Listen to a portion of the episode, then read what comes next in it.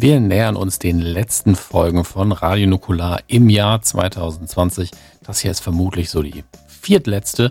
Und äh, wir sagen an der Stelle mal Danke, und zwar an GoDaddy, die uns dieses ganze Jahr lang schon begleitet haben als Sponsor. Deswegen wusstet ihr auch, dass ich jetzt ganz kurz über GoDaddy rede. Na, ihr wusstet es, ne? Ihr hört zu. Hallo. Gut. Ähm, vielen, vielen Dank für diese sehr, sehr anhaltende und hilfreiche Unterstützung, die wir da genossen haben. Und an euch nochmal der Hinweis, wir arbeiten weiterhin an der Seite für alle Podcasts, die so rund um uns herum schwirren.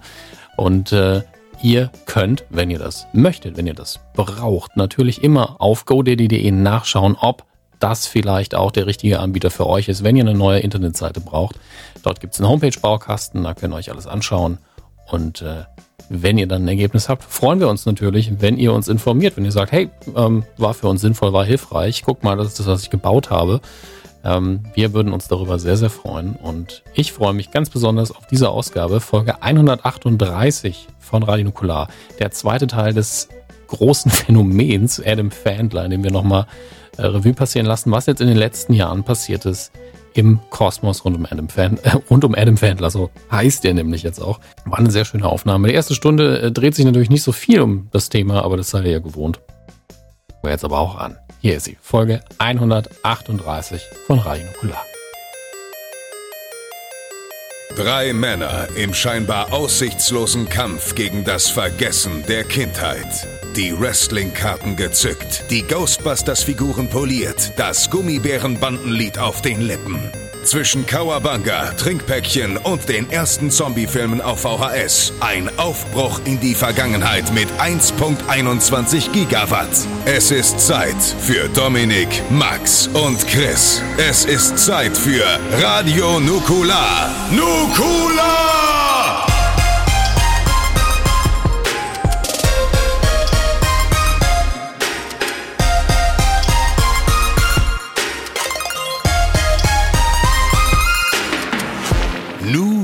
Nukula. Und damit ein herzliches Halli und Hallo, aber vor allem ein Halli bei der neuesten Ausgabe von Radio Nukular, Folge 138, glaube ich. Ja. Und ähm, danke, Dominik. Da habt ihr ihn schon gehört. Er hat schon reingefuchst. Er hat schon, er hat schon bestätigt. Da ist er. Der Hames, der Dominik. Hallo. Schönen guten Abend, Hames. Einen wunderschönen guten Tag. Freut mich sehr. Habe mich tatsächlich heute sehr auf die Aufnahme gefreut. Ich freue mich auch auf die Aufnahme. Man weiß vor allem, dass wenn ich moderiere, dann ist es ein Thema, was mich auch interessiert. Ähm, und natürlich auf der anderen Seite auch, äh, kleiner Spaß von mir, Leute. Äh, auf der anderen Seite natürlich der Bezauber. da muss ich lachen. Das ist einfach gewandt. Der wunderbare Christian Gürnt. Oi. Oi. Oi. Oi, Dosenbier aufgestochen. Ähm, ja, mit den Zähnen. Herzlich willkommen. Äh, wir machen heute, wir, wir machen heute, setzen heute ein Thema fort, was tatsächlich ein Podcast war, der, glaube ich, in unserer Historie irgendwie sehr wichtig war. Warum, weiß ich, aber eigentlich liegt es, doch, ich glaube, ich weiß warum. Weil ich dieses Thema 2015 so auf die Spitze getrieben habe, dass alle nur den Kopf geschüttelt haben und gesagt, das kann er nicht ernst meinen. Und ich habe es so ernst gemeint, dass man es nicht glauben konnte. Aber es war trotzdem damals mir sehr wichtig, es ist mir auch die Jahre danach sehr wichtig geblieben. Die Rede ist natürlich von Adam Sandler. Ähm, der eine interessante Entwicklung die letzten fünf Jahre gemacht hat. Also jedes Jahr zwei Filme released hat, die man noch ganz toll auf Netflix gucken kann. Und darüber wollen wir heute reden. Bevor wir aber gleich zum Sandmeister kommen, natürlich nochmal die, die obligatorische Frage, wie geht's euch? Christian, wie geht's dir? Oh, ich esse gerade noch zu Ende. Dominik, wie Dominik. geht's dir? ich habe hab Erdnüsse zwischen meinen Zähnen. Es ist sehr schwierig und es ist sehr unprofessionell. Ich hoffe, einfach, ich hoffe einfach, dass du Zähne und nicht Zehen gesagt hast. Das war nicht so ganz auszumachen. Ich hoffe auch, dass ich keine Erdnussallergie habe. Das, das wir gleich jetzt gerade. Ja, oh, wir wär, nennen ihn der Ballonkopf. Gott, das wären spannende drei Stunden. Vor allen Dingen, wenn du dann. Ich bin mir immer noch nicht sicher, ich werfe noch ein bisschen nach. Ach, schön. Ähm, ich bin äh, ein bisschen müde, aber das liegt daran, Jetzt dass ich, glaube ich, leer. Ja, sehr gut. Dass ich seit zwei Tagen nicht mehr draußen war und keine Ahnung habe, wie es da aussieht, aber das ist ja äh, im Moment ein völlig normales und sinnvolles Verhalten. Ähm, und heute ist wieder so ein Tag, wo ich ähm, äh, wirklich merke, ach, das ist mein Job, weil ich habe heute einen halben Tag damit zugebracht, Adam Sandler Filme zu gucken und zu zocken. Und es war alles Arbeit. War ein bisschen verwirrend, aber schön. Schön. Also es gibt schlimmere Jobs, oder? Ja, absolut. Also es ist keine Beschwerde, es ist einfach nur ein Feststellen dessen, wie seltsam mein Leben manchmal ist. Ja, aber ey, ganz ehrlich, du darfst mit uns die Zeit verbringen. Stell dir vor, du müsstest im Büro, weißt du, Stromberg-mäßig und dann so, äh, hallo, hier ist wieder dein ähm, Teamleiter, der Marius. Ja, das hm. Problem ist, ich könnte so einen Bürojob nur dann machen, wenn mir die Arbeit eigentlich egal ist. Dann könnte ich da sitzen und sagen, pff, mir doch egal. Deshalb podcaste ich. Ja. Es dir egal ist. Und hier ist es umgekehrt. Hier macht es mir Spaß, hier interessieren mich die Themen, ich mag die Leute, mit denen ich zusammenarbeite und deswegen ist es mir wichtig. Deswegen ist man aber auch emotional immer so ein bisschen angreifbarer. Im Büro muss man am besten so, ja, ist eigentlich egal. Also, solange ich es nicht komplett falsch mache, aber diese ganzen Büro-Sozialstrukturen, die müssen einem irgendwie halbwegs egal sein, sonst könnte ich da nicht überleben. Wäre für hm. mich furchtbar. Ich war, äh, wann war ich denn letztens in einer Art Büro? Ja, beim Notar. Da, bei Notaren ist ja auch alles mit Papier und so, ne? Das, das ist ja der Sinn von Notaren, dass ja alles im Papier festgehalten wird. Und das war so richtig Büro-Büro. Also es war wirklich so, boah, das ist ja schon Büro-Büro. Also schön, also wirklich schön aufgebaut, aber Büro-Büro. Dann war ich bei der Bank, ein, eine Stunde später war ich bei einer Bank und das war auch so Büro-Büro. Da war ich so, boah, hier will ich auf gar keinen Fall hin. Ich weiß noch, wie ich dafür quasi ausgebildet wurde in meiner Schulzeit dass ich jetzt genau da sitzen würde und Finanzberater wäre. So richtig, so ein Schmierlappen. Weißt, Entschuldigung, aber sollen wir vielleicht mal kurz über einen Hauskauf reden? Nee. Ganz, eine wilde Zeit, eine wilde Zeit. Aber Büro, Büro, schwierig, ne? Ist auch nicht meins. Ist auch nicht meins. Aber umso schöner, dass wir jetzt hier sitzen. Ja, das stimmt. Achso, Danke. Das, das ist toll, dass wir hier sitzen. Einfach nur gut. Ja. Äh, Dominik, sollen wir so ein bisschen im Wechsel machen? Weil ich habe heute so viele Themen. Weil sonst sitze ich gleich wieder eine Stunde da und erzähle einfach nur. Sollen wir so ein bisschen immer die Themen durchwechseln? Was hältst du davon? Sehr gern. Ich bin aber immer noch sehr neugierig. Du hast uns gegenüber was angeteased, was du gleich sagen wirst. Und ich, ich kann mich seitdem nicht mehr konzentrieren. Vielleicht ist es aufgefallen. Ja, also es, es ist so, ich habe was gemacht, wofür ich mich schäme so ein bisschen. Und wo ich auch mal ganz kurz so ein bisschen mit euch offen drüber reden muss. Und zwar ähm, ist ja das neue Call of Duty rausgekommen. Das äh, Black Ops. Nee, äh, Cold War. Black Ops und Cold War, stimmt. Black beides. Ops Cold War, beides war richtig, ja. 50 Prozent richtig, wie immer im Leben. Ähm, Finde ich okay. Ish bisher. Du hast ja schon die Kampagne durch, hast du gesagt, finde ich krass. Hm. Ähm, ich habe ja noch nicht mal die Kampagne von Modern Warfare angefangen, obwohl ich jetzt, ich glaube, mittlerweile so 31 Netto-Tage auf dem Konto habe im Multiplayer. Aber ähm, finde ich okay. Ist mir so ein bisschen zu arcadig, aber ich werde mich da reinfuchsen. Und weißt du, warum ich mich bisher noch nicht reingefuchst habe? Und jetzt kommen wir zu dem Punkt, der mir peinlich war, zuzugeben, weshalb ich mich auch in unserer Modern Warfare Spielgruppe nicht gemeldet habe in den letzten Tagen, ähm, außer um Leute zu trollen.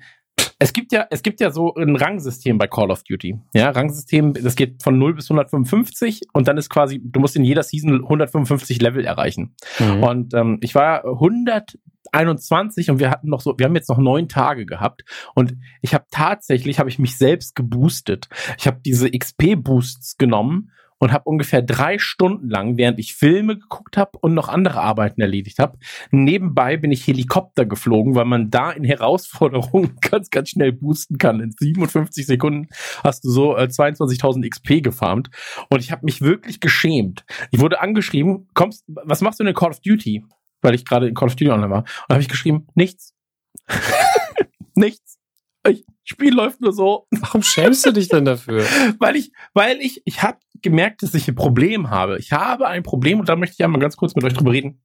Und mein Problem ist nämlich, dass ich nicht in der Lage war. Ich habe mir selbst gesagt, ey, du musst gar nicht Level 155 sein, nur weil du es in allen Seasons davor warst. Aber ich wollte nicht, dass das die erste Season ist, in der ich nicht das Maximallevel in Call of Duty erreicht habe, weil ich mir sonst eingestehen muss, dass ich dass ich dass ich versagt habe. also ich saß hier wirklich mal so eine halbe Stunde habe ich habe ich mir die ganze Zeit so erzählt, wie so ein inneres Mantra, du musst nicht Level 155 werden. Du bist auch so eine wertvolle Humanressource. Und es hat nicht geklappt. Ich habe dann einfach überlegt, was ist der schnellste Weg, um dieses Level zu boosten. Und ähm, jetzt muss ich meinen mein Battle Pass noch boosten äh, und dann dann geht's dann geht's weiter. Dann kann ich Call of Duty für diese Season abhaken und kann dann endlich in äh, Black Ops Cold War durchstarten. Aber da habe ich mich wirklich geschämt. Also ich war wirklich so, Mann, Mann, Mann, ey Christian, du bist so ein also du bist 35. Ich habe mich dabei entdeckt. Ich saß hier in meiner Boxershorts um ein Uhr nachts, hab Musik gehört, so, also nicht, also so, so ein Musikpodcast war das. Und saß hier und hab einfach diesen Boost gespielt und war so, boah, ist das unangenehm. Du müsstest ins Bett, du musst in vier Stunden wieder aufstehen. Das kann nicht sein. Ist das dein Leben? Und dann war ich so, ach komm, ein, ein Boost geht noch. 15 bis 30 Minuten nehme ich mir noch mal. Und das habe ich so, oh Mann, naja. Aber ähm, gesagt, getan, ich habe es jetzt der Öffentlichkeit erzählt und damit äh, ist diese Last ein bisschen von meinen Schultern genommen worden. Also ich, ich finde es halt gar nicht so schlimm, weil ich es ja ähnlich kenne. Ich hab, bin auch, ich habe weder Level 155 bisher, was ich in den zwei Seasons, die ich jetzt aktiv gemacht habe, aber auch immer hatte, und ich habe den Battle Pass noch nicht durch. Ähm, aber hast, hast du für die XP-Boosts irgendwie Geld ausgegeben, dass du die schämst? Nee, das waren die, die ich hatte, also die hatte ich noch, die hatte ich noch. Okay. Um, ähm, aber ich wäre durchaus auch bereit gewesen, dafür Geld ausgegeben zu haben. Um, ähm, aber fernab davon, ey, wie gesagt, ich wollte es nur ganz kurz mitgeteilt haben, weil das war wirklich, das war so ein Huch, was ist da denn passiert? Was ist denn da passiert? Und ähm, was da passiert ist, da können wir vielleicht einmal kurz überschwenken zum Maxi, bevor er wieder an Dominik und mich weitergibt und wir weiter in unserer lustigen äh, Trio-Quartett äh, ja, Quadrupelrunde sind. Absolut richtig. Ähm, was ist denn da passiert, Maxi? Bei dir stehen zwei neue Konsolen seit der letzten Aufnahme. Das drei, ein, wenn man mal ganz, ja. äh, wenn man ganz genau ist, sogar drei, weil ich ja noch eine S und eine X habe. Ähm, ja, das war natürlich letzte Woche das absolute, oder schon vorletzte Woche das absolute Highlight, dass dann die Series X erstmal freitags bei mir aufschlug hm. und äh, letzten Mittwoch dann auch sich dazu noch die PlayStation 5 gesellte, über eine Woche vor Deutschland-Release. Ähm, das war ziemlich, ziemlich, ziemlich, ziemlich nice. Ich habe jetzt äh, viel Zeit vor allem mit der PlayStation verbracht und aber schon einige Zeit mit der mit der Series X und auch ein bisschen mit der S. Ähm, ich glaube, so mein erstes, also um so ein ganz kurzes Zwischenfazit, ich werde das aber noch, weil das, da kann ich ewig drüber reden und das ist natürlich jetzt auch gerade, aber erst am Anfang und ne, ich ähm, finde die Series X generell eine ne Bombenkonsole, weil sie eine gute, sie hat eine wunderbare Leistung. Ähm, ich finde sie wahnsinnig stylisch vom, vom, vom Design so. Ähm, die ist super leise und ich habe das auch schon im Podcast gesagt, ich finde die halt so, die macht so einen sehr ordentlichen Eindruck. So, so eine ganz aufgeräumte, stylische, so ein Hightech-Gerät halt. Und irgendwie ist das geil, dass das so ist und dass die so gut performt und dass die natürlich auch ordentlich abliefert und sowas. Es ist aber natürlich trotzdem am Ende des Tages auch gerade so ein bisschen die Frage, was man drauf spielt. Und ich muss sagen, so allein die Installation der Konsole war halt so, das ist halt heute so, als würde man sich ein neues iPhone holen und äh, das iPhone hatte vorher schon sein Update, das alte, also man kennt schon die neue Benutzeroberfläche und dann holt man sich sein, sein 12er iPhone und dann, ja, dann ist, dann synchronisiert man die Handys und ähm, beziehungsweise trägt dann seine Daten rüber und dann fühlt sich das erstmal gar nicht so richtig neu an, sondern es ist halt so, okay, es ist, es ist noch ein bisschen schöner und es hat jetzt neue mhm. Funktionen, aber so der, der Hunger kommt da irgendwie ja immer auch erst beim Essen, so finde ich. Also so bei iPhones, ich habe schon lange kein iPhone mehr eingelegt und war so, boah, das ist aber krass innovativ sondern es war immer so, ja, fühlt sich eigentlich an, es hat jetzt wieder 1000 Euro gekostet, aber es fühlt sich genauso an wie die letzten drei ähm, auf den ersten Blick. Und erst im Laufe der Zeit zeigen die dann halt ihre Features. So, ja, die Kamera ist besser, ja, das jetzt mit dem Akku ist so und so, okay. Äh, ich habe jetzt kein 12er iPhone, deswegen ich kann da jetzt nicht mitreden, aber das ist ja so vom Elver oder sowas kenne ich das ja noch. Ähm, und dementsprechend fand ich so diesen Übergang, der von der Xbox ist halt sehr, sehr ähnlich dazu. Ähm, mhm. die, die, die, die Benutzeroberfläche haben wir jetzt schon ja, glaube ich, auf der Xbox One X und der äh, One S schon seit mehreren Wochen. Ähm, ich glaube schon seit sechs Wochen oder so haben wir die schon vor Release gehabt. Das heißt, wir kannten die komplett neue Benutzeroberfläche. Wir wussten schon, was auf uns zukommt. Jetzt ist die auch nicht so anders als die davor. Schon ein bisschen schicker natürlich ist auch eine bessere Oberfläche meiner Meinung nach, aber ähm, wir waren zumindest jetzt auf jeden Fall damit vertraut. Das heißt, du legst dann deine, du schließt dann deine Series X an und naja, sie, sie, sie, die, sie sieht halt genauso aus. Und dann läuft das halt nur noch über eine App. Dann sagst du so, okay, mein Konto anmelden, Dings, Dings, Dings. Und auf einmal ist dein, deine Xbox quasi synchronisiert mit deiner letzten. Und ähm, dann hast du erstmal das Gefühl, dass du eigentlich noch auf deiner alten bist. Du musst erstmal registrieren, dass das jetzt eine neue Konsole ist. Und mhm. ähm, dann habe ich hauptsächlich oder äh, ausschließlich habe ich äh, Yakuza Like a Dragon gespielt. Ähm, ich habe mhm. überhaupt keinen Bezug zu dieser Yakuza-Reihe gehabt bis dato. Hab damit jetzt, weil das ja auch so, so ein Soft-Reboot ist, habe ich damit äh, sozusagen meinen Einstieg in die Serie gehabt und finde es mega. Ich finde das ein mega geiles Spiel. Ähm, es hat mir wahnsinnig viel Spaß gemacht. Ich habe es doch lange nicht durch, aber es ist sehr umfangreich. Ich mag diese Mischung aus, wie sie die Story erzählen, weil sie das sehr, sehr gut machen und gleichzeitig auch dieser Humor und auch dieses komplett wahllos, wo man sagt so, hä? Ähm, das ist schon sehr, sehr, sehr funny und man merkt halt an dem Spiel, das ist auch ein bisschen ein Powerspiel und das performt schon sehr gut. Also die Open World sieht super aus. Äh, die Grafik ist wirklich schick. Es hat überhaupt keine Ladezeit. Ne? Also das, was man so an dieser, es läuft sehr flüssig in, in 60 Frames per Second so. Also es ist alles super. Ähm, sieht gut aus auf meinem 4K UHD, der wie gesagt wie 60 leistet, 120 leistet der nicht. Ähm, und das ist alles mega nice und das macht mega viel äh, Bock und ist äh, cool. Und ähm, somit hatte ich dann so ein bisschen meinen Frieden über meinen Unmut, den ich mal der Series X gegenüber hatte, so ein bisschen legen können. Weil ich mir gedacht habe, so ja, ich bin immer noch nicht mega begeistert vom Startline-Up, definitiv nicht. Ähm, aber ich finde, das ist eine, eine, eine stylische, coole Konsole, die abliefert so. Und wo wir wahrscheinlich auch in zwei, drei Jahren richtig krasse Spiele drauf sehen werden und auch dann Exclusives. Und ich glaube, das wird alles gut. So, das wird eine, das wird eine coole eine coole Konsolenzeit und ich gönn ja Xbox aufgrund meines, meines äh, langen Fantums eh alles so. Also wenn die Leute jetzt gerade so ein bisschen auch also ich höre jetzt auch tatsächlich nicht mehr so viel Schlechtes wie früher in meiner Bubble, ähm, von dass Leute so gelacht haben, wenn sie gesagt haben, sie kaufen sich eine Xbox, sondern es waren sehr, sehr viele Leute, die gesagt haben, sie holen sich das und deswegen eine Xbox. Meistens sind die Gründe dafür sehr technisch. Wenn dann jemand sagt, ja, aber ich will ja 1440p, dann bin ich so, ja, Digga, irgendwann siehst du es doch eh nicht mehr. Also machen wir uns mal nichts vor. Ähm, ich habe da andere Motive. Wahrscheinlich bin ich, sind da sogar meine Motive veraltet, weil ich halt sage so, naja, eine neue Konsolengeneration muss für mich immer noch so ein bisschen den, den, den Push haben, so, das, also ich brauche ja einen Anreiz. Und wenn der Anreiz wenigstens coole Spiele sind. ähm, und das hat ja jetzt bei der X dann einfach gefehlt. Aber es ist trotzdem alles nice. Es wird wahrscheinlich in ein paar Jahren richtig cool werden. Deswegen Series X ist cool. Das ist eine gute Konsole. Punkt. Ähm, die PlayStation 5 ist ein ganz anderes Erlebnis von der ersten Sekunde an ähm, die PlayStation 5 auszupacken, ähm, war, hat sich, hat größeres Kribbeln ausgelöst als das, das Series X auspacken. Auch wenn da natürlich eine Konsole steht, da steht, die äh, eindeutig optisch verliert gegen die Series X, weil die Series X hat einfach ganz, die waren so wirklich so Apple-mäßig so, es ist ein schwarzer Kasten.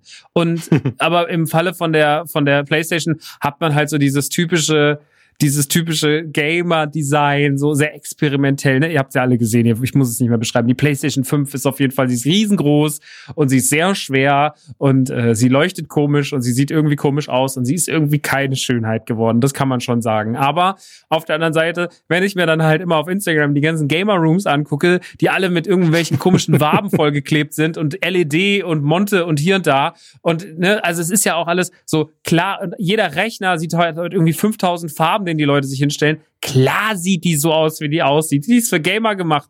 Die will so aussehen. So ist doch ganz logisch. Und deswegen, das ist halt nur den Gegebenheiten von heute angepasst. Ihr seid daran schuld, dass die so aussehen. Hört auf euch zu beschweren. So, ihr habt, ihr klebt euch bunte Waben für 200 Euro an die Wand, von denen drei Stück so viel kosten, Alter. Komplett dumm. Naja, auf jeden Fall, äh, das ist die, diese Konsole ist die, die, die ist das, ist das Endergebnis von all dem, was da die letzten Jahre passiert ist. Naja, ich stehe da nicht drauf. Ich finde das Konsolendesign auch nicht toll, aber mir ist das ehrlich gesagt auch dann wiederum scheißegal, weil was interessiert mich das Aussehen meiner Konsole? So, das Ding muss abliefern und es muss mir Spaß machen und wenn das, wenn es das tut, ist mir alles andere getrost egal. Und ähm, ich finde, das macht die PlayStation 5 momentan mit Bravour. Ich muss wirklich sagen, ich habe, glaube ich, seit der Xbox 360, na, bei der Switch war es auch nochmal ein bisschen anders, aber die Switch hat sich auch aufgrund des ganzen der Machart und natürlich Zelda und so, hatte die Switch auch einen sehr, sehr schönen Start so für einen. Viel schöneren, als man es erwartet hat. Die Xbox 360 war ein unfassbares Release, aber also PlayStation 3, PlayStation 4, das waren ja so eher so hakelige Releases. Und, ähm, und auch Xbox One war auch so mittelmäßig und sowas. Ich finde jetzt so, der Spaß, den ich mit der PS5 hatte, vom, vom wirklich so, mit der meine ich wirklich wortwörtlich so vom Anschalten über dann diese Experience. Jetzt gucken wir uns das mal an. Wie wird es aussehen? Wie ist die Menüführung? Was gibt's, wie haben sie den Shop umgestaltet? Weil da ist ja dann eine komplett neue Benutzeroberfläche und dann gehst du rein, dann spielst du erstmal Astrobot und äh, Astrobot gibt dir dann nicht nur eine unfassbar schöne Spielerfahrung als Pla im Plattformerbereich, sondern ist natürlich auch eine Tech-Demo. Ähm, ein bisschen eine Tech-Demo für die Technik, vielleicht eher noch reduziert, aber vor allem halt für den Controller. Und der Controller ist halt wirklich, wirklich geil, weil der Controller mal was Neues macht. Ich bin gespannt, wie das alles sich so entwickeln wird. Ich lese immer so, ja, hoffentlich machen sie das nicht nur wieder zwei Spiele lang. Ja, das, das ist, das kennt man von Sony, dass auch da schon manchmal dann ein geiles Feature nicht genug ausgenutzt wurde, so siehe VR oder PS Vita oder sonst irgendwas, dass man Dinge, die dann nicht so performt haben oder wo es dann nicht so wichtig war, dass da dann auch kein Fokus mehr drauf gelegt wurde. Ähm, dieser Controller ist aber schon essentiell geiles Ding ähm, man arbeitet viel, viel mehr mit Sound aus dem Controller raus als vorher.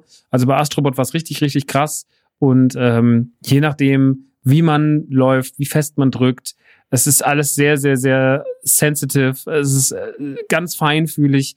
Die Rumble-Funktion äh, arbeitet immer komplett anders, sobald sich die Oberfläche über die Robi läuft, irgendwie ändert. So wenn er auf Metall läuft, klickert äh, es anders im Controller und fühlt sich anders an in der Rumble-Funktion, als wenn er irgendwie auf Gras läuft oder auf Sand läuft.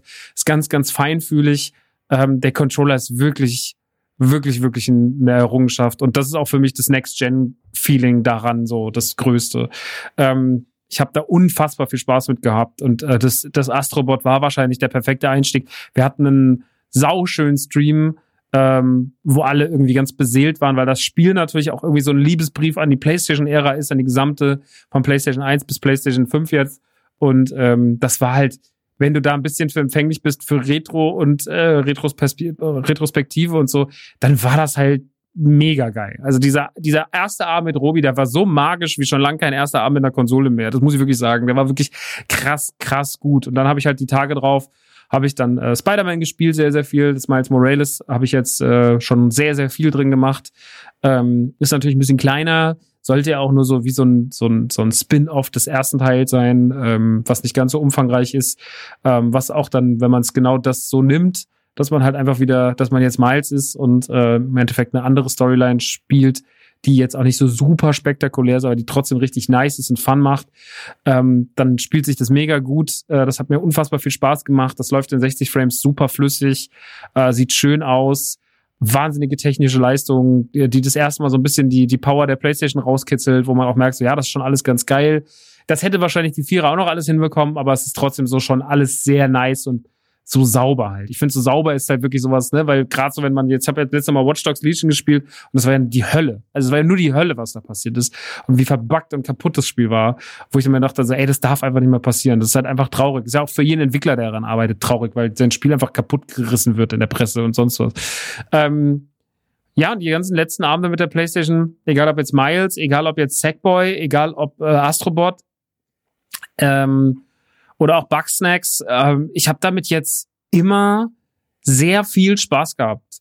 Und das macht mir alles sehr, sehr viel Freude und ich bin ganz doll Fan und begeistert und muss sagen, dass mir die PlayStation 5 wahnsinnig gut gefällt. Also ich bin ganz, der erste Eindruck, ich rede jetzt nur vom ersten Eindruck, wie das in drei Jahren aussieht, wird sich noch zeigen, aber der erste Eindruck ist, die Xbox Series X ist cool, die ist nice to have, aber die PlayStation 5 ist wirklich eine Experience und das hat mir sehr, sehr, sehr viel Spaß gemacht. Und ich freue mich jetzt auch mega, dann, wenn wir nächste Woche im Stream dann mit Demon's Souls anfangen und so. Also, das ist alles schon sehr, sehr, sehr, sehr gut. Also absolut zu empfehlen. Ähm, kommt jetzt die Woche raus. Wenn diese Folge rauskommt, wird es wahrscheinlich schon, wird schon ein paar Tage oder werden gerade die Release-Tage sein ähm, allen, die sich eine geholt haben. Viel Spaß damit. Das ist wirklich fun. Und ich möchte ganz kurz noch die Lanze brechen für dieses so, ja, ich weiß ja nicht, auf der PlayStation 5 bekommen wir überhaupt keine Spiele. Ich finde, das ist das beste Line-Up, was die PlayStation seit der PlayStation 1 hat. PlayStation 2 Line-Up war vollkommen eine Katastrophe. PlayStation 3 Line-Up auch beim Start. PlayStation 4 auch. Das ist das beste Line-Up, was die PlayStation hat. Mit Miles, mit Sackboy, äh, mit, mit Demon's Souls und so weiter und so fort. Das ist alles sehr, sehr, sehr gut. Da, das ist, das darf man überhaupt nicht unterschätzen. Paceless ist ja auch noch draußen, Bugsnacks. Also da sind schon viele gute Sachen drauf erschienen.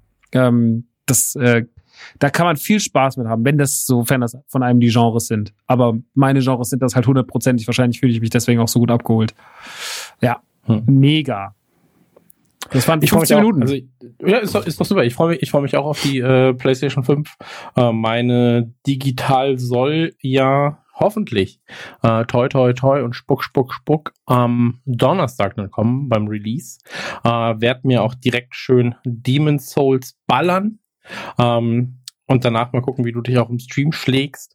Habe ich auf jeden Fall sehr, sehr viel Lust drauf. Ähm, ich hatte eine ähnliche Erfahrung mit der Xbox. Ich fand es geil, als ich sie aufgemacht habe. Und da, also man muss ja sagen, ich finde, über diesen Karton wird zu wenig geredet. Wie gut war das bitte und wie wenig Müll hat das Ding denn bitte fabriziert? als Karton.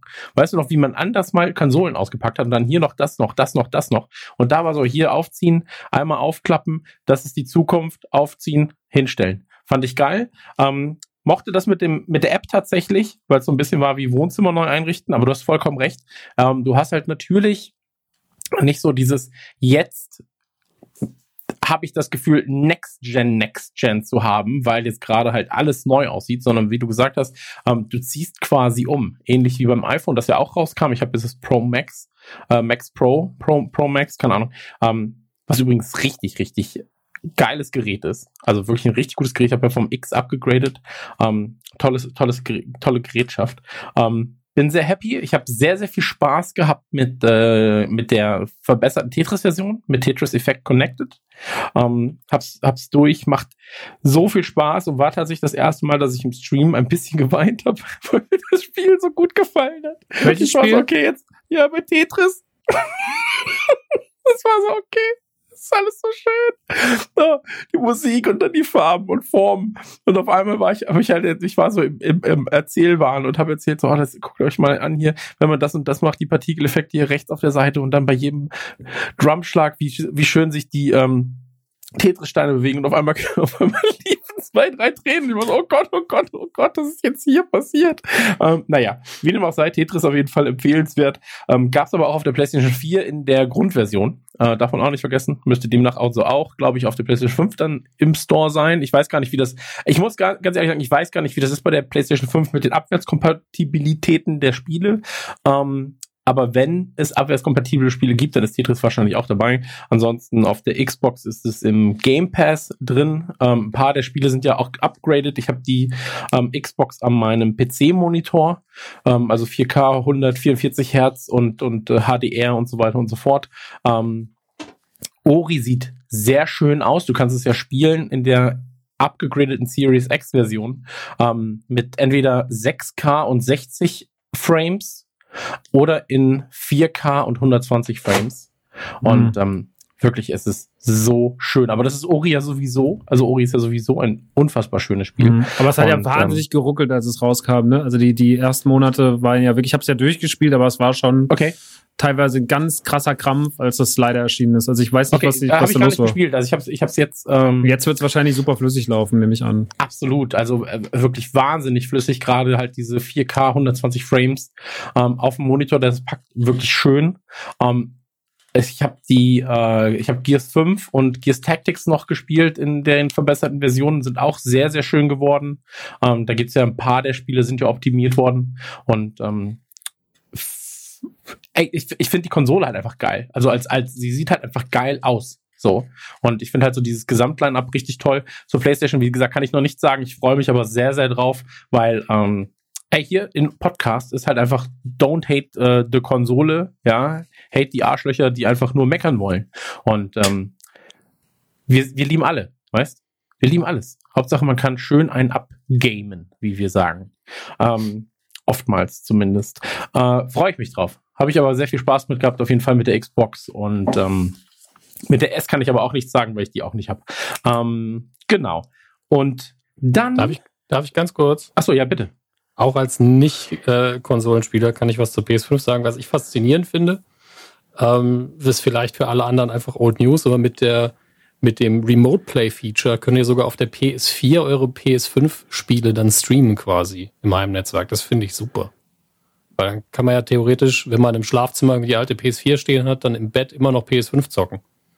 Aber die Frage ist halt, wie gut das Remote Play funktioniert. Ne? Also wenn ich mich jetzt an das Remote Play erinnere, damals noch von der PlayStation äh, 4 und der, und der Vita, äh, da saß ich auf dem Klo und habe einfach gar nichts Remote playen können, außer irgendwie an meinem eigenen Anus. Also da war, ja, da war hängt, wirklich nichts hängt los. halt vom WLAN und der Software ja. ab. Es gab angeblich jetzt gerade noch mal ein, äh, ein Firmware-Update für die PS4, aber ich finde es halt gerade zumindest interessant auszuprobieren für die Leute, die sagen, hm. was mache ich jetzt mit meiner alten PS4? Dass er eigentlich zwei PS5 hätten potenziell, ja. wenn es funktioniert. Hey, ich finde ich finde einfach ich muss sagen, ich finde es einfach geil, dass jetzt so in den letzten drei Monaten Technik einfach einmal gesagt hat, so, jetzt machen wir einfach alles neu. So, auf dem Grafikkartenmarkt hat sich so viel getan, was Technik angeht. Ähm, ist natürlich für, also das können sich Konsolenspieler da nicht vorstellen, aber es ist halt wirklich sehr begrenzt, das Kontingent an High-End-Karten. so gefühlt hat, gibt eine auf der Welt. Aber naja, ähm, anderes Thema. Ähm, dieses iPhone-Ding ist richtig, richtig krass, das 12er. Gerade das, äh, ich weiß immer nicht, ob es Max Pro oder Pro Max heißt, ist mir jetzt auch egal. Ähm, ist auf jeden Fall richtig, richtig krasses Gerät. Und ähm, jetzt haben sie ja noch ihre, ihre anderen äh, Gerätschaften, die, die Max geupdatet, das okay ist, so dieses Air, Air ähm, Mac Air, Air Mac, Air. MacBook Air, meinst du MacBook das? Air, ja. Ich, ich bin jetzt gerade, äh, ich komme vom Hülsken auf Stöckskin. Ähm, aber ich finde das schön. Dann jetzt die Konsolen äh, als Upgrade. Ich finde, und ich freue mich sehr auf die Rumble-Funktion vom, vom PS5-Controller. Und ähm, ey, Technik einfach geil. Ne? So, ist einfach geil. Ähm, ich habe noch was. Und zwar, ich bin ja großer Mini-Metro-Fan. So. Ähm, und Mini-Metro ist ja eines meiner persönlichen Lieblingsspiele der letzten zehn Jahre gefühlt. Und ähm, die Macher der Dinosaur Polo Club ähm, haben ja ein Spiel rausgebracht, das Mini Motorways heißt. Da kannst du quasi Autobahnen bauen. Und ähm, das soll schon. Ist jetzt da? Ja, das, das ist ja das Problem. Das soll ja seit April eigentlich auf Steam sein. Und dann heißt es immer so, ja, kommt schon bald, kommt schon bald, kommt schon bald. Und ähm, mit dem neuen iPhone habe ich mir jetzt endlich, oder habe ich drei Monate Apple Arcade umsonst bekommen. Und bei Apple Arcade ist das Ding ja draußen. Das war ja ein exklusiv Launch-Titel für Apple Arcade. Und ähm, kann ich nur jedem empfehlen, äh, mal einen Probemonat Apple Arcade ballern und das Spiel spielen, wenn man Mini-Metro-Markt ist. Macht einfach Spaß. Ich wollte eigentlich auf die Steam-Version warten, aber ich habe jetzt auch einfach keine Zeit mehr zu warten. So, ich warte jetzt so lange und ich, ich wollte jetzt einfach äh, Mini, Mini Motorways spielen und es macht wirklich ungeheuren Spaß. Ähm, Genau, das wollte ich auch noch kurz mitteilen, weil heute so viel passiert. Weißt? Ähm, dann kleiner CD-Tipp von mir: Chili Gonzalez hat ein neues Album rausgebracht. Ähm, A Very Chilly Christmas heißt es. Äh, Chili Gonzalez haben wir schon über mehrere Podcasts hinweg mal drüber geredet. Ähm, Freue ich mich auch drauf. Im Dezember spielt er in München. Ähm, ich habe Karten bekommen, weiß natürlich noch nicht, ob das Konzert stattfinden wird, aber ich habe sehr, sehr viel Interesse daran, dass es stattfindet. Ähm, spielt halt Weihnachtslieder. Ne? So ist das Offensichtlichste. Und ich habe einen alten Künstler wiederentdeckt, ähm, der, ich glaube, 2008, 2000, 2007, 2008 mit seiner Band F3 ein Album veröffentlicht hat. Ähm, no Peace, No Justice hieß das damals. Und ähm, da ist einer der besten englischsprachigen Punk-Songs drauf, äh, meiner Meinung nach. Und zwar Jesus is a Capitalist. Und ähm, ich habe die Platte bei mir im Keller war aber zu faul, sie unter irgendwie 3000, 4000 CDs zu finden. Und deswegen bin ich tatsächlich auf Amazon, habe mir ganz Punkrock-like für 1,30 Euro die CD nochmal bestellt und ähm, habe dann nochmal ein bisschen nachrecherchiert und der so, also der Sänger ist jetzt als Solokünstler unterwegs, unter, Achtung, aufschreiben, Zeki, Leerzeichen Min, also Z-E-K I, Leerzeichen M-I-N, und hat da ein Album released, oder hat mehrere Alben released, aber unter anderem hat er ein Album released, das Majestic heißt, und einen Song, der This Somehow Feels Like Home heißt. Und den Song einfach mal spielen und ähm, schön laut hören. Das Ding ist so ein Singer-Songwriter-Ding, aber es ist so unfassbar gut. Also, einfach, einfach ein richtig, richtig schönes Album, richtig, richtig guter Musiker und vor drei Jahren einfach so aus dem Internet verschwunden. Hat irgendwo getweetet, äh, nee, nicht getweetet, auf Instagram geschrieben, so, ja, das ist mein letzter Post erstmal für ein paar Jahre. Ähm, ich mache jetzt einfach was anderes. Aber viel Spaß mit dem ganzen Kram, den ich bisher gemacht habe. Ciao. Und seitdem kein Lebenszeichen mehr von ihm. Liebe ähm, ich. Finde ich, finde ich konsequent. so muss man sagen. Ähm, aber richtig, richtig, richtig tolle Musik. Könnte äh, euch auch gefallen, Jungs. Wirklich. Also ich glaube, dieses F3-Zeug ist euch dann so zu, weiß ich nicht, zu weit weg von dem, was ihr normalerweise hört, glaube ich. Aber dieses als Seki Min wirklich tolle Musik, tolle Musik, ähm, toll, toll, toll. Und ähm, du hast ja gerade, ich habe gerade einen kleinen Flashback bekommen, du hast ja gerade erwähnt, ähm, dass du äh, Jakuza gespielt hast, ne? Mhm. Und ähm, ich habe es noch nicht gespielt, aber ich äh, spreche seit einiger Zeit, seit einigen Monaten äh, Trailer ein für, für äh, Spiele, Filme, Serien und so weiter. Und ähm, da musste ich auch den Jakuza-Trailer einsprechen. Und ich habe noch nie so gehadert mit Aussprache von Namen. So wie Ryogakodoku. Und dann war ich so, Ryogakodoku. Ich habe Soundfiles, wo ich eine Stunde lang einfach nur Ryogakodoku, Ryogakodoku sage. Das ist die ganze Zeit. Ähm, hatte ich gerade einen kurzen Flashback, hat kurz zusammengezuckt, als du, als du Jakuza gesagt hast, war ich so, Jakuza. Was für Trailer sprichst du da ähm, ein? Für was denn? Äh, für, für so redaktionelle Trailer. Also nicht äh, jetzt keine offiziellen Filmtrailer oder sowas, äh, redaktionelle Trailer für Websites. So mhm, als, okay. als, genau, also so Voice Zusammenschnitt und dann halt äh, Voice-Over quasi. Ähm, und da war jetzt halt Jakuza dabei. Aber das hat einen kurzen, kurzen Schauer über den Rücken geworfen. Yokakotoku. Ähm, ansonsten, kleine Empfehlung. Dominik hat es letztens schon erwähnt. Mystic Quest habe ich gesehen auf, äh, ich wollte sagen TV Now. Mythic. Mythic. Mythic. Mythic Quest. Ähm, habe ich gesehen auf äh, Apple TV. Heißt es Apple TV oder TV? Apple TV Plus? Apple TV Plus. Apple TV Plus, okay. Ähm, Habe ich gesehen. Das macht ja wirklich Spaß. Ne? Ist eine Serie, die keinem wehtut. Ja. So, läuft schön nebenbei. Ähm, muss man sich nicht groß drauf konzentrieren. Geht um ein Entwicklerstudio von einem äh, großen Online-Spiel, äh, um Diversität, um ein bisschen so menschliches Hin und Her. Ähm, schön, wirklich schöne Serie. Bin ich noch nicht ganz durch, aber macht Spaß. Finde diese Gehilfin ganz geil, die andauernd alle in den Selbstmord treiben will. okay, du weißt, dass du hier Mobbing betreibst. Nein, wenn er sich umbringt, ist das doch nicht meine Schuld. Ähm, naja, jedenfalls Mythic Quest, äh, sehr schön. Und ein kleiner Hinweis darauf, ich weiß ja, dass ganz, ganz, ganz, ganz viele Liverpool-Fans da draußen sind. Ähm, und die Klopp-Doku auf äh, Prime Now, ähm, äh, nee, nicht Prime Now, aber ey, es gibt so viele Dienste, ne? Wirklich. Also TV Now, Prime Now, äh, hier Amazon Prime Video, die braucht ihr nicht gucken. Also es ist wirklich Müll äh, schlecht geschnitten, schlecht äh, vertont und auch einfach uninteressant. Ähm, naja, so ist es halt. Machst du nix, ne? Wollte ich auch nur kurz erwähnt haben. Und ich habe jetzt noch zwei, drei Kleinigkeiten auf meinem Zettel. Aber erstmal, Dominik, äh, hast du noch mal was? Wir gehen jetzt quasi die Reihe wieder zurück.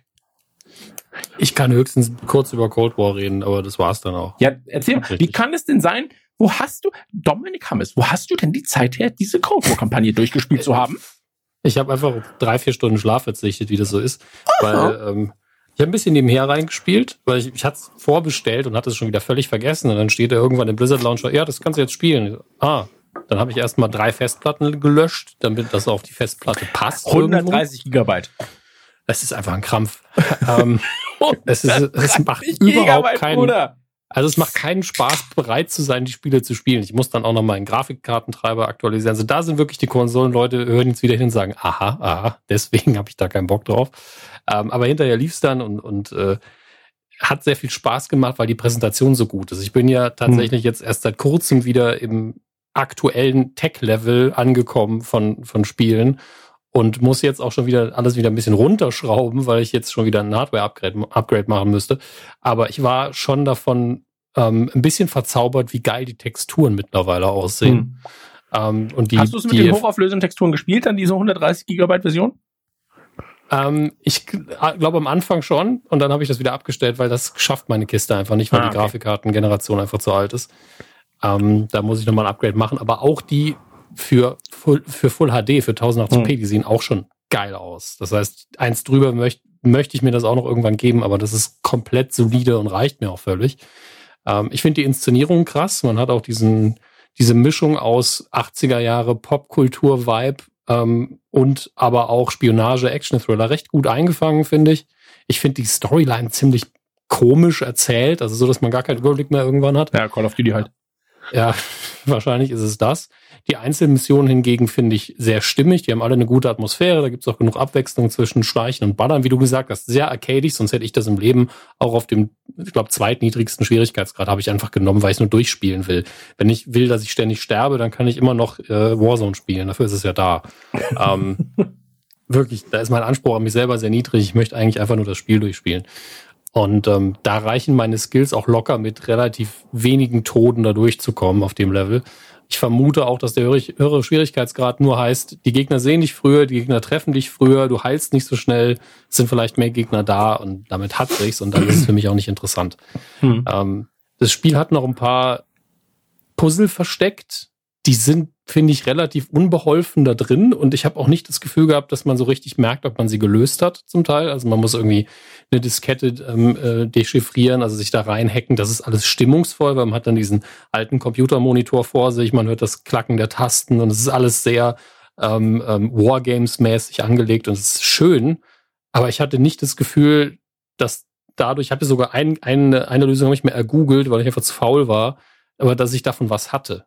Genauso wie ich nicht das Gefühl hatte, dass die andere Mission, wo es darum geht, die Verdächtigen aus, ausfindig zu machen durch eine Kombination von, von Informationen, die man gesammelt hat, dass es da irgendwas gebracht hat, dass ich mir die markiert habe. Also, ja, ob ich die jetzt random markiere oder sinnvoll markiere, ich habe nur in einem Dialogfetzen hinterher gehört, wir haben das und das gemacht und ich habe gar nicht mehr ganz realisiert, ob das jetzt gut oder schlecht war. Das fand ich ein bisschen blöde. Ähm, aber ansonsten, ich fand die Figuren gut. Das Ende der Geschichte, da hat man so das Gefühl, okay, es ist vielleicht auch ein Assassin's Creed mit ein bisschen LSD reingemixt. Ähm, aber hat Spaß gemacht und äh, ich finde es seltsam, dass dieser Zombies-Teil des Spiels, den ich heute angespielt habe, dass der so einen krassen FSK 18 Stranger Things Vibe hat. Also es ist ja wirklich durch dieses Cold War Setting, ist man ja in der gleichen Zeit, man hat die Russen als Gegner und dann benutzt man tatsächlich Stilelemente auch, die eins zu eins von Stranger Things sein könnten. Finde ich ein bisschen komisch. Hm. Aber gleichzeitig, das ist halt die Zeit und es funktioniert. Okay. Ja, ich, ich, den Zombie-Modus, ich bin nie Freund, großer Freund der Zombie-Modi gewesen bisher. Ähm, ich mochte den ersten, weil der noch so ein bisschen kleiner war als die danach. Die anderen danach waren halt einfach riesig, der ja jetzt auch wieder. Aber ich werde damit auch meine Zeit verbringen. Also da bin ich mir sehr, sehr sicher. Ähm, Finde übrigens ein Tipp für alle, die, die gerne Warzone spielen wollen, aber sehr schlecht sind. Da ist gerade nicht so viel los seit dem Release. ja, es ist wirklich viel weniger los. Gerade der Multiplayer ist wie leergefegt. Ja. Ähm, also der normale Multiplayer von, von Modern Warfare. Während Warzone einfach nur das Niveau ein bisschen abgesunken ist. Da sind nicht mehr so viele gute Spieler online. Ja, tatsächlich. Also ich habe gestern beim Telefonieren eine Runde gespielt, ohne Sound und bin Zweiter geworden. Also das, das Und ohne einiges. Sound ist, ist wirklich ein Handicap bei dem Spiel. Ja, ja, absolut. Ohne Sound ist immer ein Handicap, gerade wenn man sonst Biodynamic benutzt. Aber ähm, was ich was ich nur sagen wollte, ähm, ich habe ich habe ich lieb Videospiele einfach. Ich merke es wieder und wieder und wieder. Ne, ich habe mir jetzt so ein ähm, Maxi, das wäre glaube ich was für dich. Äh, ich weiß nicht, ob es das für Konsole gibt, müsste es aber. Hol mal einen Stift raus, Maxi, und dann schreibst du es dir auf. Äh, Prodeus heißt das oder Prodeus. Also P-R-O-D-E-U-S. Das ist so ein sehr oldschooliger Shooter, so Doom Quake-esque. Ähm, kannst du bis auf 240 Pixel runterstellen auf dem PC. Ähm, die, die Grafik ist sehr, sehr schnell und ähm, schön splatterig, schön gorig, richtig schön dumm stellenweise und hat mir sehr, sehr viel Spaß gemacht. Was gibt's so für ähm, PC oder was? Das gibt's für den PC. Ich weiß nicht, ob es das für Konsole gibt. Das ist, das ist der Punkt. Also, ähm, ich habe es ich hab's jetzt nur auf dem PC gespielt, auf Steam gab's das. Ähm, aber ich glaube, das wäre was für einen Stream, so für einen Abend mal. Also da hast du, hast du, glaube ich, auch ein bisschen Spaß mit. Ähm, Genau. Ansonsten, ey, Rogue Legacy 2, ne, macht auch einfach viel Spaß immer noch. Ähm, aber so sieht's eben aus. Ähm, ich bin ein bisschen, äh, ich, ich, muss einmal kurz sagen, ich, ich habe jetzt letztens wieder gemerkt, was für einen Impact, wenn ich das Wort sagen darf, äh, dieser Podcast auf manche Leute hat. Denn als ich in der letzten Ausgabe dieses Putzmittel empfohlen habe, haben mir danach 30, 40, 50 Leute geschrieben, was ist denn mit diesem Putzmittel? Was ist das denn? Ich habe es jetzt schon wieder vergessen, wie die Marke heißt. Ähm, ich werde es aber noch mal auf meinem Instagram irgendwann posten, wie die Marke heißt. Äh, ihr braucht mich nur nicht immer anschreiben, deswegen. Ja, ich bin auch kein Vertreter. So, ich hole uns den Deal ran, dann erzähle ich euch nochmal, wie toll es ist. Aber ähm, naja, ich bin sehr kauzig geworden. Das ist mir aufgefallen. Ähm, ich habe gerade schon im Vorgespräch mit dem ähm, Maxi, da war der Dominik noch nicht da, habe ich dem Maxi erzählt, äh, eine der besten Sachen, die mir in der letzten äh, Zeit passiert sind, äh, oder die, die ich mir in der letzten Zeit gegönnt habe, ist ein Monitorarm zum einen, ja, anstatt halt diese Monitor, ähm, Monitor Stand habe ich mir Monitorarm geholt und ich habe mir äh, Stifte gekauft. Gute Stifte lernt man im Alter auch erst schätzen, glaube ich. Also ein wirklich guter Stift, wo man lange mitschreiben könnte, der immer funktioniert, wo man nicht zu doll drücken muss. So ein geiler Gel-Writer habe ich mir geholt. Und ähm, da habe ich mir, wollte ich einen roten nehmen, mit einer roten Hülle, weil ich wollte mir nur einen kaufen. der sollte blau schreiben oder schwarz, aber mit einer roten Hülle, weil ich Liverpool so sehr mag. Hab den roten geholt. Jetzt sind die Kleinigkeiten. Muss ja auch, ich, ich sitze hier zehn Stunden am Tag. Ähm, ich finde es einfach nur geil, dass du dir ausgerechnet Kombinationen aussuchst, die es wahrscheinlich nicht so oft gibt. Ja, ich dachte halt einfach nur, die Hülle ist andersfarbig. Dann ich, dann kam der rote Stift an und malt halt auch rot. Und dann dachte ja, ich mir, klar. gut, so nicht, meine Freunde. Dann habe ich mir jetzt das volle Paket geholt, habe jetzt sechs Stifte in sechs verschiedenen Farben und ähm, meine, meine Notizzettel, wenn ich jetzt Business mache, dann äh, kann ich kann ich immer mal Notizen schön das hast du die, malen. Wenn, wenn du die auseinanderbauen kannst, kannst du ja die rote Mine in den blauen. Nee, ich bin ja auch kein Handwerker. Da muss ich Kevin fragen, ob das geht. Da rufst du Kevin an, Kevin, ich, ich habe Stifte. Ich schreibe jetzt in Rot auf. Warte, ja. nee, ich nehme den lila ja. Stift. Schreibe mir auf, Kevin anrufen. Stifte und jetzt nehme ich dir den blauen Stift abändern. dann mache ich ein mhm. Smiley hinter in grün und dann ist die Sache gegessen. Ähm, ich war heute beim ersten Corona-Test. Wir waren äh, der, in, in der Klasse meines Sohnes wurde ein, äh, also ein, der Vater eines Mädchens aus der Klasse meines Sohnes war positiv äh, getestet worden. Dann hieß es, dann wird die ganze Familie getestet und jetzt ist halt auch die äh, Tochter positiv getestet worden. Und ähm, da, da bimmelt aber, da muss ich sagen, so diese Einschläge kommen ja auch immer näher, man merkt das ja, ne? Und ähm, wird ja auch immer äh, noch mehr thematisiert, höhere Zahlen und so weiter und so fort. Und jetzt kommen die Einschläge noch näher und noch näher und noch näher. Ähm, man kann natürlich von den aktuellen ähm, von der aktuellen Situation und von den aktuellen Maßnahmen halten erstmal, was man will. Aber da ist mir heute Mittag schon so ein bisschen so, boah, jetzt müssen wir aber jetzt hier reagieren. Und dann war ich ähm, für, für diejenigen, die wissen wollen, wie sowas abläuft, ganz, ganz kurz nur, weil vielleicht war noch nicht jeder und vielleicht haben manche auch Schiss davor äh, oder sonst was, weil man halt natürlich aus den, aus den Medien oftmals gerade in den Staaten sieht, dann kriegst du das Ding in die Nase geschochen, ähm, bis dein Hirn rausläuft. Äh, das war recht entspannt tatsächlich. Äh, es gibt zwei Arten. Es gibt einmal den Test beim, ähm, ich wollte sagen, beim Landeskriminalamt. das ist aber noch was ganz anderes. Ähm, Gesundheitsamt. Heißt Gesundheitsamt, auf jeden Fall gibt es halt den Test äh, bei den Behörden. Ähm, da gibt es äh, dann halt äh, mit Symptomen, dann bist du schneller dran, musst danach aber dann in Quarantäne oder halt ohne Symptome, sondern einfach nur auf äh, Verdacht testen, dann dauert es ein bisschen länger. Dann hast du meistens dein Ergebnis binnen 24 oder 48 Stunden. Und was wir heute gemacht haben, war dann halt mit dem Sohnemann ein äh, Schnelltest. Genau, die sind gratis, diese Tests. Ähm, und dann gibt es eben diesen Schnelltest, da hast du das Ergebnis binnen 15, 20 Minuten. Ähm, und dann wird dir eben gesagt, wenn er negativ ist, ist er hundertprozentig negativ. Wenn er positiv ist, ähm, meinte der Arzt, kann es sein, dass äh, ich glaube fünf von tausend Fällen ähm, falsch positiv sind. Ähm, dann wird es aber nochmal zu diesem großen Test geschickt ähm, und dann kriegt man das Ergebnis binnen zwei Tagen und der kostet dann, ich glaube, zwischen 50 und 100, je nachdem, wo du ihn machst. Ähm, kostet dieser Test dann. Und äh, da war das Ergebnis Gott sei Dank negativ. Und tatsächlich ähm, ist mir da so ein bisschen Stein vom Herzen gefallen. Also das heißt Klar. ein bisschen. Ich war so so, ach, Gott sei Dank. Ähm, und zeitgleich bist du natürlich wieder am Nachdenken. Ja, um nur um diese Lage, in der wir uns gerade befinden, nochmal kurz offensichtlich zu machen. Weil jetzt checke ich ihn dann, morgen ist hier Schulferienzeit. Also heute Dienstag kam das Ergebnis, Mittwoch ist Schulferienzeit, das heißt am Donnerstag sind die Schüler wieder in der Klasse und die Klasse muss nicht in Quarantäne. Das muss man auch dazu sagen, weil ähm, der Test war am Montag, das Ergebnis kam am Dienstag, also am heutigen Tag äh, von dem von dem Mädchen. Und zwei Tage vorm Test gilt als quasi Inkubationszeit.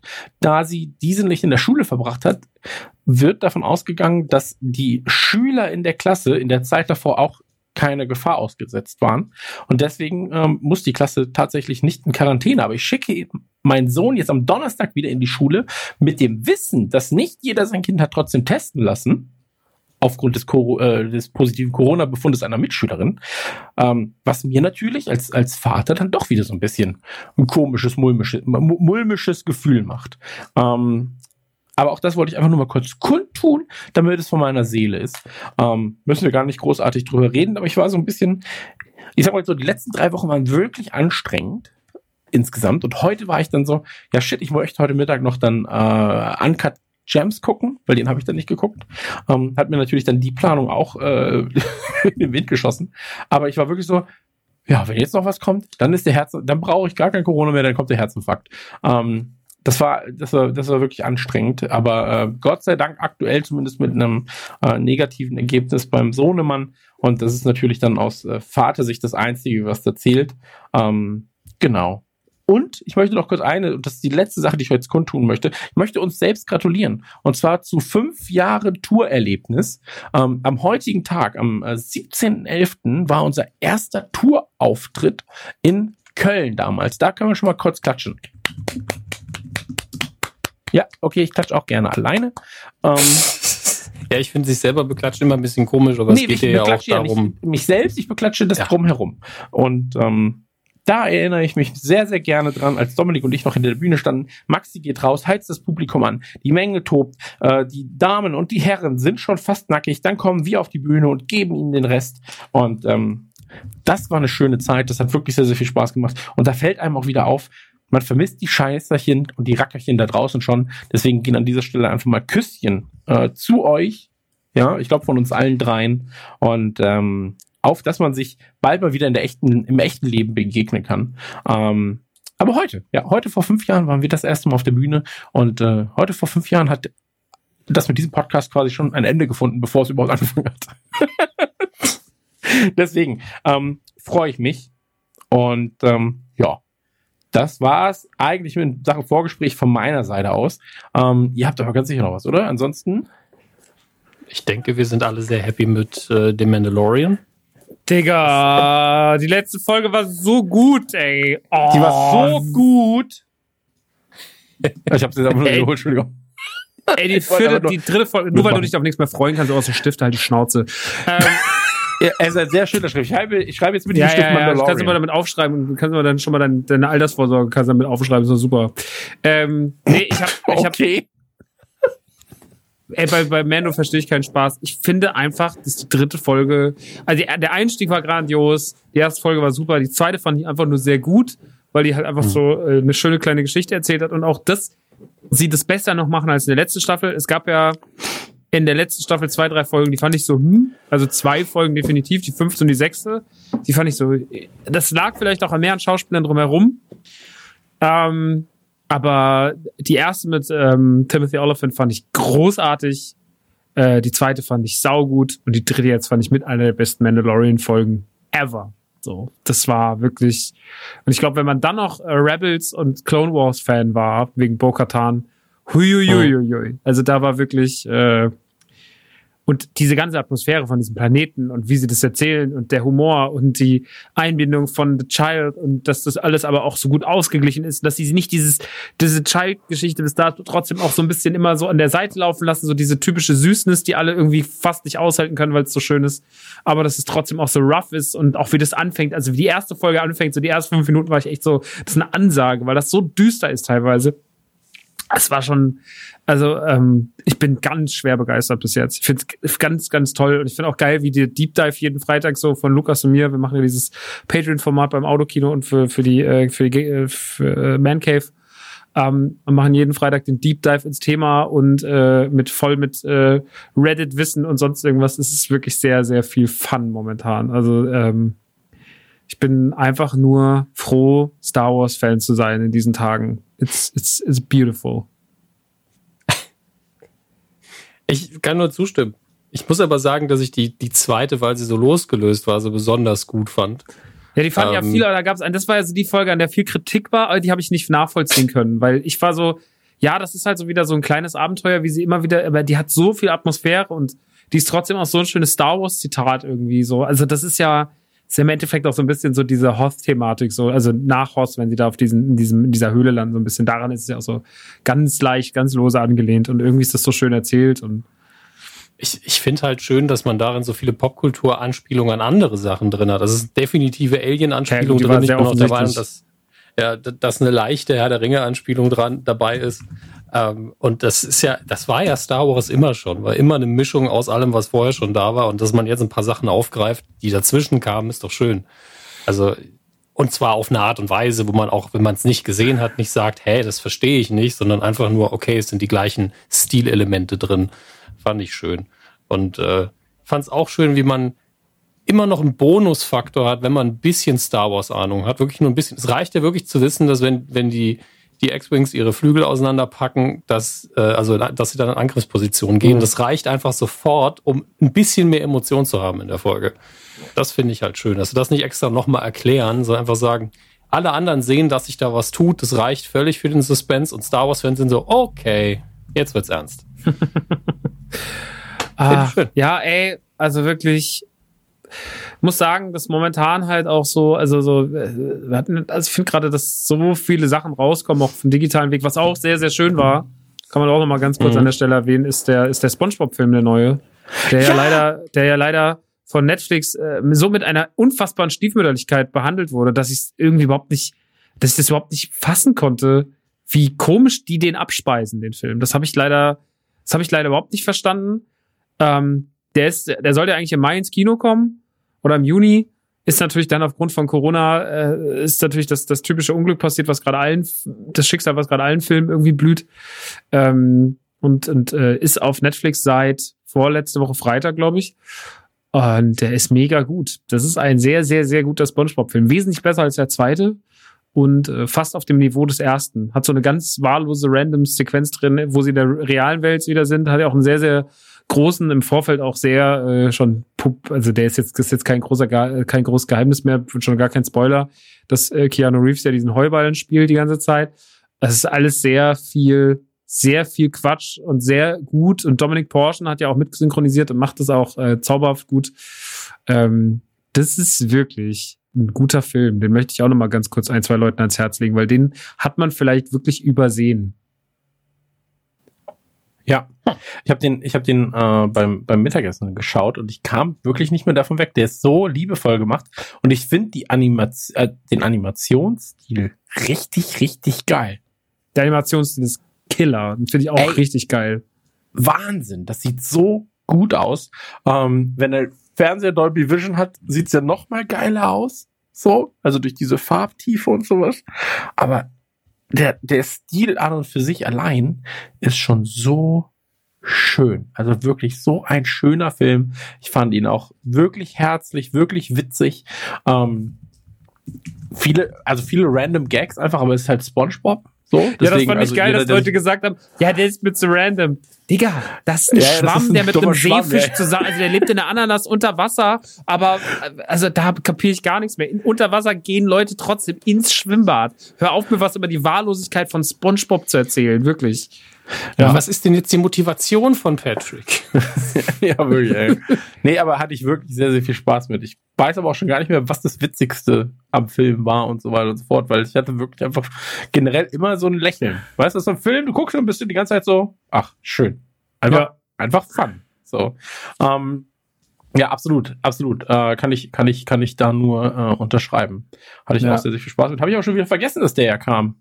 Naja, das geht leider momentan echt schnell, weil so, so viele Sachen irgendwie rauskommen und hm. sowas. Aber ich finde das, äh, ich habe auch dann noch irgendwie The, the, the, Trail, the Trial of the Chicago Seven geguckt. Ein wahnsinnig guter Film.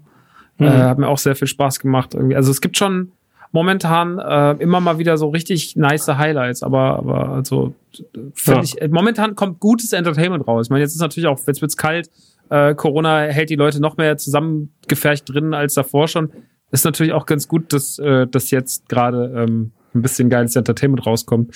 Und die Konsolengeneration hat wahrscheinlich, es hat schon schlechtere, auch wenn der ganze, die ganze Ankündigung die letzten Monate sehr wahllos war und sehr komisch, äh, der, der komischste Launch aller Zeiten. Aber ähm, naja. Und dann kommt ja noch am 10. Äh, Dezember kommt dann äh, im Endeffekt Cyberpunk und setzt dann ja allem nochmal die Krone auf. Also es wird ja, schon. warten wir mal ab. Ja, ich bin schon, ich habe schon Bock. Nee, ich meinte eher mit warten wir mal ab, ob es wirklich kommt. Aber ähm, ey, absolut, ich glaube, die Leute haben Bock auf sowas gerade, weißt du, machst du dir schönes Hello Fresh Ding, machst du dir fertig mit äh, 50 Euro sparen mit dem Code Nukular und ähm, dann kannst du schön äh, ja deine deine Filme, Serien und deine Games genießen so ne. Ähm, bin ja aber sehr gespannt jetzt auf die Leute, die, die jetzt ihre PlayStation 4 äh, Version äh, bekommen von Cyberpunk, also ihre Konsole mit Cyberpunk und ihre Xbox One X mit Cyberpunk. Ähm, ja, wird auch gut für die, glaube ich. Ähm, mal schauen. Mandalorian, Mandalorian ähm, Fans von Mandalorian greifen übrigens zu beim, beim Maxi im, im uh, Store. Ne, Maxi, du hast da ein ganz schönes Aufgebot. Wir sind Mandalorian, wir machen King-Shit, ja. Wir sind, äh, wir sind momentan, also ein NTG fährt, also während wir hier auch gerade podcasten, baller ich auch noch gerade Produkte in den Shop, weil heute schon wieder die ganzen South Park Funkos gekommen sind und Halo Funkos und keine Ahnung. Ich habe auch langsam keine Übersicht mehr, was da alles kommt. Aber wir sind, äh, wir sind fleißig dabei. Wir haben wahnsinnig viel, also wahnsinnig viel Baby Yoda Stuff und es ist wirklich das Verrückte. Wir verkaufen einfach alles. Man denkt immer so, ich bestelle jetzt 15 von diesen teuren Animatronic-Typen und bin gespannt, ob die den alle kaufen. Und zwei Tage später sagt man, ja, ich muss dann wohl nachbestellen. Es ist wirklich, ähm, es ist wirklich gerade wahnsinnig. Mhm. Ähm, das ist geil. Das ist, äh, das ist echt äh, krass, dass die Leute da auch inzwischen NTG so ein bisschen dingen. Wir machen ja momentan noch einfach mehr. Ich habe jetzt auch so mal so ein paar Experimente, auch mal so etwas teurere Sachen, Statuen und sowas. Gerade eine sehr, sehr schöne Darth Maul Büste im Shop, die ist wahnsinnig gut. Ähm, ich habe ähm, eine Figur von Okami im Shop von First for Figures, die ist auf, keine Ahnung, 600 Stück oder so limitiert, die kostet 500 Euro. Die ist noch nicht verkauft. Aber ich bin auch mal gespannt. Ich habe gesagt, naja, also ich gebe den Leuten bis Weihnachten und wenn sie dann keiner kauft, nehme ich die, ne? Kein Problem. Aber da bin ich ganz ja. entspannt, Leute. Da bin ich ganz entspannt. Ähm, wir haben wirklich gutes Zeug. Konsumier nicht dein eigenes Zeug. Du weißt doch, wie es ist. Was? Du, du darfst doch nicht dein eigenes Zeug konsumieren. Du ja, bist doch nicht weiß. dein bester Kunde. Das ist das große Problem eigentlich. das ist leider, ähm, das ist leider mein Problem. Der Zug ist abgefahren, ja? der, Zug ist, der Zug ist definitiv abgefahren, Bruder. Das ist. Äh, naja, gut. Aber finde ich, finde find ich gut. Nee, freut mich. Also ich sehe das ja immer so ein bisschen von außen, wenn dann, äh, wenn, wenn, wenn du ein bisschen Promotion machst, dann bin ich auch immer der Erste, der ruft, ja, finde ich geil. Ähm, und das, das, das freut mich, wenn da irgendwie so dieses ganze Toy-Ding anläuft. Finde ich sehr, sehr, sehr, sehr, sehr schön. Ähm, das war's, oder? Das war's, tschüss. Das war's mit Radio Klar. vielen, vielen Dank. Äh, den Rest gibt's hinter der Paywall bei Patreon. Haut rein. das eigentliche Thema gibt es nicht mehr. Nee. Wir haben eine Stunde gemacht, wir könnten fast die Midroll einfach abfahren, bevor wir mit dem mal anfangen. Ja, sollen wir das schnell machen? Ah, die Leute müssen egal. dranbleiben, finde ich. Ich finde, die sollten das nicht überspringen, weil jetzt kommen wirklich wichtige, gute Produktinformationen. Also nicht so, dass wir jetzt davor schon sehr viel Produktinformationen einfach so gedroppt hätten, aber jetzt kommen Produktinformationen, für die wir auch noch bezahlt werden. Und das, finde ich, ist eine ganz, ganz starke Sache.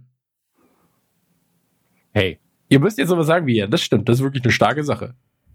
Das ist toll. Ja, deswegen, Mega. also Dominik und ich, äh, weil wir die einzigen sind, die lesen können, ähm, wir erzählen euch jetzt mal, was es bei Readly gibt. Und danach Witz. treffen wir uns wieder, oder Max?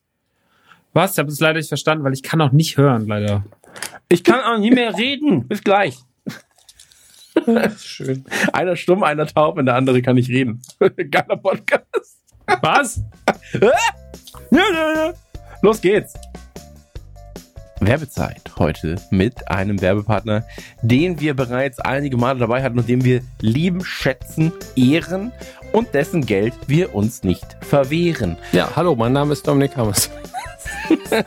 Tut mir leid, musste ich jetzt Ich war doch noch nicht fertig mit meinem tollen Reim. Willst du wissen, wie er weitergeht? Ja, gerne. Er geht weiter mit. Ähm, und das Geld, das wird geteilt. Drum begrüßen wir Dominik Hammes. Wow, du hast jetzt sogar noch mehr Zeit, diesen Reim aufzubauen ja, und hast es ja. nicht geschafft. ich, am Anfang habe ich, hab ich so schön angefangen. Du hast mich halt aus dem Konzept gebracht. Also ich, ich könnte dir anbieten, denn das ist gescheit. Ja. Oder aber auch, deswegen haben wir uns arg beeilt, aber das gibt inhaltlich keinen Sinn. Ja, das stimmt. Aber wir sind jetzt jedenfalls wieder in der Werbung. Äh, Dominik und ich erzählen euch ein bisschen was. Und zwar arbeiten wir zusammen mit Readly. Readly, für diejenigen, die es nicht wissen, im Prinzip sowas wie Spotify für Magazine, Netflix für Magazine, äh, you name Zeitschriften it. halt. Zeitschriften, genau. Und ähm, wir wollen euch natürlich, weil wir sind die beiden Leseratten, ja, wir sind immerhin ja, die immer. Bücherwürmer, die äh, was gibt's immer, noch? wenn Readly Werbung bucht, dann lese ich auch wieder was. dann, dann kann ich auch mal versuchen, wieder was zu lesen.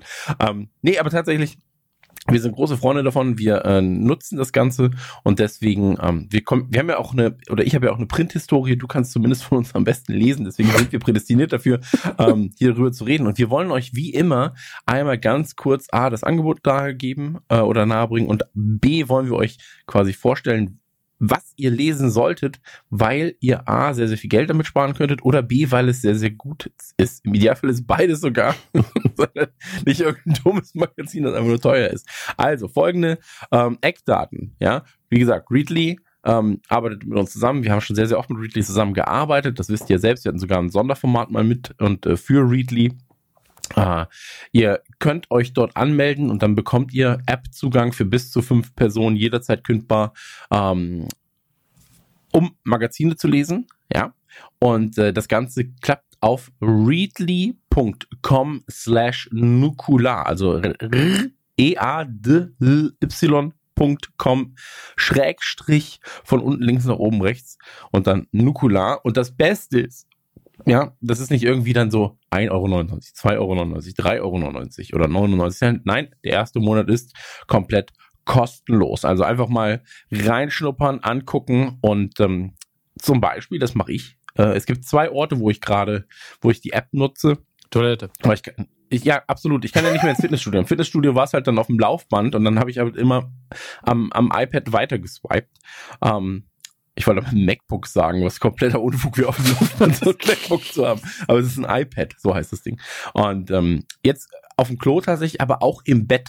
Ich lese ganz gerne im Bett ähm, zum Einschlafen dann nochmal ein, zwei Artikelchen. Und ähm, ich möchte euch jetzt mal kurz ein bisschen was erzählen und Dominik möchte ich auch was erzählen. Mhm. Und zwar was wir gerade lesen. Dominik, äh, ich habe beim Rumblättern habe ich ja wieder mein Magazin gewonnen, ja, Träumewagen, das Traumwagen-Magazin, bin ich immer noch großer Fan. Und dann Drive Style ist, was du daraus machst, ist ihre Subline.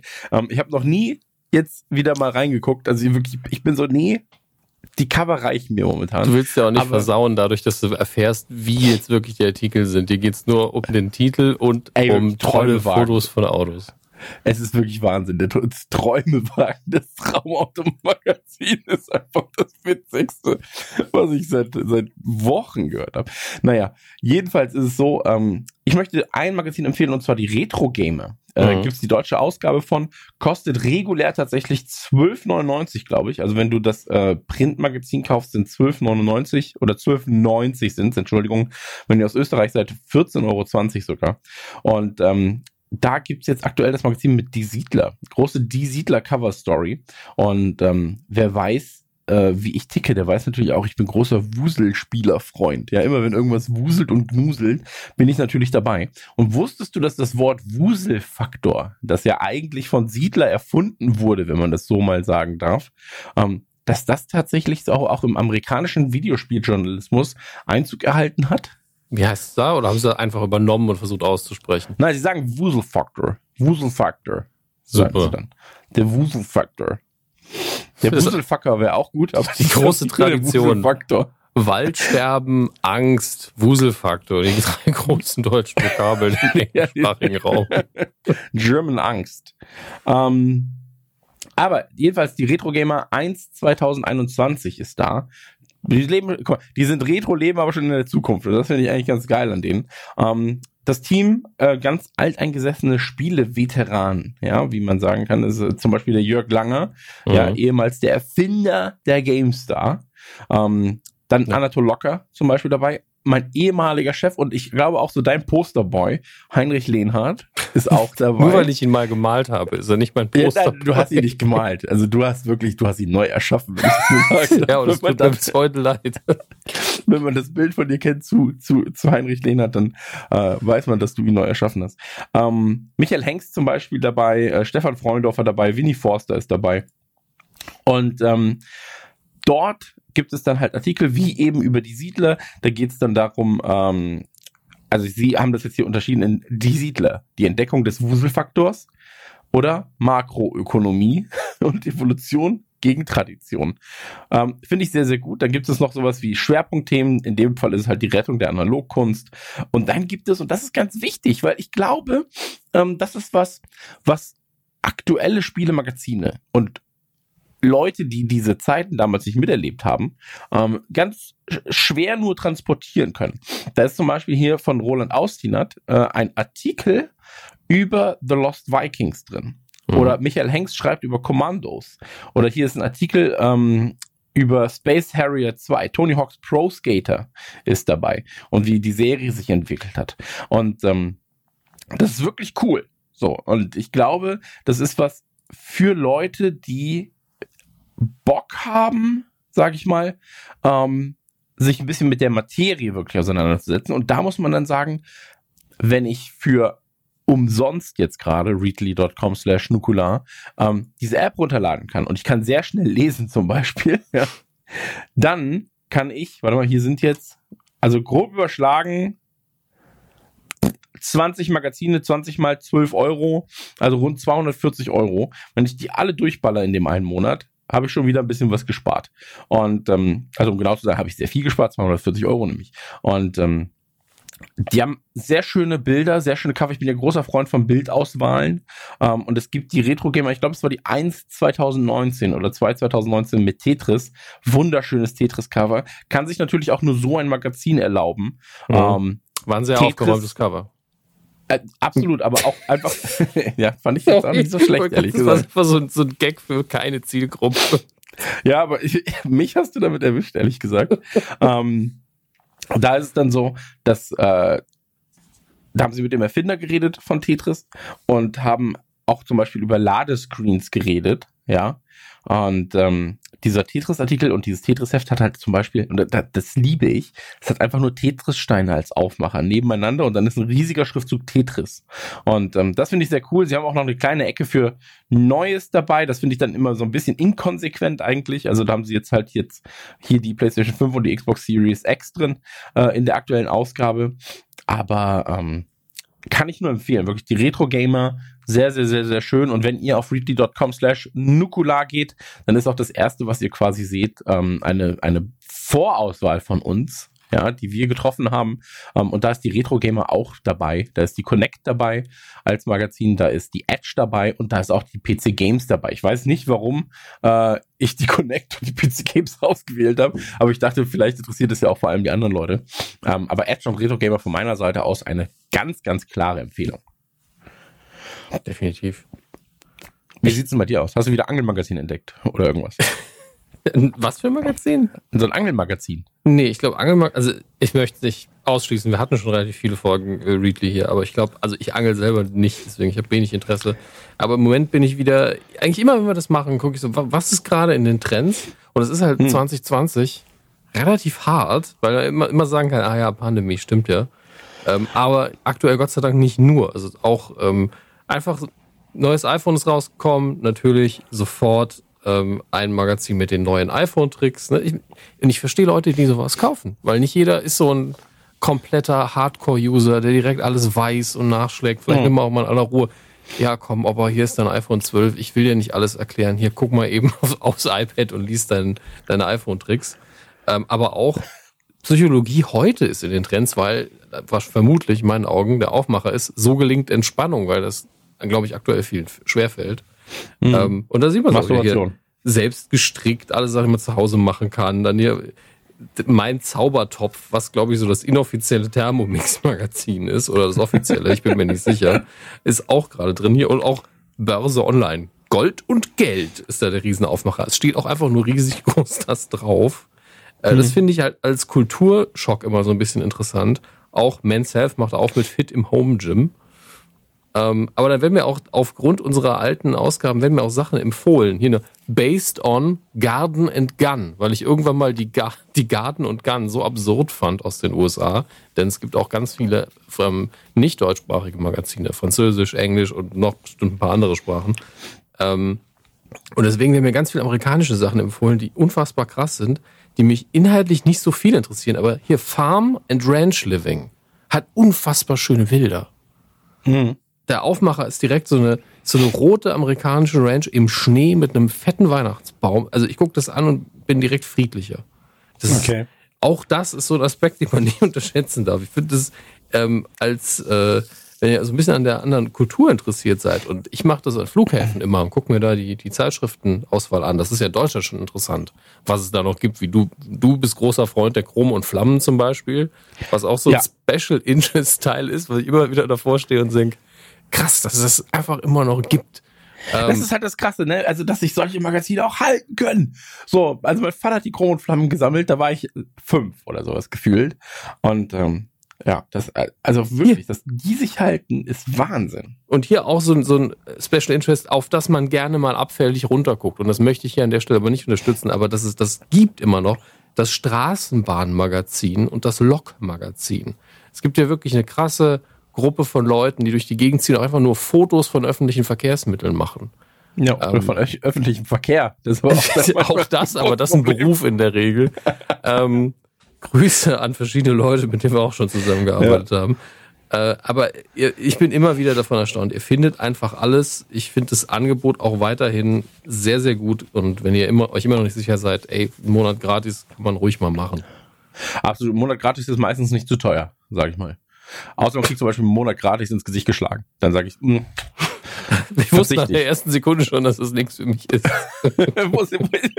Abo abbrechen, Abo abbrechen. Ja, bevor ich das Abo angenommen habe, habe ich schon, oh, da war nichts.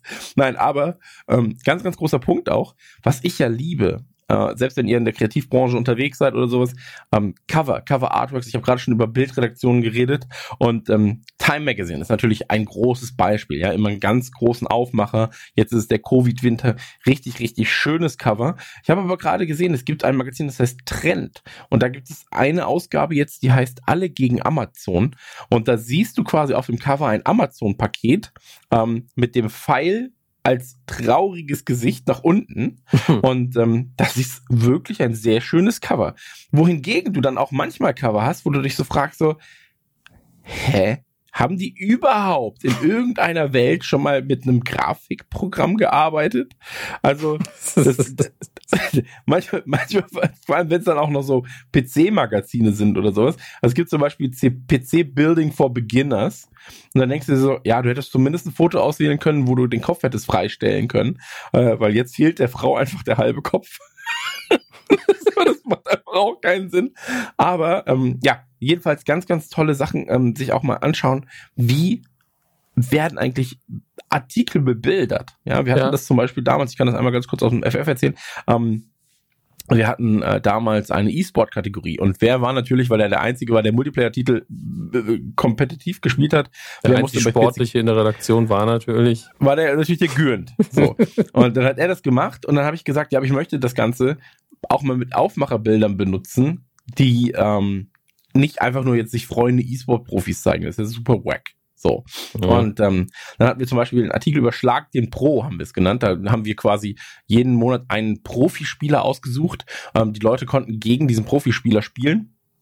Und ähm, der Artikel war aufgemacht, äh, einfach mit einem mit einem Zweiseiter von so einem, ähm, oh, wie heißt das, in, in einer Autopsie, wo dann so ein Zettel am Fuß klebt äh, oder hängt. Ja, mhm. da war quasi nur dieser Fuß fotografiert von unten, der Zettel hing und da drauf haben wir dann Schlag den Pro gemacht. So.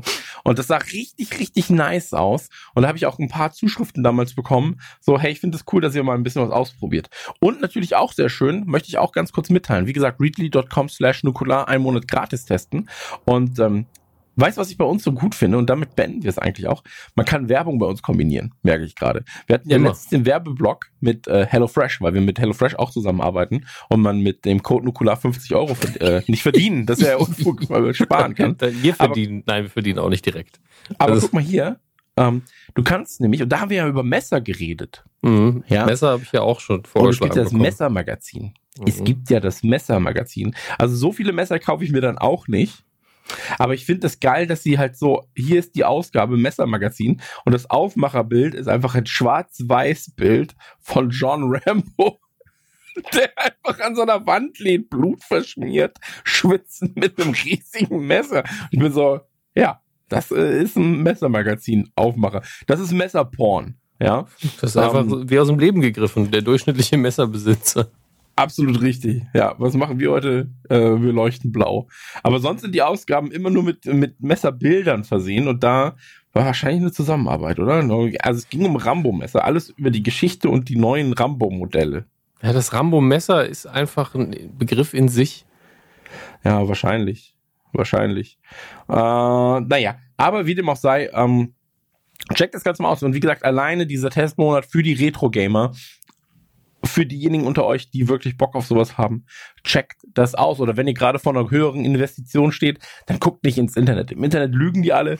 Guckt auf Print. ja, guckt mal einfach in Träumewagen, falls ihr zum Beispiel einen Oldtimer sucht, ins Messermagazin oder hier bei Total Guitar, wenn ihr, wenn ihr Gitarrentests sucht und informiert euch da. Ansonsten ähm, bleibt uns gewogen. Readly.com slash nukular. Ein Monat kostenlos testen. Und ähm, ihr seht, dass ihr auf der richtigen Seite seid, äh, wenn unten links auf der Seite unsere Gesichter euch entgegen lächeln. Ja. Und ähm, Dominik, dir gehören die letzten Worte und lass sie doch nicht in diesem Fall readly.com slash nukular sein, weil das habe ich jetzt schon mehrfach gesagt. Sehr gut. Ähm, ich bedanke mich bei, bei Readly, bei unseren Hörern und ich wünsche noch viel Spaß mit dem Rest des Adam Sandler Podcasts. Und äh, dir sage ich auch nochmal Danke. Äh, ja, bitte. Um, und jetzt readly.com slash nukular runterladen, einen Monat gratis testen und äh, Readly und uns damit glücklich machen. Denn nur wenn Readly und ich glücklich sind, bin ich auch nee, glücklich. Ist Dominik auch glücklich, ja. Wieder was readly.com slash nukular. Wir machen jetzt weiter mit Adam Sandler und äh, holen den Max einfach wieder dazu. Ne? Der kann nicht lesen, aber der ist ein netter Kerl. Das ist so gemein. Bis gleich. Tschüss. Ruhe bitte, da sind wir schon wieder. Hey, das war gerade die Werbung. Hier ist der, der nicht lesen kann. Mein Name ist Max Nikolaus Maria von und äh, das andere sind Christian und äh, Dominik. Und äh, die wurden wieder von mir zu einem Thema gezwungen. Hey, cool, Adam Sandler. Denn äh, wir haben vor fünf Jahren diesen Podcast gemacht, wir haben es ja vorhin schon erwähnt. Damals war der Schlusspunkt Pixels. Und wir haben damals, ich weiß noch, am Ende der Folge gesagt, so ja, und das steht ja ganz schön viel auf der Agenda und mal gucken, was der Sandmeister noch alles so macht. Und ich war ja immer der, der gesagt hat, ich liebe den Sandmeister und ich muss natürlich auch, ich bin ja nicht komplett dumm. Ich bin sehr dumm, aber nicht komplett dumm. Und ich weiß natürlich, dass nicht alles, was er gemacht hat, grandios war. Also Jack und Jill, äh, Kindsköpfe 2 und sowas, da ist wirklich auch Schrott dabei. Wirklich Schrott.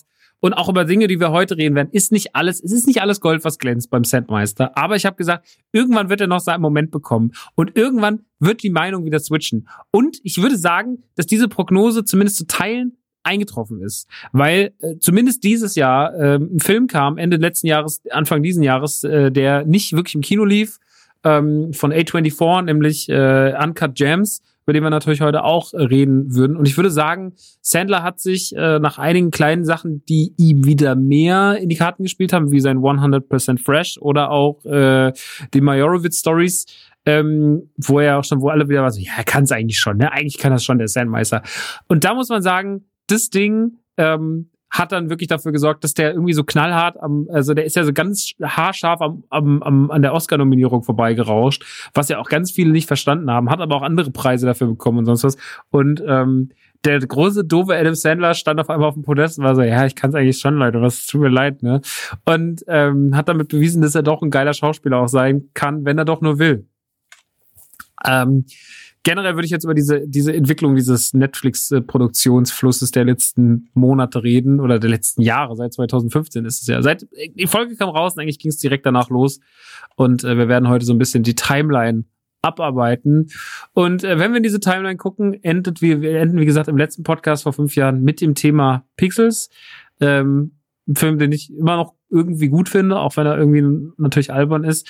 Und ähm, wir gehen damit ins nächste Thema rein, direkt. Und zwar hat das Sandler Imperium mit seinen Heavy Medicine Produktionen sein ähm, seinen Einstand auf Netflix gefeiert und zwar mit einem Film ähm, namens The Ridiculous Six. darf ich darf ich kurz was sagen? Ja. Ähm, ich muss das Ganze jetzt mal ganz kurz aus dieser Business-Sicht beleuchten. Und Sandler ist da ein verdammtes Genie. Also bitte.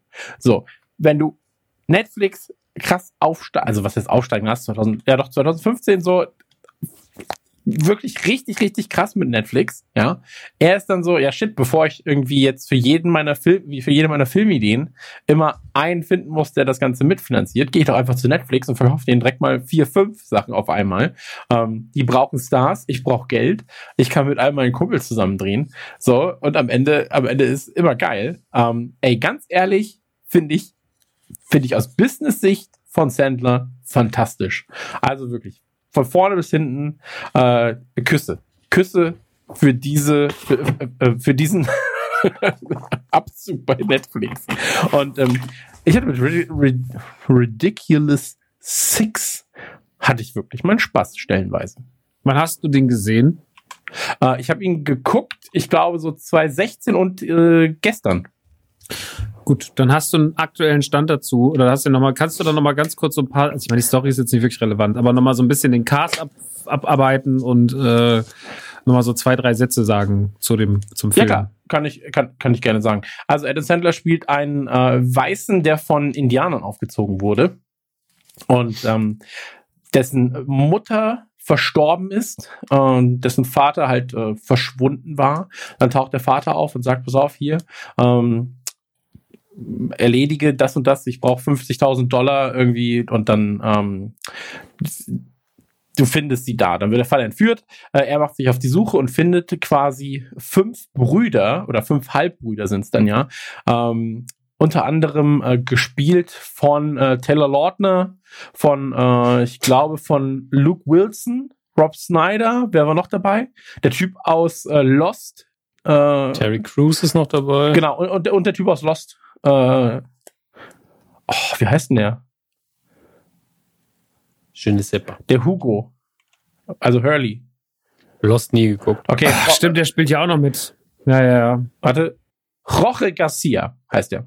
Und ähm, die spielen quasi diese, diese sechs Brüder, die Ridiculous Six. Und ähm, ja, machen sich dann eben auf den Weg, äh, Geld zu klauen. Ähm, und dann eben mit ihrem oder ihrem Vater, also offensichtlich ihrem, ihrem Vater zu helfen. Und dann am Ende stellt sich das alles so ein bisschen anders heraus. Und ähm, ja, ohne jetzt das Ende spoilen zu wollen. Ähm, ich fand ihn aber sehr funny, weil man eben, also wer die Santa-Filme kennt, der weiß ja auch, mit welchen Leuten quasi im Film zu rechnen sein wird. So.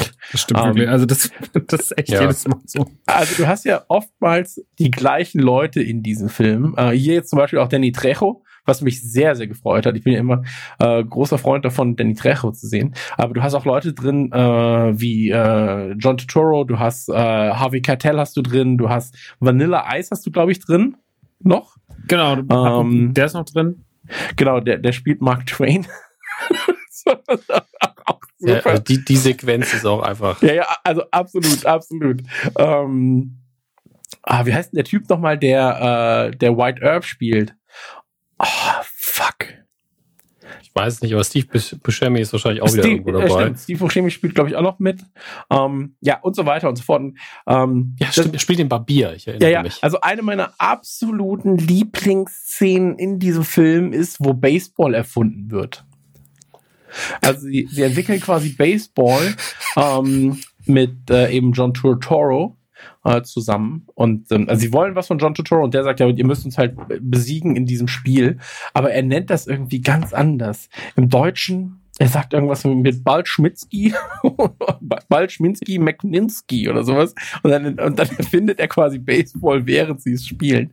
Ähm, das ist schon sehr, sehr funny. Ähm, Vor allen Dingen geht es immer nur darum, dass er gewinnen möchte. Genau, nee, genau. das zählt nicht, weil, weil, weil das darf man nicht. genau. Und dann so, ja, aber du hast doch gesagt, es gibt zwei Fouls. Nein, nein, es gibt drei Fouls. Okay, ja.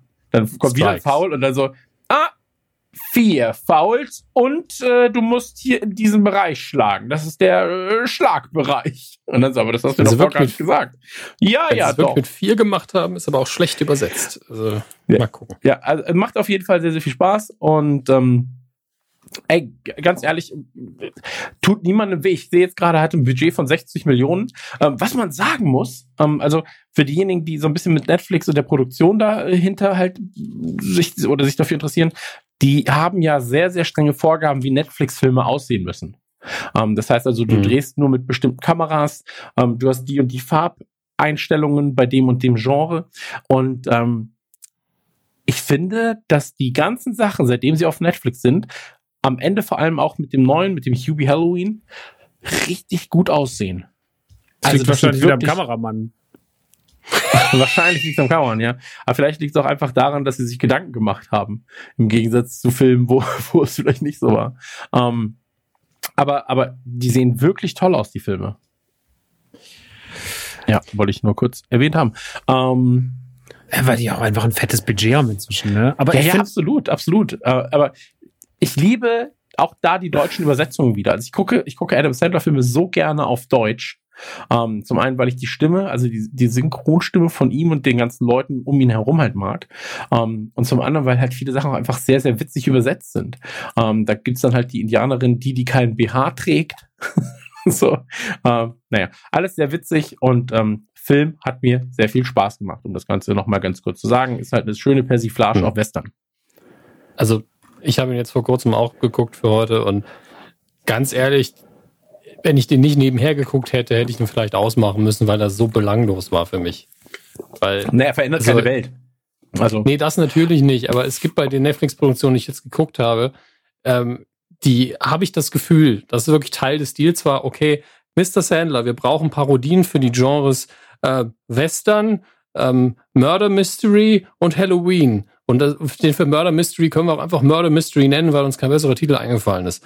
Ähm, und das ist soweit auch okay, aber das merkt man diesem Fließband-Ding halt wirklich an. Man weiß genau, welche Schauspieler es sind, man weiß genau, was Sandler kann oder nicht. Und genauso sind die Filme halt auch produziert. Manchmal ist das echt unterhaltsam und schön, aber es, es ist so offensichtlich, dass ich wirklich da sitze und sage, okay, neun von zehn Gags finde ich alle egal mhm. und einen finde ich gut. Mhm. Ja, aber das reicht ja manchmal. Also ich, ich muss sagen, ich habe ihn, als ich ihn gesehen habe, so mir ist einmal schlecht geworden. Ich kann der Sache mit Augen und so nicht ab. Und da gibt's halt eine Sequenz, in der sich einer quasi ein Auge auslöffelt.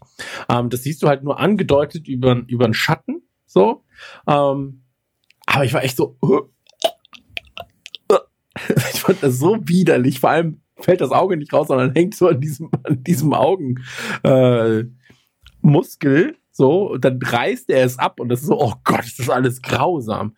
Ähm, ja, ansonsten, er ist halt ein klassischer, klassischer, pff, wir, wir blödeln mal rum, ne? Ist halt so ein bisschen Shoot as Money to auf Englisch.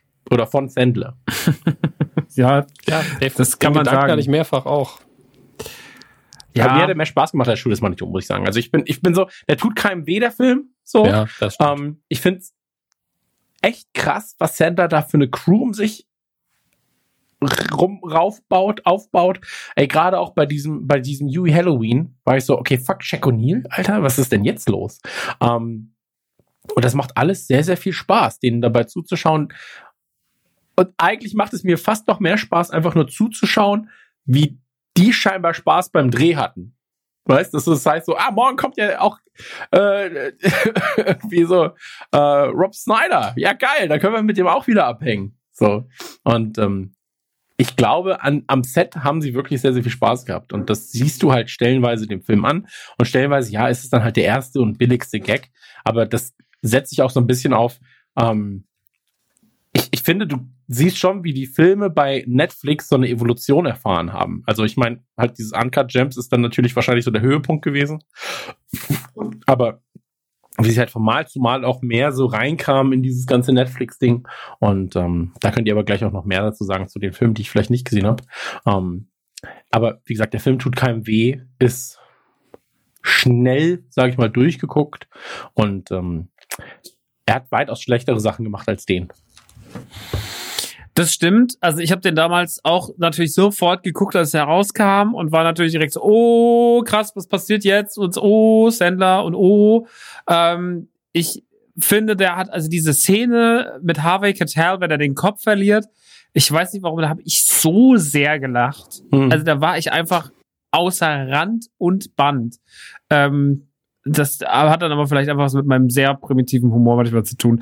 Ähm, ich äh, finde den aber auch jetzt, glaube ich, nicht, also von, von äh, dem, was ich so, äh, was ich so die letzten Jahre von ihm gesehen habe und so, ähm, finde ich den auch eher einen der, der mittelmäßigeren. So. Hm. Na, der Hund ist auch da. Hallo Hund. Nee, ist die Frau, die hat Hunger. Ach so, cool. Kann ich alles nicht glauben, Ähm, ja, ich, ich, äh, wird abgelenkt von Hunden. Ähm, ich ich habe gesagt, mein Hund ist nicht da. So, ja. Ich finde den Film, ähm, ich fand den damals, glaube ich, im ersten Moment wollte ich den gut finden. Ich finde halt, dass der schwierig ist an ein, zwei Stellen, weil der auch dann, weil der Humor manchmal so hinten dran veraltet ist, ähm, mhm. dass ich mir manchmal denke, na ja, also PC ist es es nicht. Und ich weiß, dass damals Nee. auch auf jeden Fall viel Kritik gab. Ähm, ich kann darüber natürlich hinwegsehen, weil ich natürlich auch weiß, wie schnell sowas entsteht und auch so Albernheiten, wo man sich auch denkt, ja, es ist halt, ne, also für die Zielgruppe ist es bestimmt alles irgendwie witzig und haha, lol. Ähm, ich, ich, ich bin da nicht so streng wie das, wie, wie das Internet oder Twitter, aber ähm, ja, es war so ein bisschen, es war so ein bisschen schwierig. Ich hatte halt Angst, als ich den Film gesehen habe und dachte so, na, wenn das jetzt die Fahrtrichtung für die nächsten drei Jahre ist, Mhm. hm. und man muss ja sagen, dies ist ja schon auch die Fahrtrichtung geblieben. Also äh, das, was Das Konzept auf das jeden Konzept dieses, also die Sandler-Filme funktionieren ja, wie Dominik eben gesagt hat, eigentlich immer nach dem gleichen Prinzip. Die sind so, ey, wir haben hier was und Leute, wir trommeln jetzt alle zusammen, wir holen sie alle ran. Der Kevin kommt vorbei, ja, dann kommt hier nochmal der Danny vorbei, dann kommt hier natürlich der Stevie Mhm. vorbei und die kommen alle mal vorbei und wir haben einfach wieder eine gute Zeit, machen einen Quatschfilm. Und jedes Mal schafft Sandler, also das habe ich bei Yubi Halloween ge gedacht, als ich den gesehen habe, dachte ich, das ist schon krass. Der ist schon so inzwischen so, naja, mal gucken, was, also wie sie das jetzt so finden. Wenn ich den Also mache, wenn ich den Move jetzt mache. Es ist aber, bei Yubi Halloween ist mir ganz krass aufgefallen, dass es in den klassischen Sandler-Filmen, also den Happy Madison-Produktionen, was das hier ja auch alles sind, sind ja Co-Produktionen, Ja. ähm, da ist Sandler wirklich immer so, ich möchte gar nicht aus meiner Komfortzone raus. Ich kann drei, vier Sachen als Comedy-Darsteller. Ich kann auch mehr, aber das mache ich in den anderen Filmen. Und das, äh, entweder ich spiele jetzt, also ganz ehrlich, Yubi Halloween, der Typ ist einfach ein Cousin von Waterboy. Ist einfach ein Cousin von dem Jungen. Der redet fast genauso, der ist auch so nicht, nicht der hellste, aber hat ein gutes Herz und, und möchte was Gutes erreichen. Und die ganze Storyline ist auch, also die, die, dramaturgische Storyline, nicht dieses, okay, und der ist jetzt ein Werwolf oder denkt, der wäre einer und der, der nässt sich ein oder so. Das ist ja nicht Teil der Storyline, das sind ja nur Gags. Das sind die Teile, die entstehen, wenn die ganzen Leute am großen Tisch sitzen und sagen, was machen wir mit Spade, was machen wir mit dem? Der zieht eine Perücke an, der macht unter sich, ha! Und das ist auch okay. Ja, Ja, man weiß so genau, dass es einfach Quatsch ist.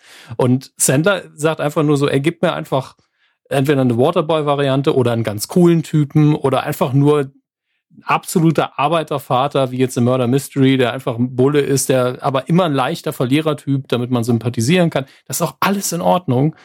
Aber da passiert halt nie was Oscar-Verdächtiges. Da sind wir uns einig. Es ist immer nur die Frage, wie witzig wird's denn diesmal? Absolut. Aber Das- das, also ich, wenn man irgendwann dieses Denken entwickelt hat, also ich glaube, diese Beständigkeit, mit der die das machen, ne? Also zum Beispiel, ich habe das bei Yubi Halloween Mhm. gemerkt. Und Yubi Halloween kam dann raus und hatte so einen 55er Metacritic. Und dann dachte ich mir, naja, das ist ja für so einen Sandler-Film schon fast ein Ritterschlag, dass der nicht unter 30 liegt.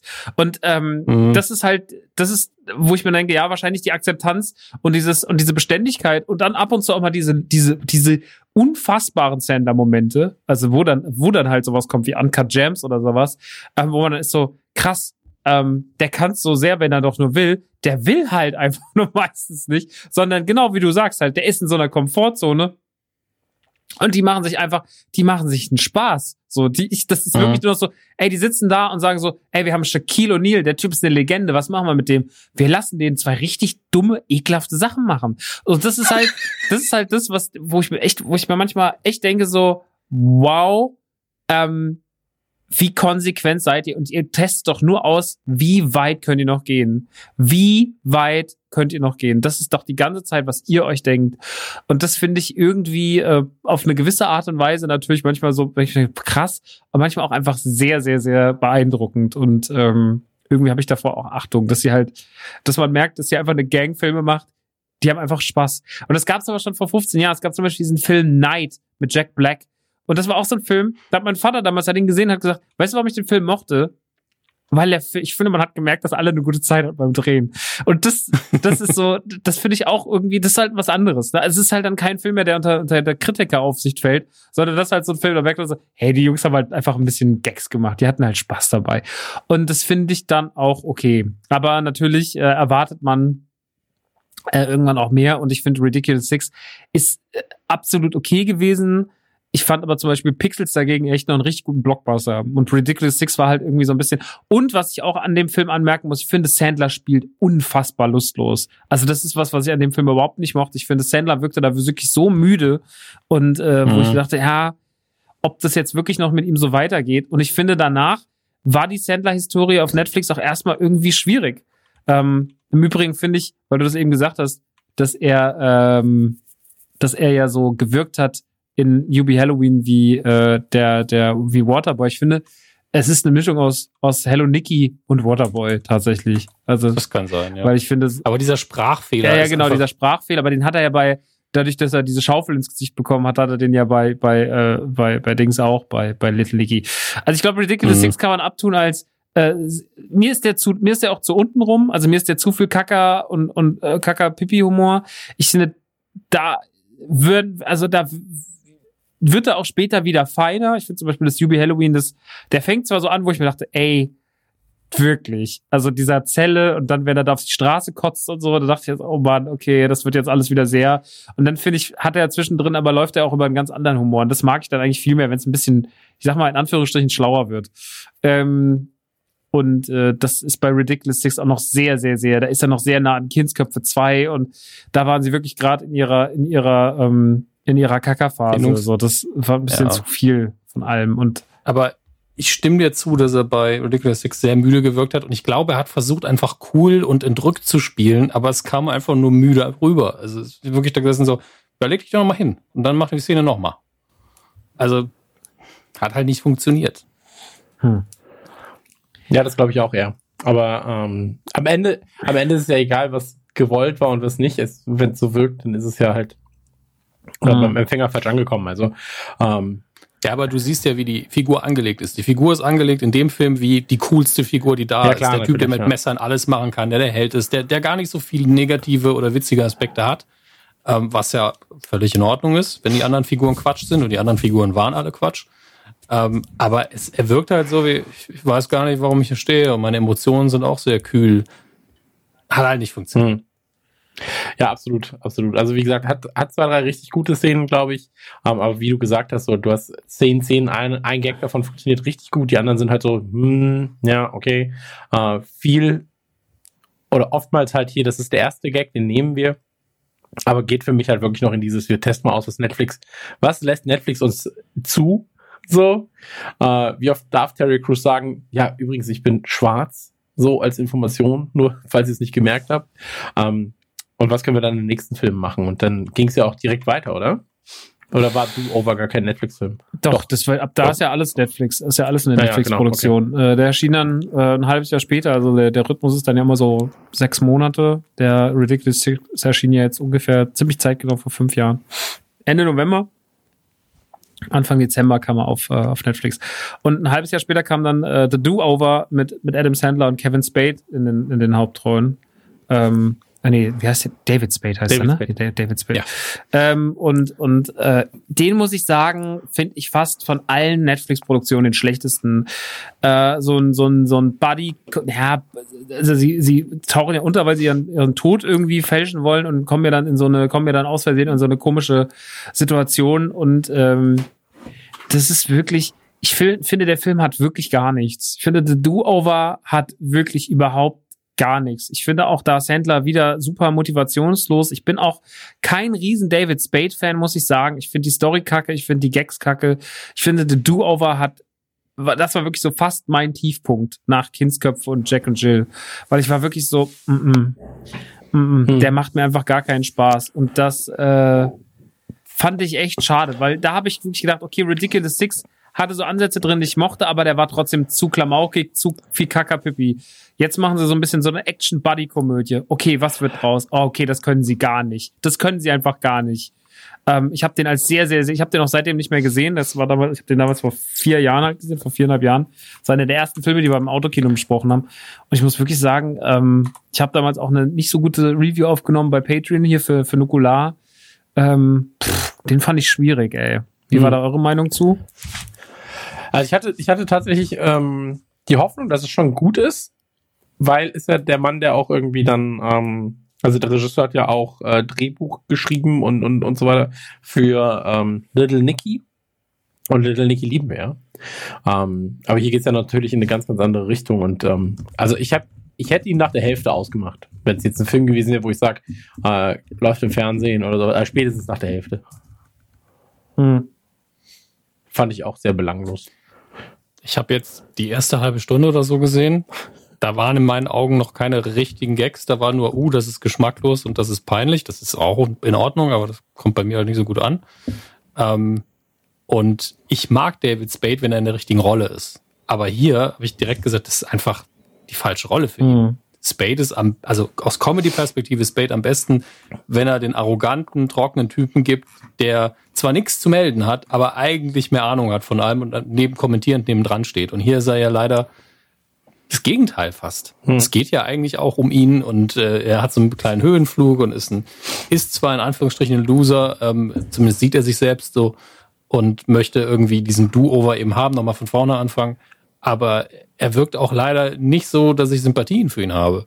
Das ist alles ein bisschen schwierig. Hm. Ja, wie gesagt, ich habe den gar nicht mehr so gute Erinnerungen. Deswegen, ähm, ich habe den als absolut furchtbar und katastrophal in meiner, in meiner Erinnerung abgespeichert. Deswegen habe ich mich dann noch schnell davon irgendwie. Also ich finde, der verdient einfach auch nicht viel Platz im Podcast, bin ich mal ganz ehrlich. Also weil er einfach so egal ist, ich würde den auch tatsächlich schon fast abhaken. Wenn ihr da noch was zu habt, dann Dismissed. gerne her damit. Der ist richtig Mist, Alter. Ja. Also ich kann nicht mehr darüber sagen, nach der halben Stunde, die ich geguckt habe. Das wäre auch dem Film gegenüber unfair und bei euch sieht es, glaube ich, obwohl ihr ihn gesehen habt, ähnlich aus. Hm. Ja. Ich mag David Spade aber eigentlich auch. Also du finde ihn halt recht sympathisch und relativ funny. So. Es kommt halt drauf an, mit wem er hm. zusammenarbeitet. Hm. Denn Tommy Boy, das war die perfekte Kombination damals. Hm. Und, das war die ähm, Zeit, wo er auch Black danach, Sheep gemacht hat und sowas, ne? Das kam ja direkt danach ähm, mit äh, Farley. Ist das nicht sogar der gleiche Film oder einfach das gleiche nee, Duo? Zwei, ich bin mir nicht mehr sicher. sind zwei Filme. Tommy Boy ist ein anderer Film, aber ich glaube Chris, nee, äh, Chris Farley. Was habe ich gerade gesagt? Doch, ich habe Chris Farley. Du hast nur Farley gesagt. Ja, aber, um, aber ähm, genau, das sind Ich meine den, ja. wo, die, wo die beiden auf dem Roadtrip unterwegs sind und versuchen, die Motorteile zu verkaufen. Nee, dann ist Tommy Boy. Okay. Grandios. Ja.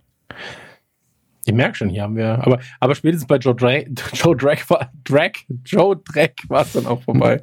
Naja. Nee, das ist auch, das ist auch nicht gut. Das, nee. Er ist halt kein, also zumindest habe ich ihn noch in keiner Leading Man Rolle gesehen in der Comedy, hm. wo es funktioniert hätte. Vielleicht waren die Angebote nie da, vielleicht könnte es, aber ich habe es nie gesehen. Hm. Nee, ich auch nicht, ehrlich gesagt. Es gibt sogar Joe Drake 2, sehe ich gerade. Ja, der spielt da selber gar nicht mit, oder?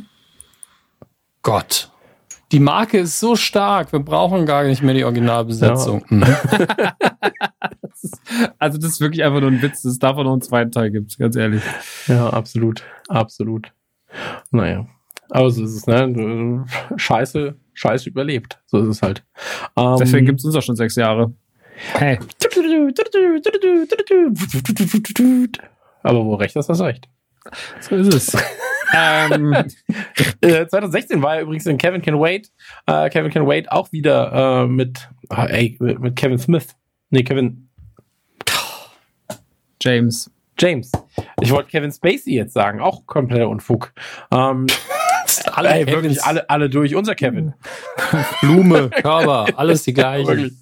Äh, Kevin Can Wait, im Prinzip der Nachfolger, ganz, also ist kein Nachfolger natürlich, weil es eine andere Handlung ist und andere Charaktere sind, aber ähm, zu King of Queens.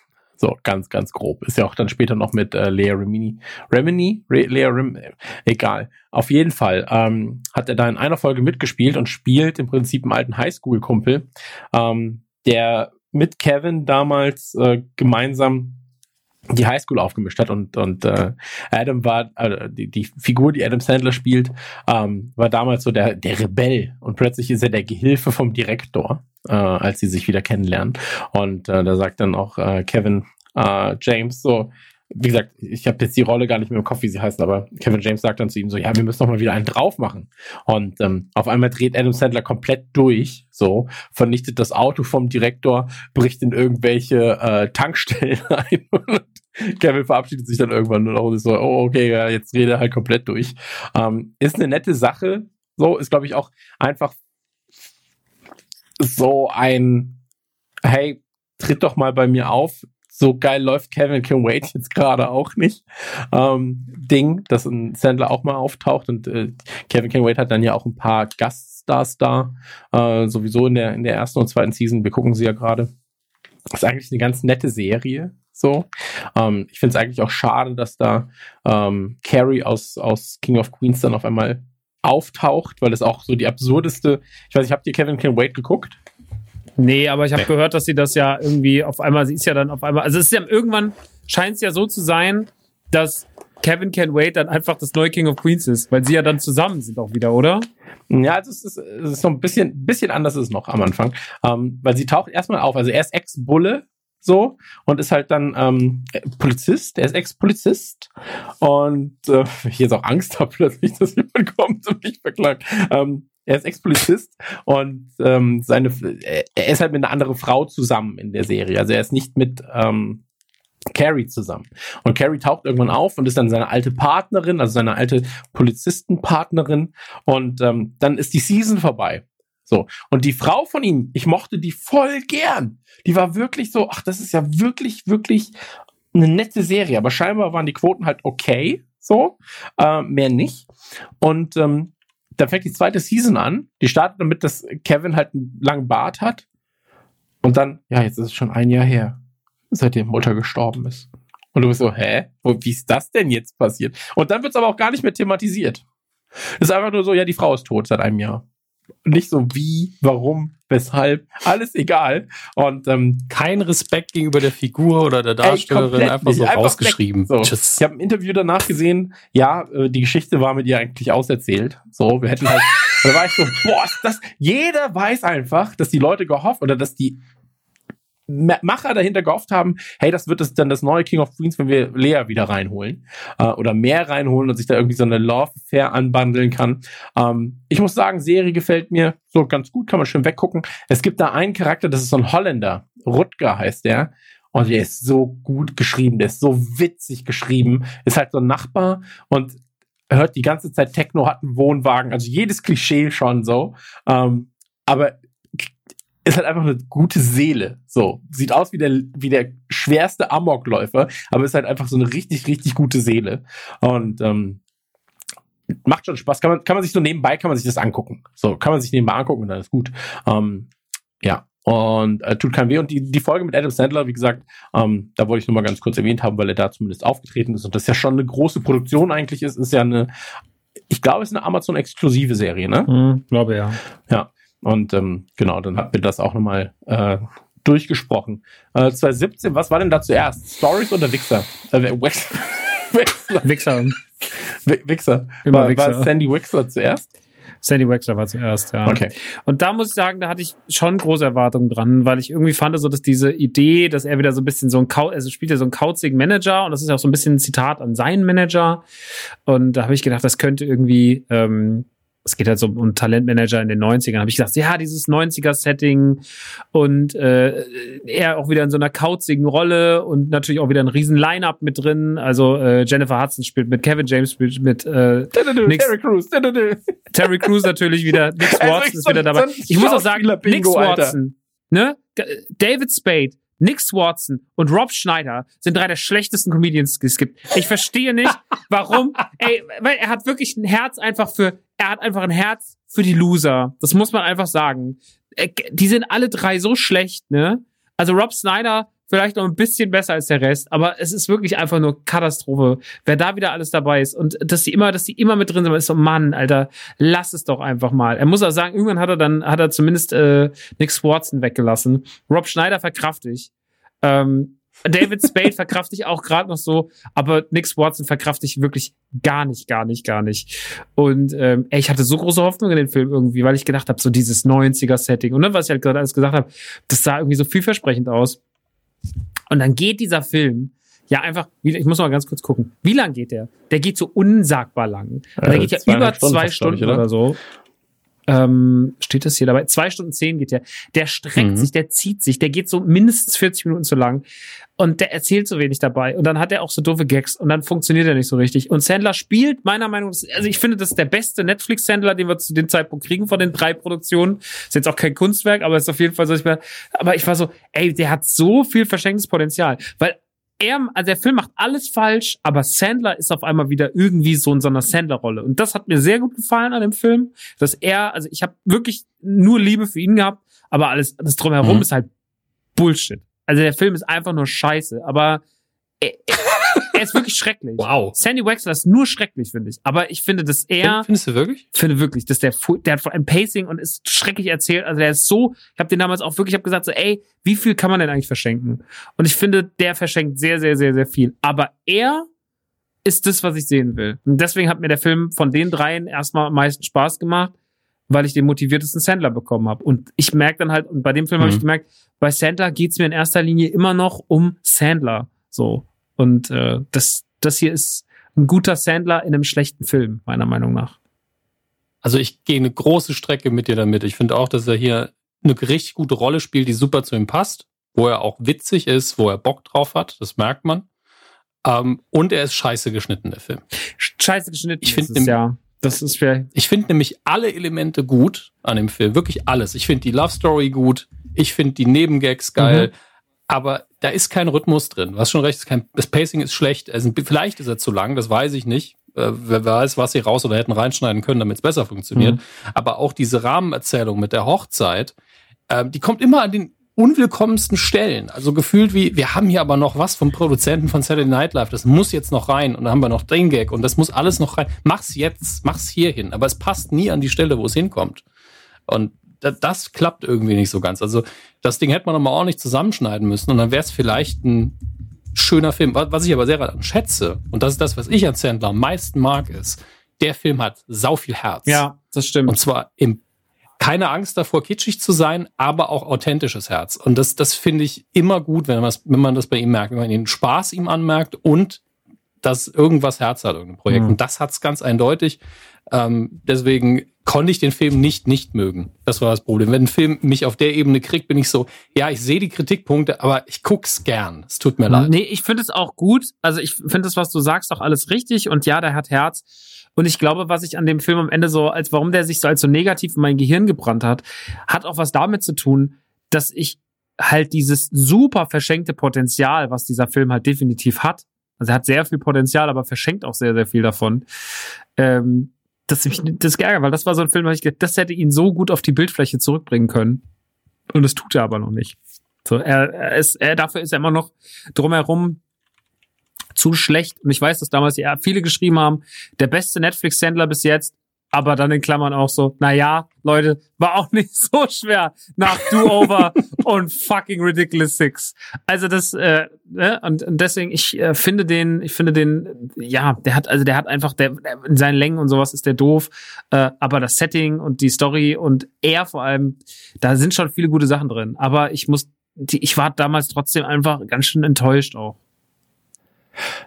Ich muss Aber sagen, ich hatte ich, Hoffnung. Ich hatte nach dem Film wirklich Hoffnung. Das will ich nur sagen. So, Hm. Entschuldigung. ich muss sagen, ich war vor allem angetan, glaube ich, durch die Promo, die sie gemacht haben. Also ich finde den Look von dieser Promo finde ich ganz geil. Das hat so ein bisschen so diesen GTA-Style.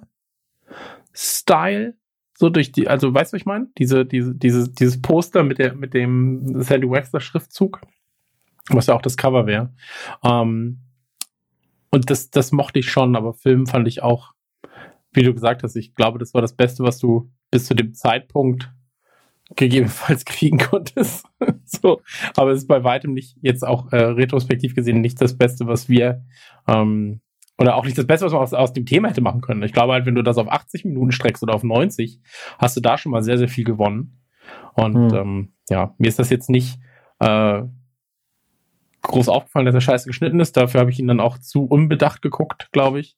Es ist mir jetzt Ähm. auch nur durch Max Kritik aufgefallen. Ach so, okay. tatsächlich. Weil ich Okay. habe ihn auch ein bisschen nebenher geschaut Ja. und im Nachhinein, ja, er ist echt lang. Und ja, die, die Dinge passen nicht so ganz zusammen. Und das ist immer ein Punkt, wo ich dann sage, okay, dann ist es Hm. vielleicht im Schnitt zu lösen. Ja, klar, natürlich, das macht dann ja auch Sinn. Aber hey, wie gesagt, ich fand's, ich fand's äh, zu dem Zeitpunkt äh, zum Weggucken ganz okay. Aber ist jetzt auch nichts, wo ich sage, dem muss man sich unbedingt geben. Hm. Und mit Nick Swartz, heißt er Swanson oder Swartzen? Swartz. Swartzen. Ja, ey, bin ich, Ist es der Name, der dich in der Hauptsache stört? weil du klickst wie Schwansen fast. Nee, aber es, ist, es liegt daran, wie Max es immer sagt. Du sagst es immer schon so voller Missgunst, dass ich immer denke, vielleicht ist auch der Name, der ihn stört. Nee, Der, fand- den Namen finde ich auch super scheiße, unsympathisch. muss ich ehrlich sagen, weil das ist ein, einfach ein furchtbarer Name. Aber das ist es tatsächlich, äh, es wird euch überraschen, das ist es nicht. Ja, aber ich mag ich find Kevin nicht. James halt einfach, ne? So. Ja, Kevin James ist eh mal witzig. Also ich liebe auch das, was er in Yubi Halloween macht. So Oh, diesem, total. Diesen, diesen Kopf finde ich auch schon sehr gut. Ja, Ey, aber Huey Halloween, da können wir gleich noch drüber reden, weil da habe ich Ja, auch, ey, ich habe ich hab mich bepisst vor Lachen stellen, aber später mehr. Später mehr. Bin ein einfacher Geist. das ist auch okay. Uh. War ein, war mal ein Zitat Mann, aus dem Alter, Film wirklich. Das kann ich nicht glauben. wirklich mal. Ähm, ja, dann kommen wir von Sandy Wexler zu äh, einem Film, der dann wieder ganz anders raussticht. Und zwar, und auch mit einem wahnsinnigen Line-Up. Also hier steht jetzt noch Chelsea, das hat er nochmal irgendwie mittendrin gespielt hat, TV-Series. Kann ich gar nicht so sagen. Ihr was? Chelsea?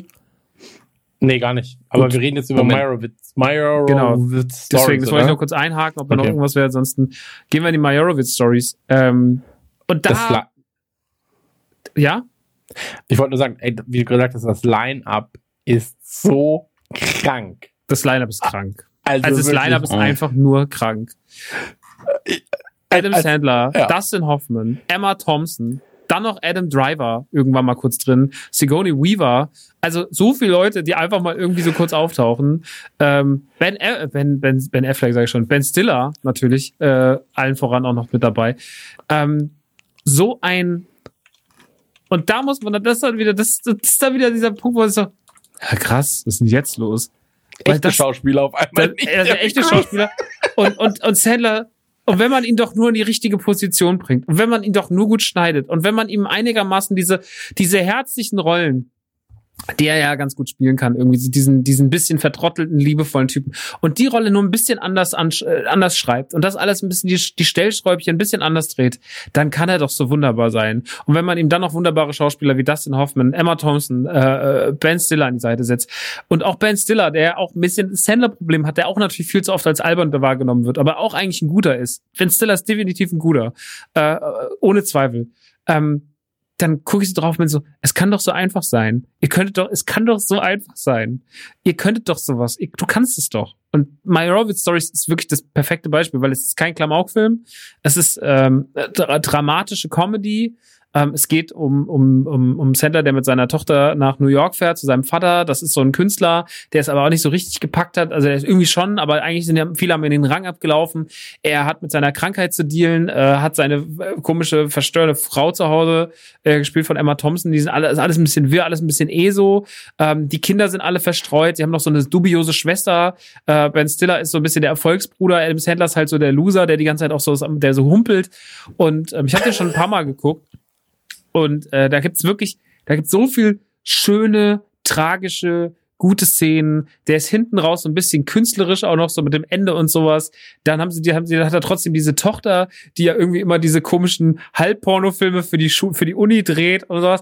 Und aber das läuft alles so unter Charme und es läuft alles in so einer schönen Präsentation. Das ist so ein, wie so ein Sophie Coppola Film oder so. Das funktioniert einfach komplett. Der ist so gut. Noah Baumbach macht das so, so gut und es ist so ein herzlicher, dich einmümmelnder, schöner Film, der wirklich auch das, das ähm, Prädikat Film verdient. So, ähm, und man ist so, ey Sandler, mach doch einfach so. Weil das war schon der Film, wo man merkte so, also da waren, da waren alle wieder auf einmal so, ja, okay, ja, er kann's ja, okay, der Film ist geil, wir geben es zu. Und die Kritiken waren auch alle so, ja, wir müssen es zugeben, Sandler ist doch ein guter Schauspieler, wenn er will. Er will halt wohl meistens nicht so gern, aber er kann das schon. Und, und, und so hat das alles irgendwie funktioniert. Und deswegen war das, ähm, fand ich den Film persönlich äh, ganz, ganz, ganz, ganz toll. Ich liebe Dustin Hoffmann in diesem Film. Ich liebe Emma Thompson. Ich liebe Sandler und ich liebe Stiller. Und ich liebe sogar den kurz auftauchenden, arschigen Adam Driver. Ich finde das alles fantastisch schön. ähm, Majorowitz Story, äh, Liebesbrief Ende. Aber den sollte man dringend gesehen haben. Den gibt's auch auf Netflix und der ist wirklich ganz, ganz toll. Dann schreibe ich mir das mal auf, dass ich den noch gucken Den hast du nicht gesehen. Entschuldige, ich bin nicht mal dazu gekommen. Ich unterschreibe einfach alles, was du so auch sagst. Witziger Fakt übrigens, ähm, weißt du, was der Film am Boxoffice eingespielt hat? Der war ja im Kino. Wahrscheinlich nix. 20.000 Dollar. Ja gut, dann lief der nur in drei Kinos oder was? Ja, ja, genau. Also- Aber finde ich trotzdem funny. Äh, Netflix hat halt, hat's halt ausprobiert und ähm, war dann ja auch direkt äh, quasi äh, von Cannes und zwei, drei Kinos äh, zu DVD, äh, nicht DVD, zu Netflix. Ähm, ja, finde ich schön, finde ich schön. Alles, alles, alles richtig gemacht. Hm. Ich habe gerade gesehen, der, der äh, Regisseur war Noah Baumbach, äh, der ja auch äh, hier mit, oh, wie heißt der, mit Adam Driver dann ähm, Marriage Story gemacht hat und Scarlett Johansson. Ja, das merkt man total. Hm. Ja, ich habe mir Marriage Story nicht. immer noch nicht gegeben, weil ich Angst davor habe, weil das so emotional aussieht, dass ich das nicht das will. Das ist ein toller, guter, großartiger Film. Also ja, aber ich also trifft, trifft einen schon stellenweise. Also ist man so hoch. Ja, ja, klar. Aber ich glaube, also dafür ist er ja da. Das ist ja bewusst genau so gemacht. Also der soll ja stellenweise auch wehtun. Deswegen, ähm, ja. Absolut. Scarlett Johansson spielt mit. Und Scarlett Johansson ist so bezaubernd einfach. Ja. Sie ist so bezaubernd. Ähm, ja, aber My Robot Stories sollte man wirklich äh, gesehen haben. Ist wirklich eine absolute Empfehlung und eine absolute Perle im Sandler-Kosmos mit Abstand unter seinen. Wenn man jetzt von seiner schauspielerischen Leistung redet, Top 3. Also, Top, Top 3, definitiv. Also dann kommt so hm. Punch Drunk Love. Ich finde ja immer noch Rain on Me oder Rain Over Me finde ich ja nie so gut wie Punch Drunk Love. Äh, dann My Orbit Stories und dann auf eins Uncut Gems. Aber dazu kommen wir noch. Ähm, also My Orbit Stories auf jeden Fall gucken. Großartige Empfehlung. Guter Film. Äh, du wirst den lieben, Dominik Hammes, weil bin ich, ich weil, weil du diesen Dustin Hoffman in diesem Film einfach sehr, sehr, sehr, sehr doll lieben wirst. Da bin ich mir, da bin ich mir zu 1000 Prozent, äh, Prozent sicher. Den wirst du sehr mögen. Selbst in den schlechtesten Filmen, die er mitgespielt hat, fand ich ihn immer gut. Also das, und es gibt wenig schlechte Filme, bei denen er mitgespielt Wie John Candy hat. Das muss man auch mal sagen. Ja, nur auf einer anderen Ebene. Ja. Ich bin der einfache Typ. Einfacher Geist, ja. einfacher Typ. Beim nächsten Film, ich wollte ja heute Mittag einen Film noch gucken und zwei waren zur Auswahl. Äh, Murder Mystery und äh, Uncut Gems. Äh, konnte dann natürlich nicht, weil die Zeit für ähm, spontan, spontan Arzttermin drauf ging. Ähm, Murder Mystery wäre aber auch wahrscheinlich dann rausgefallen, weil er mit Jennifer Aniston ist. Also ich tue ihr wahrscheinlich Unrecht, wenn ich den Film gesehen hätte. Aber ich assoziiere Jennifer Aniston immer mit langweiligen Filmen. Hm. Ich also, liebe Jennifer Aniston, aber nicht aus dem Grund. Ich muss doch ganz kurz erstmal einhaken, weil dazwischen natürlich also, noch, noch die, die Woche erschienen ist. Ähm, und die Woche war ein Film mit ähm, Chris Rock in, den Haupt, in der Hauptrolle und Adam Sandler zusammen, die die Väter von äh, einem, einem Paar sind jeweils, also die sind die, ein, ein, ein Paar möchte heiraten und sie sind die Väter und sie müssen zusammen diese Hochzeit organisieren. Und äh, Sandler hat halt gar kein Geld und ähm, will da sich aber irgendwie beteiligen und dann äh, müssen die halt zusammen diese Hochzeit ausrichten. Es ist natürlich, das Chaos ist vorprogrammiert. Und das ist auch so ein Film, der sich ein bisschen wie, wie, wie die anderen so ein bisschen im Nichts verliert, muss ich ehrlich sagen. Ähm, der erzählt so eine sehr egale Geschichte, die man schon hundertmal gesehen hat.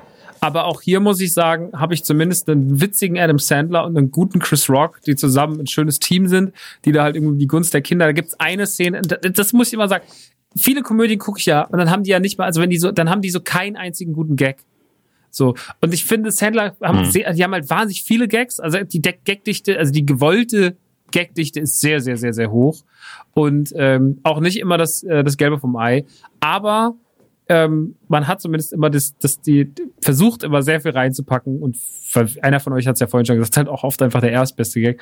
Aber da gibt's immer Gags, die funktionieren. Und in dem Gag, in dem Film gibt's den Gag, dass sie billig Getränke einkaufen wollen und dass sie deswegen die großen Flaschen kaufen vom Flughafen, vom Duty Free. Und dann sagen die, sie holen jetzt Schnaps vom Duty Free und dann haben die Flaschen, die sind menschengroß. Und da habe ich mich so sehr kaputt gelacht, wie der sagt, wir haben den Wodka und dann holt er diese Wodkaflasche und sie ist so groß wie ein Mensch. Und das ist wirklich ein sauguter Gag. Also er funktioniert in der Szene sehr, sehr, sehr, sehr, sehr, sehr gut.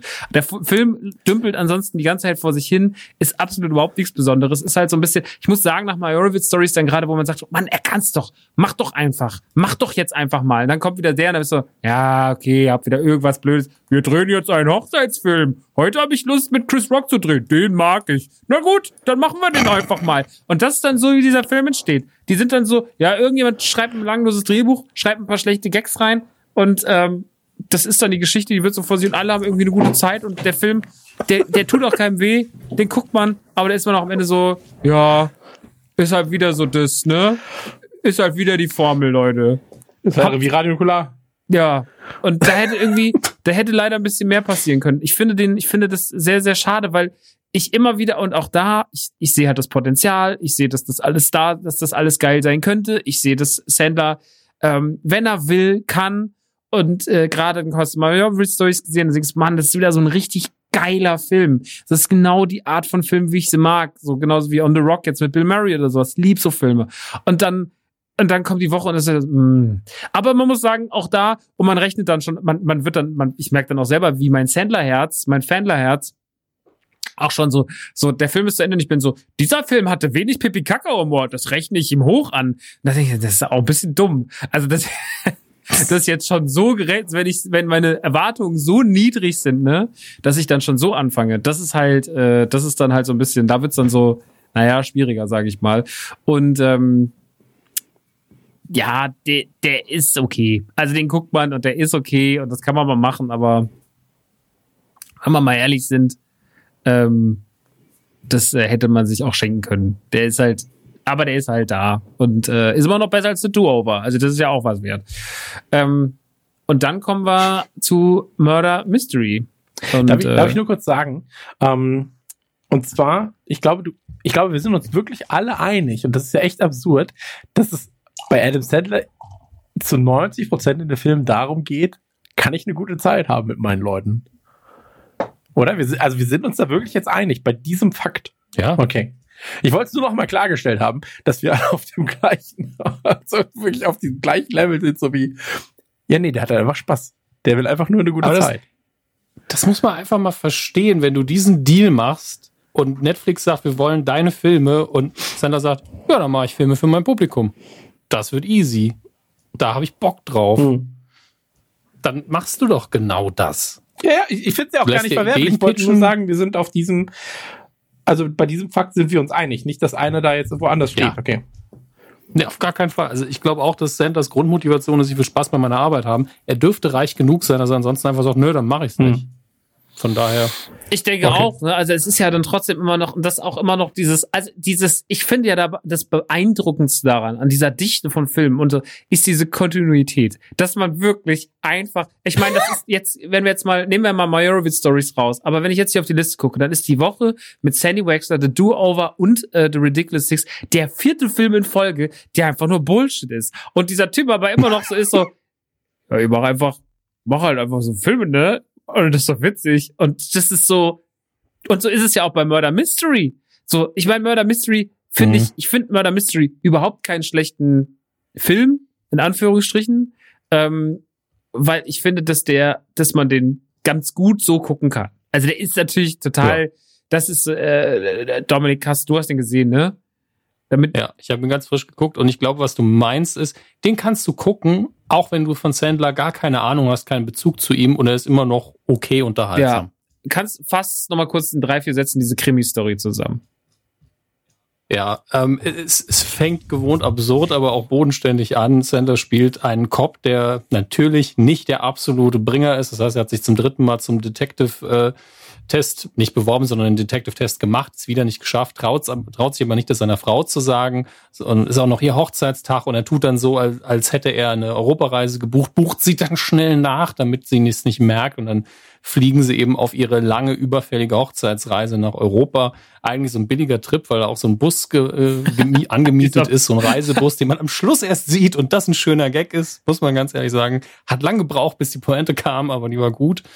Ähm, Bus. Und äh, sie treffen dann unterwegs, weil Jennifer Aniston, äh, die seine Frau spielt, in, in der Bar der ersten Klasse, wo ich sage, ich war noch nie im Flugzeug, wo die erste Klasse so aussah, dass es eine Bar gab, okay.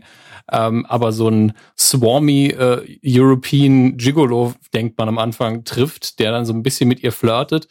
Ähm, er mischt sich natürlich sehr schnell da mit ein bisschen ähm, Eifersucht wieder ein. Aber äh, der lädt die beiden einfach ein. Kommt doch auf, kommt doch auf mein Boot. Ja, und wenn ein reicher Typ sagt, komm doch zum, auf mein Boot, dann sagst du halt nicht nein, wenn du im Adam Sandler-Film bist.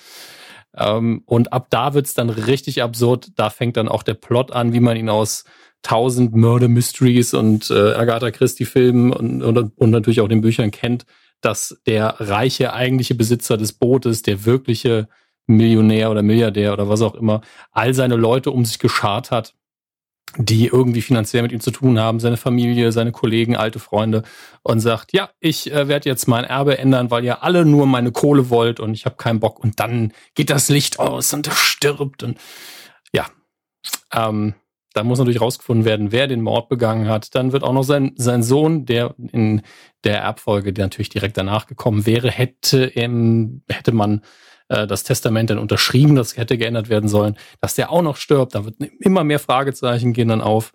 Und ab da wird es dann immer absurder, weil man versucht, diesen Fall zu lösen. Und weder Sandler noch seine Frau wirklich dafür qualifiziert sind, das rauszufinden, natürlich, auch wenn seine Frau die ganzen Romane gelesen hat.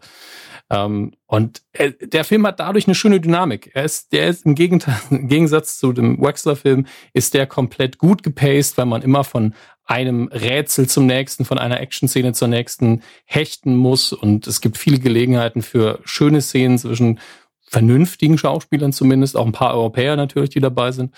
Ähm, ich habe den genossen. Also ich, hab, ich erwarte ja auch von der Kombination Sandler und Aniston jetzt nicht ähm, den mega intellektuellen Film in dem Fall, sondern halt was Unterhaltsames. Und Jennifer Aniston ist auf jeden Fall ein guter Filmstar. Also sie unterhält, ich gucke der Frau gern zu, wenn sie schauspielert.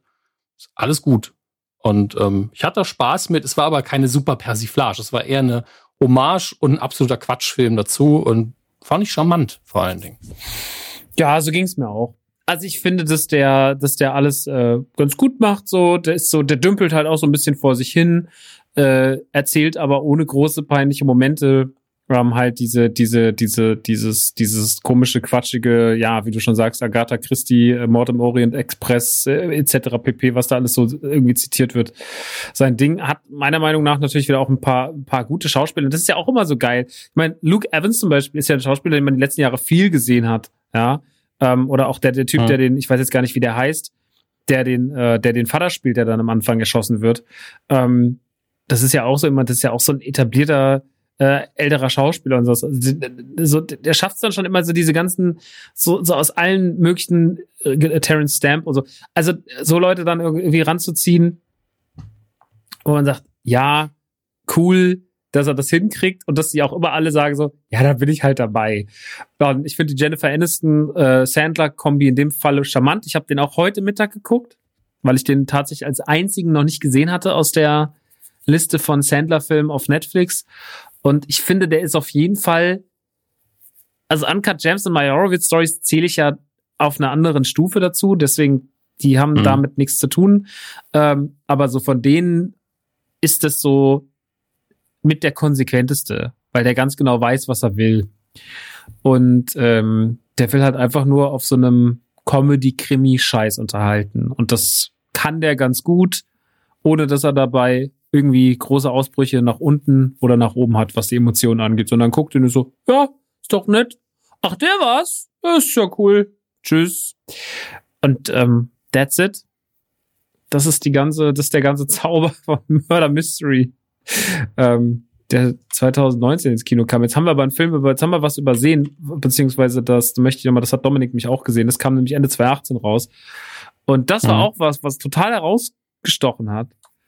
Und zwar ist das ähm, 100% Fresh, sein Stand-up, was er in verschiedenen, das ist auch auf Netflix, das war sozusagen das Netflix-Special im Herbst 2018. Da war ich gerade auf Tour mit Koppelpot und habe das damals im Hotel am Off-Day geguckt. Und ähm, ich fand das wirklich damals so gut und auch so inspirierend, weil es ist ganz komisch gemacht. Also es hat eine ganz komische mysteriöse Machart. Dominik kann da gleich noch mehr zu sagen. Es sind ganz viele Zusammenschnitte vom kleinsten, also vom, vom, vom, äh, wie heißt der kleine Comedy Club, wo er auftritt? Comedy Keller? Nee, wie heißt das?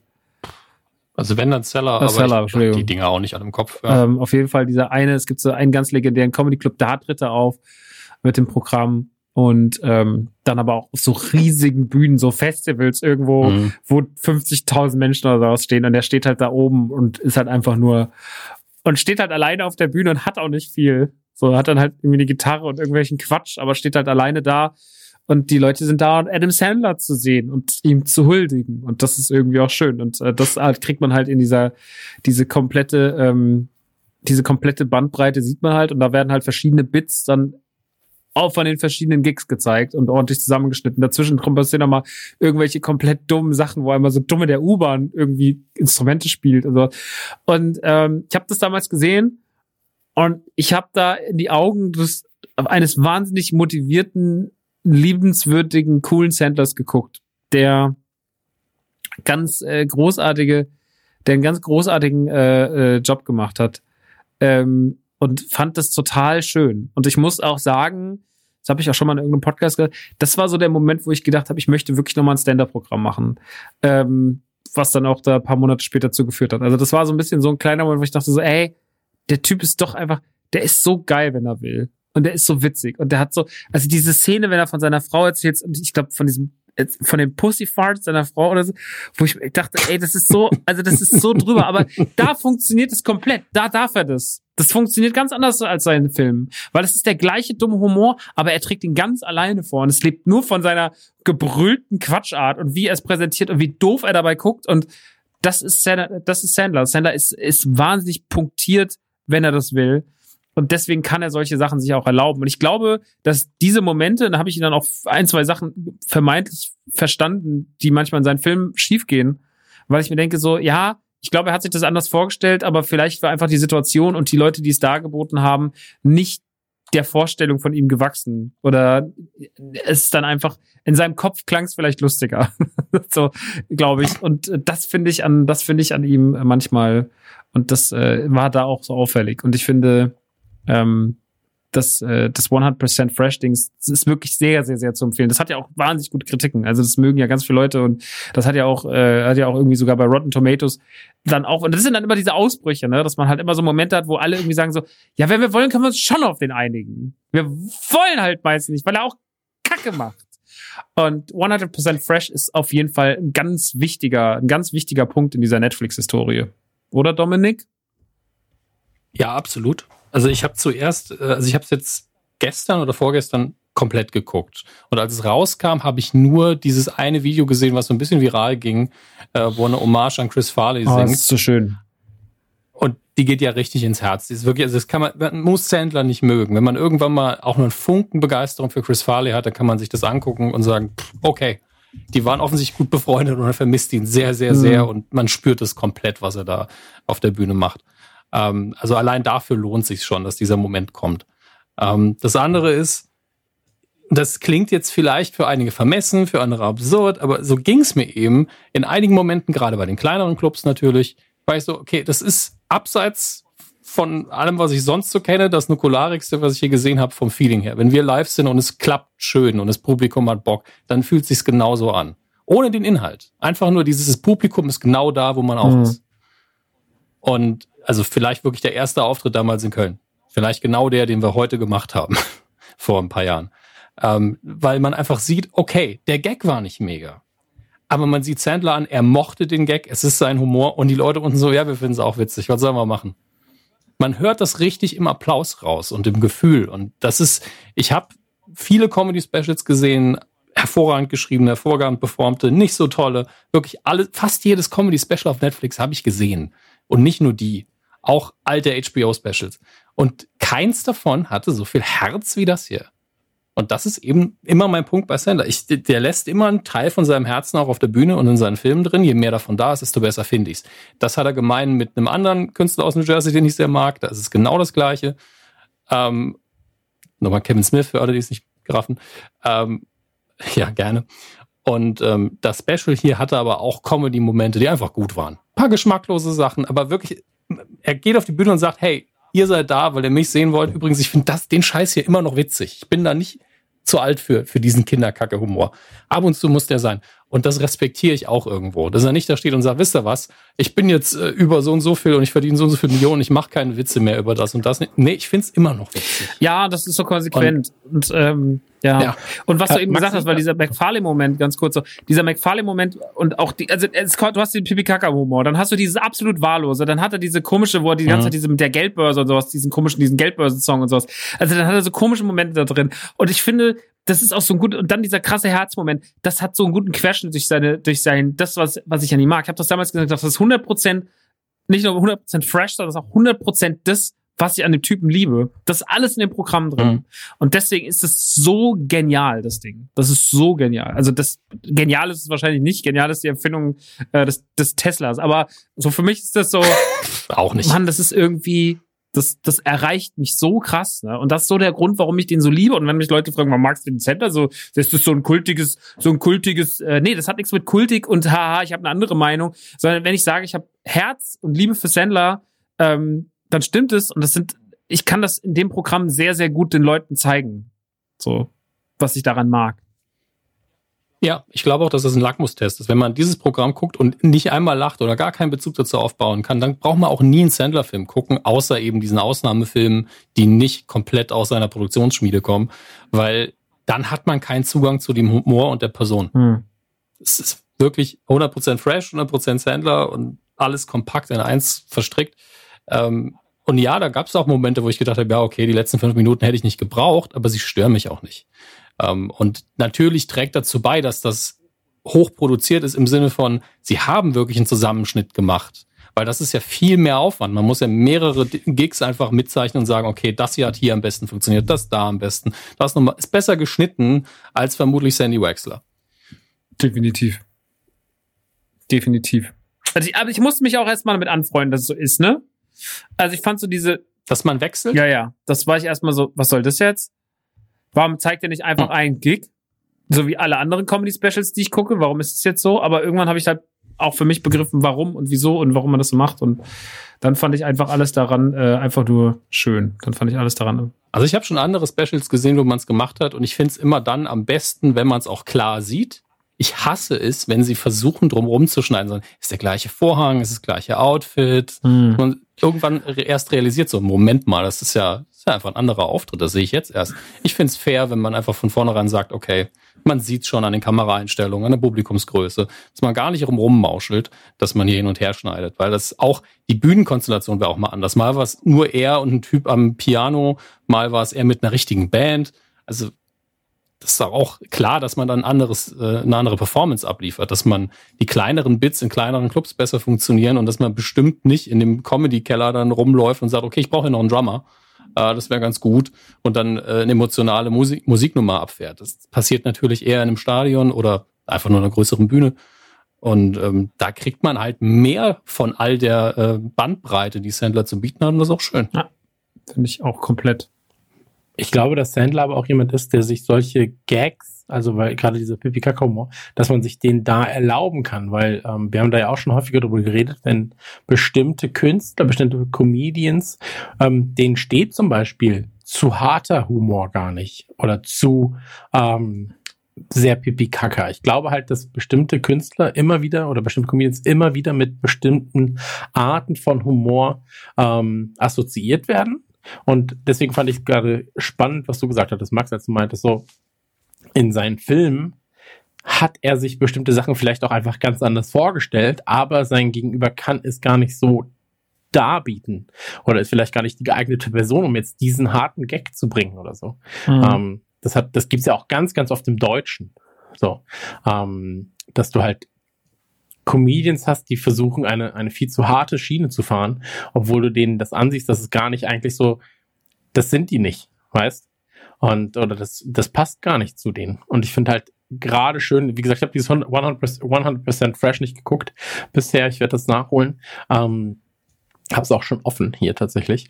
Ähm, und ich, ich, ich finde es schön, wenn du halt jemandem ansiehst, dass er das, was er auf der Bühne macht, auch lebt.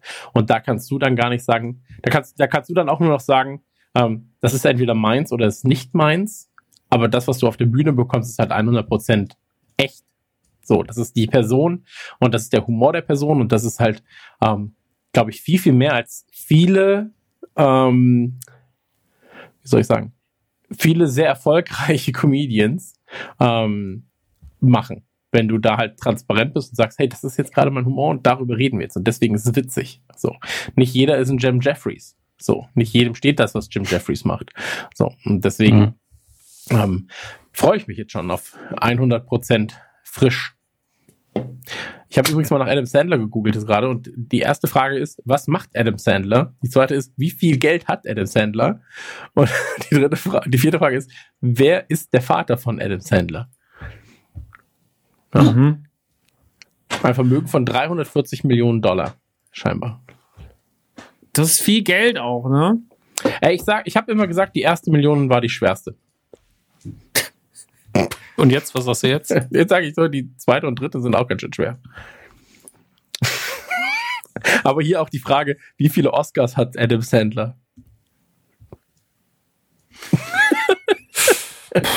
Das googelt vermutlich seine Mutter. Das, das, das, stimmt wahrscheinlich, das stimmt wahrscheinlich. Ich mag aber auch, wie Deutsche scheinbar Sachen googeln, denn hier ist die Frage, wie viel Geld hat Johnny Depp im Jahr?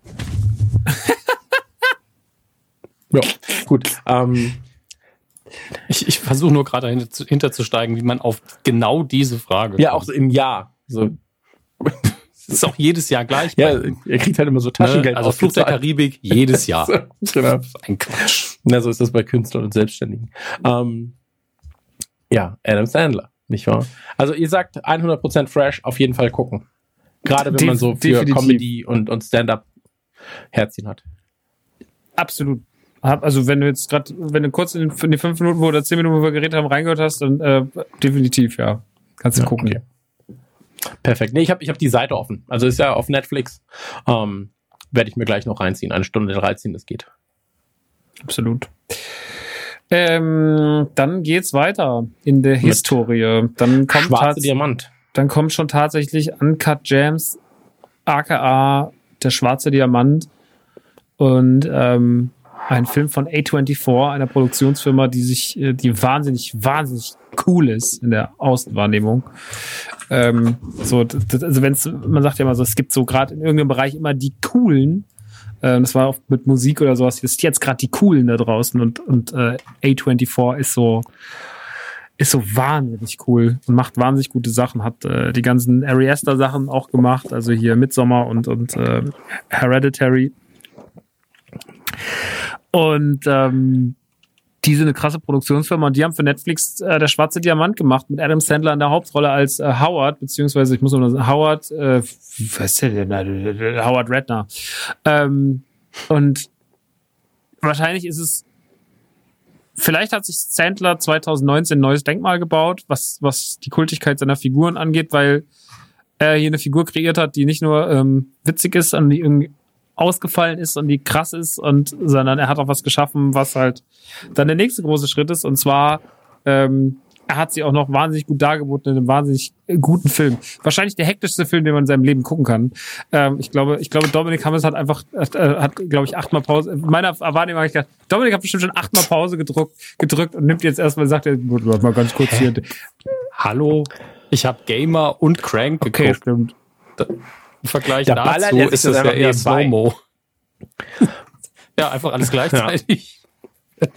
Aber für Sander ist es wirklich der stressigste Film, den er je gemacht hat. Der mit Abstand stressigste Film. Aber ich, also das, das war halt so ein bisschen, das war so dieser, ich glaube, das war so der Moment, von dem immer die ganzen Sandler-Fans geredet haben. So wie auch die Matthew McConaughey-Fans irgendwann, irgendwann mal gesagt haben, so, der Matthew, der wird nochmal irgendwann, alle waren so, Matthew McConaughey, Leute, der ist komplett fertig. Also das Thema ist durch. Lass ihn mal in Ruhe, den alten Mann.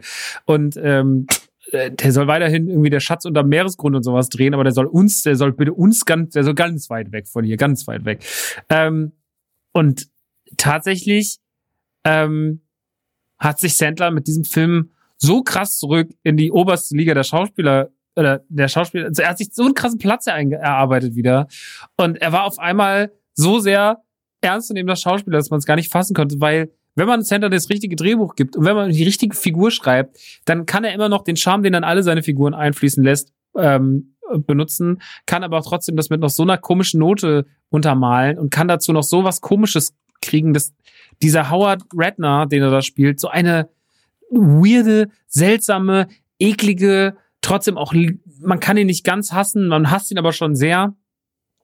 Ähm, strange Figur ist, die durch diesen Film spurtet, der man die ganze Zeit nur sagen will, kannst du jetzt bitte aufhören? Es reicht jetzt.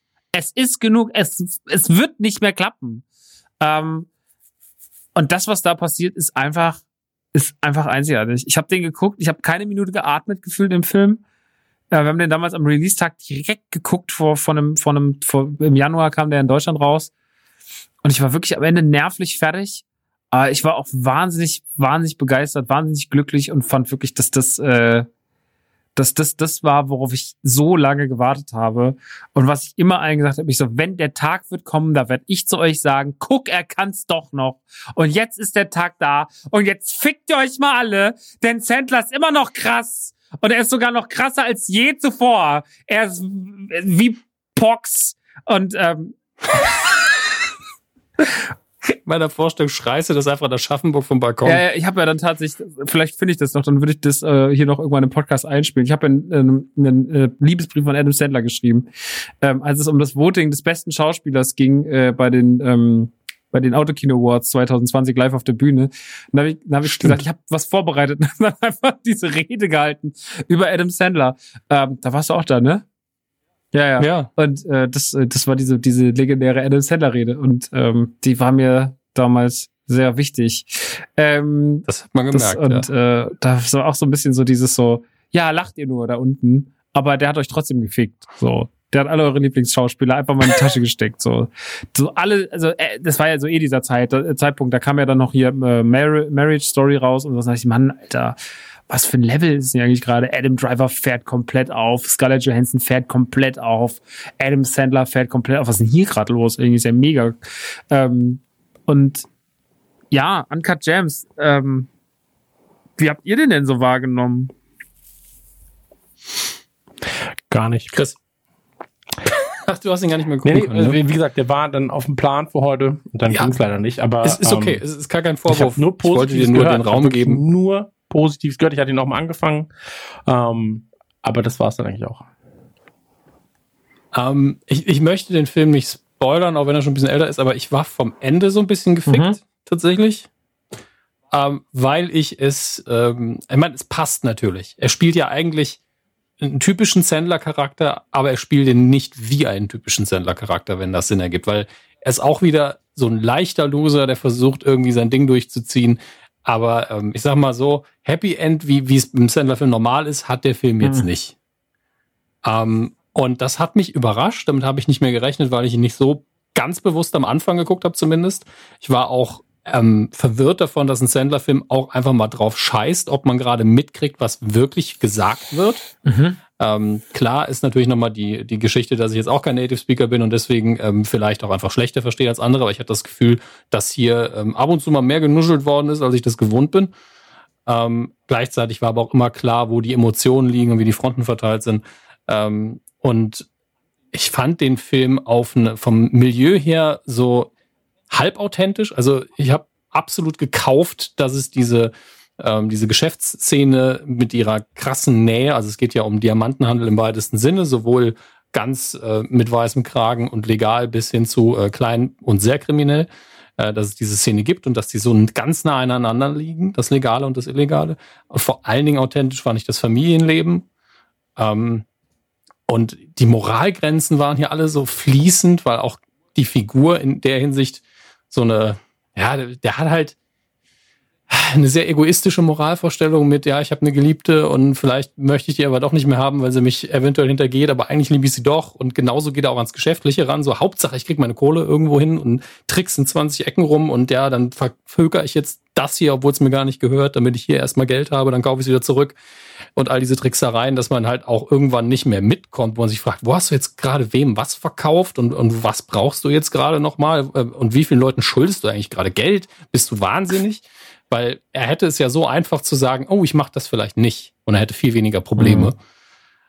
Ähm, aber genau darum geht's. Also er stapelt da diesen Jenga-Turm hoch und gegen Ende macht er dann nochmal einen Move, wo man denkt, jetzt ist er wenigstens aus dem Gröbsten raus. Und dann ist er so, naja, wisst, wisst ihr was? Wisst ihr was? Jetzt alles auf eine Karte. Und der will einfach immer mehr, als ihm, als er sicher bekommen kann. Und es ist so ein bisschen, ich, ich finde, die Emotion des Glücksspiels kommt hier krass rüber. Ich glaube, dieser Charakter könnte genauso gut in Las Vegas einfach im einmaligen Banditen stehen und sagen, ey, ich habe einmal gewonnen, ich gewinne bestimmt Mhm. nochmal. Also es ist alles, was er tut, ist so eine Gewinnsucht, ähm, wo er aufs Risiko scheißt. Äh, dass es so ein bisschen ist wie im Autounfall so zu gucken, aber ich habe nicht wie in anderen Filmen das Bedürfnis gehabt, ihn zu stoppen, weil es gibt manchmal Filme, gerade Horrorfilme, sehr bekannt dafür, dass man denkt, mach das doch nicht, mach das einfach das Dumme nicht. Aber hier ist die ganze Faszination, wie diese Figur scheitert und nochmal scheitert und nochmal scheitert. Und er spielt es wirklich mit einer, also ohne dass das krass vorkommt. Ich erinnere mich an eine Szene, aber ich weiß gar nicht mehr, wer es war. Aber es fühlt sich an, als wäre das ein kompletter Koksrausch von Film. Mhm. Und das erklärt für mich auch so ein bisschen die Figur, auch wenn ich nicht mehr weiß, ob er im Film kokst oder nicht. Ähm, ich glaube, er kokst nicht. Nee. Ist, äh, irgendjemand kokst, das weiß ich noch. Ähm, aber ist ein Ritt, ist wirklich ein Ritt. Und ich finde auch die Nebenfiguren alle super besetzt. Ist alles schön gemacht. Ähm, aber es ist wirklich eine komplett scheiternde Figur und das macht einen Film ja immer viel interessanter. Ja. Also es ist wirklich, es ist wirklich schlimm, ihm zuzusehen, ne? Also wenn er da diese, diese ganzen mhm. Wege, die er findet und wie er dann so alles jongliert und aber auch immer einfach auf Vollgas, ne? Also er ist ja nie ruhig. Ja. Er ist ja nie, er sitzt ja nie mal, ich, der sitzt ja gar nicht im Film. Diese einzige Szene, wo ich ihn so in ruhiger Erinnerung habe, sind Stimmt. so sind so äh, ist Familie. die Familie oder halt wenn er dann irgendwie da zu seiner Geliebten geht und die sich da mit diesem diesem komischen ich bin im Schrank und sonst irgendwas dieses komische äh, wo auch sein Handytipp nicht ausmacht, was mich im Übrigen wahnsinnig macht. Ähm, wo er sich dann die ganze Zeit, äh, wo das dann da so eskaliert und sowas. Das sind mal die Momente, wo es dann kurz, äh, kurz runterfährt zumindest mal oder wo der Film auch mal ganz kurz ruhig ist. Aber ansonsten ist der einfach, äh, der ist die ganze Zeit voll, der ist die ganze Zeit voll Speed so und ähm, ich finde, man muss schon ready sein, den zu gucken, ähm, weil der einfach ein wahnsinnig, der ist wahnsinnig, äh, wahnsinnig, sch, ja wahnsinnig schnell, aber ähm, man wird wirklich belohnt mit einem sehr, sehr einzig, also ich finde, der ist sehr einzigartig. Ich kann den nicht so wirklich mit irgendwas vergleichen, was ich sonst gesehen habe. Und ähm, den hätte ich auch gut gefunden, wäre da nicht Sandler dabei gewesen. Den hätte ich auch sehr, sehr gut gefunden, weil der einfach was anderes ist mal und weil der mal eine ganz, weil der mal Dinge ganz anders angeht. Und das hat mir damals einfach, das hat mir so imponiert und ähm, das war dann halt dieses auch so, wo ich mir dachte, ja, die sind halt einfach auch die coolen. So, die von A24. Und das ist einfach ein guter Film. Da kannst du machen, was du willst. Und Sandler ist einfach ein guter Schauspieler, ob man es hören will oder nicht, aber er kann's. Und das kann man ihm in dem Film, in dem Film nicht absprechen. Und er hat damit einen absolut kultigen Film. Das Outfit ist kultig, wie er sich verhält, ist kultig. Die ganze Furby-Geschichte, mit also diese ganze Shop äh, mit diesen Zwischentüren und sonst, das, dieser goldene Furby und sowas. Also sie haben da sehr, sehr, sehr viel ähm, auch so mal wieder so weil das ist ja auch sowas bei Sandler-Filmen, die haben ja alle irgendwie keine popkulturelle Relevanz mehr. Also, äh, die sind ja alle einfach so da und dann, es gibt so kein, es gibt jetzt kein T-Shirt zu den Ridiculous Six oder sowas. Ne? Also man will halt auch nicht. Aber bei, bei Howard Redner, bei Howie, waren sich alle auch wieder so einig, ja, der ist cool. Das, der Typ ist auch so im Outfit mit, seinem, seiner blöden Lederjacke und die, die, die kleinen, die, dieses, äh, fast schon dieser Mini-Pliage, dieses grau, grausige Haar, äh, die Brille, äh, die, die Ketten und sonst irgendwas, die Ringe an den Fingern. Das ist ja alles auch so, das hat man wieder so einen, das ist eine Figur, die kannst du schnell skizzieren und jeder weiß, wer gemeint ist. Jeder weiß, ja, das ist Howard Redknapp aus, aus, äh, aus äh, Schwarze Diamant. Und das finde ich halt geil, dass der Film auch mal wieder einfach so einen popkulturellen Stellenwert hatte, weil das hat seinen Film sehr, sehr lange gefehlt. Sehr, sehr, sehr lange. Das hatte keiner der Netflix-Produktionen, hatte das in irgendeinem Ansatz, muss man leider sagen. Die sind alle einfach in der Bedeutungslosigkeit äh, verschwunden. Und der letzte Film, der das im Ansatz hinbekommen hat, war dann halt noch Pixels oder sowas, äh, weil das halt einfach natürlich auch eine Riesengeschichte damals war. Ähm, und weil der Film dann, glaube ich, bei der Sony rausgekommen ist. Aber im Großen und Ganzen hat Sandler schon lange keine wichtige äh, Figur mehr geprägt. Und das war jetzt einfach so ein Volltreffer in allen Hinsichten. Von ich kann's, Film geil, Rolle geil, Figur geil, alles geil. Dankeschön. Und das hat sich einfach nur gelohnt. Und das war wirklich der Moment, wo ich mir, wo ich dann, da habe ich mich einmal so sehr bestätigt gefühlt, weil ich mir dachte, ja, bitte, das habe ich mir so lange gewünscht. Da habe ich jetzt, da habe ich jetzt auch echt als Fandler ganz lang drauf gewartet. Majorowitz Stories 100% fresh waren alles, war alles geil und waren auch gute, äh, war auch gut für die Seele. Aber das war wirklich so, ja, Mann, einfach ja allein wie der Film anfängt. Was soll denn das eigentlich? Mit dieser komischen, mit dieser komischen ähm, im Körper äh, drin Szene, diese komische ähm, was, was kriegt er da? Die ja, ja, genau, so eine Darmspiegelung oder was er da kriegt. Ähm, dass der Film mhm. so damit anfängt und auch mit dieser diese Credits, wie die so da reinlaufen und sowas und auch so ein bisschen so 90er Kitsch-mäßig, war ich schon sehr gut. Also Uncut Gems ist einfach ähm, das, was auch der, ja, Uncut Gems ist ein Uncut Gem. Das kann man nicht anders sagen. Das ist ein großartiger Film. Und das Beste, was Sandler passiert ist, oder was Sandler-Fans die letzten zehn Jahre passiert ist. Ja, kann ich so unterschreiben. Gut. Dann Freut dich. weiß. Dankeschön. Dann haben wir noch, haben wir noch einen Film auf der, auf der Liste und äh, da können jetzt alle wieder mitreden. Der ist jetzt nämlich erschienen vor äh, wenigen Wochen im Rahmen von Halloween. Er kam, glaube ich, im Anfang Oktober, kam er auf Netflix. Und zwar ist die Rede von Yubi Halloween. Und Yubi Halloween ist wieder alles, was Sandler einfach, also Yubi Halloween ist einfach nur Schwachsinn.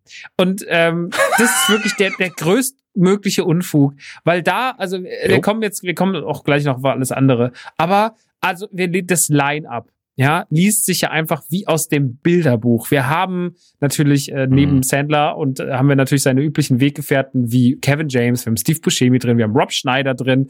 Ja, ich glaube, wir haben auch Spade drin, ähm, wir haben Ben Stiller kurz drin, wir haben natürlich wie immer seine Frau Jackie Sandler drin, die ist ist ja auch ein sympathischer Move, dass Jackie Sandler immer dabei ist. Ähm, aber wir haben auch äh, hochkarätige andere Stars aus verschiedenen, also wirklich aus den verschiedensten Lagern. Zum Beispiel Shaquille O'Neal, eigentlich eine Basketballlegende ist, der eine, und dem man eine so bescheuerte Rolle, dass man wirklich gesagt, das hat er gemacht. Also das hat er gemacht. Okay. Das ist das Krasse daran, ne? Aber wenn du Shaquille O'Neal so ein bisschen verfolgst, er ist ja immer bei irgendwelchen witzigen Sachen dabei. Also er Ja, ja, kommentiert klar. ja ganz, ganz viel NBA-Kram in den USA. Natürlich als, als Businessmann auch dann tatsächlich. Und ähm, dass er halt live im Studio zum Beispiel irgendwie die schärfste Chili der Welt ist. So, da gibt's auch dann Videos von, wo er dann sagt so, ja hier, der, der, äh, mein, mein Co-Kommentator, der hat gerade dran gerochen, hat schon geheult. Jetzt zeige ich euch mal, wie das geht. So, dann frisst er einfach nicht so ein Stück, sondern die ganze Chili. Und dann ist es so, mhm, ja, da, ohne irgend, da, da guckt er in die Kamera, sein, er kaut einfach nur so, passiert nichts. Und er so, ja, seht ihr, einfach als wäre es nichts. Beißt drauf, als wäre es nichts. Einfach als wäre es nichts. Und dann verschluckt er sich aber, hustet und dann so, oh Gott, das ist so schrecklich. so, und ähm, das ist schon witzig. Ähm, übrigens, googelt mal kurz oder googelt irgendwann mal, wenn ihr Bock habt, Shaquille O'Neal Füße.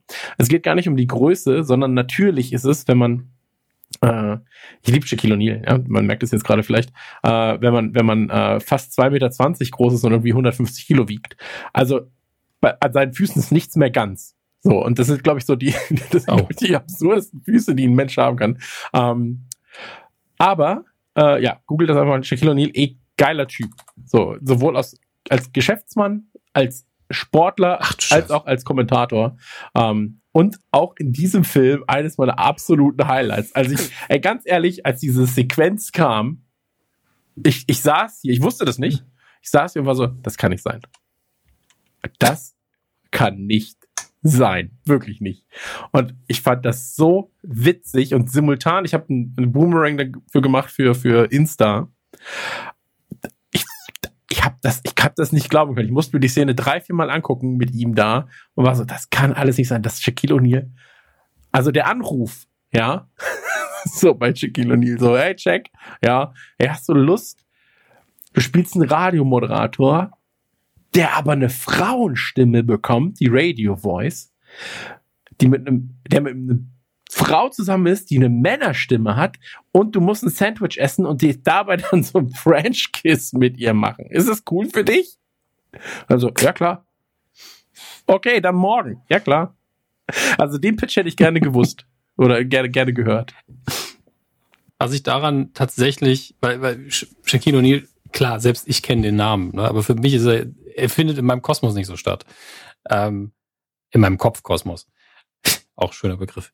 Aber ähm, ich fand für den Film am besten daran, dass man diese total krass, krasse Frauenstimme hatte, den ganzen Film. Und man war im Kopf schon so, ah, die werden das irgendwann auflösen, die werden irgendwann dies, diese Frau zeigen und das ist total toll. Und ähm, das fand ich halt geil, dass sie damit gebrochen haben, weil in Komödien ist ja meistens so, wenn man eine sexy Frauenstimme hört, kriegt man auch eine sexy Mhm. Frau zu sehen. Und in dem Fall dann zu kommen, man ist auch nicht enttäuscht, weil Ich war auch für mich glücklich. ist Shaquille O'Neal einfach ein Sympathieträger. Man ist so, hey, cool, der sieht nett aus. Selbst wenn man ihn gar nicht kennt, wenn man so, ey, das ist ein netter Kerl. Ähm, und nur für diejenigen, bei Credit where, where Credit is due, ähm, ist gerade schauen, wie, wie sie nochmal heißt. Julie Bone? Ich habe extra. Nee, Vivian Nixon hat äh, die so. Stimme gegeben und äh, Du warst schon auf dem Level, Ich wo ich wollte auch hin will, Max. mal erwähnen, Keine weil- Sorge. Was? Du warst da, wo ich auch gleich hin will. Ja, ja. Ja, wir müssen ja eh noch so zwei, drei andere Leute dabei erwähnen. Aber ja, mach. Ja, ja, auf jeden Fall. Der Film ist ja voll davon. Ich werde auch nicht so viel dazu sagen, weil ich ihn nicht so super fand, aber ich habe ein, zwei Momente, die ich, die ich sehr, sehr feiere. Ähm, aber die Darstellerin ist ja nicht so bekannt, deswegen nochmal Vivian Nixon, falls ihr wissen wollt, wer diese tolle Stimme hat, das ist die junge Frau, äh, die das abgeliefert hat. Aber in unserem Kosmos findet halt Grey's Anatomy auch nicht so statt, wenn man mal ehrlich ist. Ja, das stimmt. Leider. Ähm, noch ganz kurz, weil wir eben diese ganzen, diese ganzen üblichen Verdächtigen genannt haben, aber dann natürlich auch noch haben wir Julie Bone dabei, das ist die Mutter aus Modern Family, die kennen wir natürlich, die Frau von Phil Dunphy. Die leben wir. She's so, she's so hot. Ähm, Tim Meadows ist noch dabei, Maya Rudolph ist noch dabei, äh, die haben wir auch schon, auch alles Leute, die man schon mal gesehen hat. Maya Rudolph ist so eine sehr äh, bekannte amerikanische äh, Comedy-Frau. Ähm, Ria Liotta ist dann auch wieder was, was warum ist Ray Liotta in diesem Film? Ray Liotta ist einfach so der Mafia, der, der spielt auch nur Mafia-Filme seit 100 Jahren und immer den unsympathischen Drecksack und jetzt ist Ray Liotta und der Film fängt so an, da kommt Ray Liotta und ich bin, was? Was, wie, wie haben sie das jetzt schon wieder hingekriegt? Und das ist halt, Und die, das ist so dieses, ja? Ganz, ganz ehrlich, Shake O'Neal und Ray Liotta, das ist immer das Gleiche. Die, der, die quatschen irgendwann mit Sandler und hast du nicht Bock, meinen Film mitzuspielen? Ja, was soll ich denn da machen? Ja, wie wär's, du spielst ein Arschloch und, und hast irgendwann so eine dumme Clownsperücke an. Ja, du bist ja dumm. Lass machen. Komm, lass einfach machen. Ich hab Bock. Das klingt wie ein geiler Ja, Tag. aber es ist, das ist, anders wird's nicht laufen. Der muss das nicht machen. Der will das machen. ja, aber ich finde Ja, das so wird's geil, auch weil der sein. ist halt so, also es sind ja immer Rollen, die so konträr sind zu dem, was sie sonst spielen oder oftmals konträr sind zu dem, was sie sonst spielen. So ein, ähm, ey, dass er da einfach so den, den, den mobbenden, ähm, Dummkopf spielt, der am Ende auch sagt so, ja, ich bin sehr dumm. so, geil, geil, einfach so. Ich mag das, ich mag das so gern einfach. Ja, und also ich finde auch, dann ist ja noch ganz kurz um der Vollständigkeit, Noah Schnapp spielt auch noch mit. Das ist äh, Will Byers aus äh, Stranger Things. Also selbst da wird auch nochmal auf irgendwie einen, äh, auf, einen, auf eine Berühmtheit äh, der, Mo der Moderne zurückgegriffen, auf einen von Stranger Things. Ähm, weil Stranger Things auch trotzdem eines der, was heißt trotzdem? Stranger Things ist definitiv eines der größten Ja, kulturellen Themen äh, der letzten Jahre und äh, das ist auch absolut cool. Und natürlich muss er da noch in so einem quatschigen äh, Netflix äh, mitspielen, ist ja klar. Ähm, aber äh, Dominik hat ja vorhin schon gesagt, Yubi Halloween ist im Endeffekt ähm, ein bisschen der dumme Sohn von Waterboy und ich habe da noch ergänzend gesagt äh, von Little Nicky. Es ist ein, ein erwachsener Mann, der äh, einen Sprachfehler hat, der war, sie, alles spielt in Salem, der Hauptstadt von Halloween quasi. Das ist ja auch im wahren Leben so. Das in Salem wird natürlich Halloween super krass äh, zelebriert und das ist da ein Riesending. Und äh, da habe ich mir auch viele schöne Sachen angeguckt. In Salem ist ja eigentlich immer diese Halloween-Parade. Dieses Jahr mussten sie die aussetzen. Dann gab es ein, eine Halloween-Parade, durch die man durchfahren konnte. Mit verschiedenen Szenen aus Hokus Pokus. äh, also ganz official, sponsored by Disney. Äh, die haben da so Disneyland-mäßig, haben die dann da so Hokus-Pokus-Szenen mit verschiedenen Schauspielern nachgestellt und äh, auch Nightmare Before Christmas und die Ghostbusters und so. War sehr, sehr, sehr, sehr, sehr, sehr schön gemacht. Kann man sich einiges noch angucken auf, äh, auf Instagram bei diversen Halloween-Influencern aus den USA. Auch das gibt's, meine Damen und Herren. ähm, genau. Und, und Yubi Halloween habe ich mir dann da reingezogen, direkt natürlich nach Release, zwei, drei Tage, weil ich dachte, der sieht aus, also äh, Yubi Halloween hat zwei Möglichkeiten. Entweder ist Yubi Halloween wieder der typische, also entweder wird er so super belanglos oder Yubi Halloween wird aufgrund dieses Fahrtwinds, den er so gekriegt hat und auch so ein bisschen die, vielleicht auch den Mut zurück und auch wieder dieses so, ja, jetzt machen wir wieder so einen klassischen Sandler und jetzt machen wir halt, jetzt gehen wir die Halloween-Thematik an. Ich bin immer noch gespannt, wann der große Weihnachtsfilm kommen wird. Oh, ich meine, es gab das ja ist so schön. Ja. es gab ja schon mal diesen Weihnachtsfilm, äh, diesen, diesen, diesen, diesen Cartoon-Film, den wir das letzte Mal besprochen haben, aber es gibt ja noch keinen klassischen Weihnachtsfilm mit Sandler. Äh, so richtig, so richtig, richtig, richtig, meines Wissens nach. Vor allen Dingen, er hat ja das Potenzial, als, als Jude einfach einen richtig guten Weihnachtsfilm zu machen, aus seiner Perspektive. Mhm. Weil es gibt ganz viele amerikanische Juden, die Weihnachten ja Mhm. lieben und auch feiern. Aber natürlich aus einer völlig anderen Perspektive als Mhm. wir. Also das fehlt auf jeden Fall noch auf der Liste, definitiv. Ähm, jetzt haben sie aber dieses Jahr erstmal einen Halloween-Film gema Film gemacht und ich habe mir gedacht, also entweder wird er so richtig schlimm oder er wird so Little Nicky-esque und es wird wieder mehr, geht mehr back to the roots, äh, Ende der, Anfang der 2000er, wo Sandler halt so die, die seine, von seinen Quatschkomödien die besten Filme gemacht hat, finde ich. Ähm, ich glaube, Yubi Halloween hat Momente, wo ich das eine sagen würde und das andere sagen würde. Ähm, aber ihr könnt auch erstmal gern drüber reden, weil ich rede sehr viel in diesem Podcast. Ja, also ich habe ihn gesehen und ähm, ich mag Halloween eigentlich ganz gern. Also ich mag Horror. Ich mag, ich mag Grusel, ich mag Horror und so weiter und so fort. Ich bin jetzt niemand, der aktiv immer Halloween feiert, wenn meine äh, Feier da ist. Ich habe auch schon eine hier ausgerichtet bei mir. Ähm, dann ist es immer schön. Ich mag Kostümierungen, ich mag äh, so dieses Erschrecken und so dieses Ganze, was da so ein bisschen in der Luft liegt. Ja. Und auf der anderen Seite mag ich natürlich auch klassische Horrorfilme. Das heißt also von Texas Chainsaw Massacre über äh, Freitag der 13. und so weiter und so fort. Und du hast ja hier tatsächlich so ein bisschen von allem. Ja, du hast diese klassischen Kostümierungen, äh, du hast, ähm, da kommen wir dann am Ende auch noch drauf, am Ende ähm, hast du, hast du Referenzen zu Freitag der 13. Ganz, ganz, ganz, ganz starke Referenzen zu Freitag der 13. Ähm, du hast ganz starke Referenzen zu äh, wirklich vielen Klassikern aus dieser, aus dieser Horrorfilm-Gegend. Äh, Natürlich auch so äh, American Werewolf und so weiter und so fort. Und äh, diese Haunted Horse Sachen sind dabei. Und ich mag es wirklich sehr, sehr gern, weil dieser Film überhaupt nicht wehtut. Ja, also es ist so ein, es ist so ein Comedy-Horrorfilm, der ähm, extrem gut gezeichnete Charaktere hat. Also ich mag sowohl äh, äh, Yui, äh, der, wie gesagt, ich habe ihn auf Deutsch geguckt, muss ich auch dazu sagen. Also deswegen bist du halt auch, war ich auch direkt wieder so ein bisschen drin. Kevin James spielt grandios diesen Polizisten. So, äh, ich liebe, wirklich, ich liebe und verehre Julie Bowen. Gerade in überhaupt so bei Modern Family sowieso über alles. Ähm, ich finde, sie spielt hier ganz, ganz, ganz bezaubernd.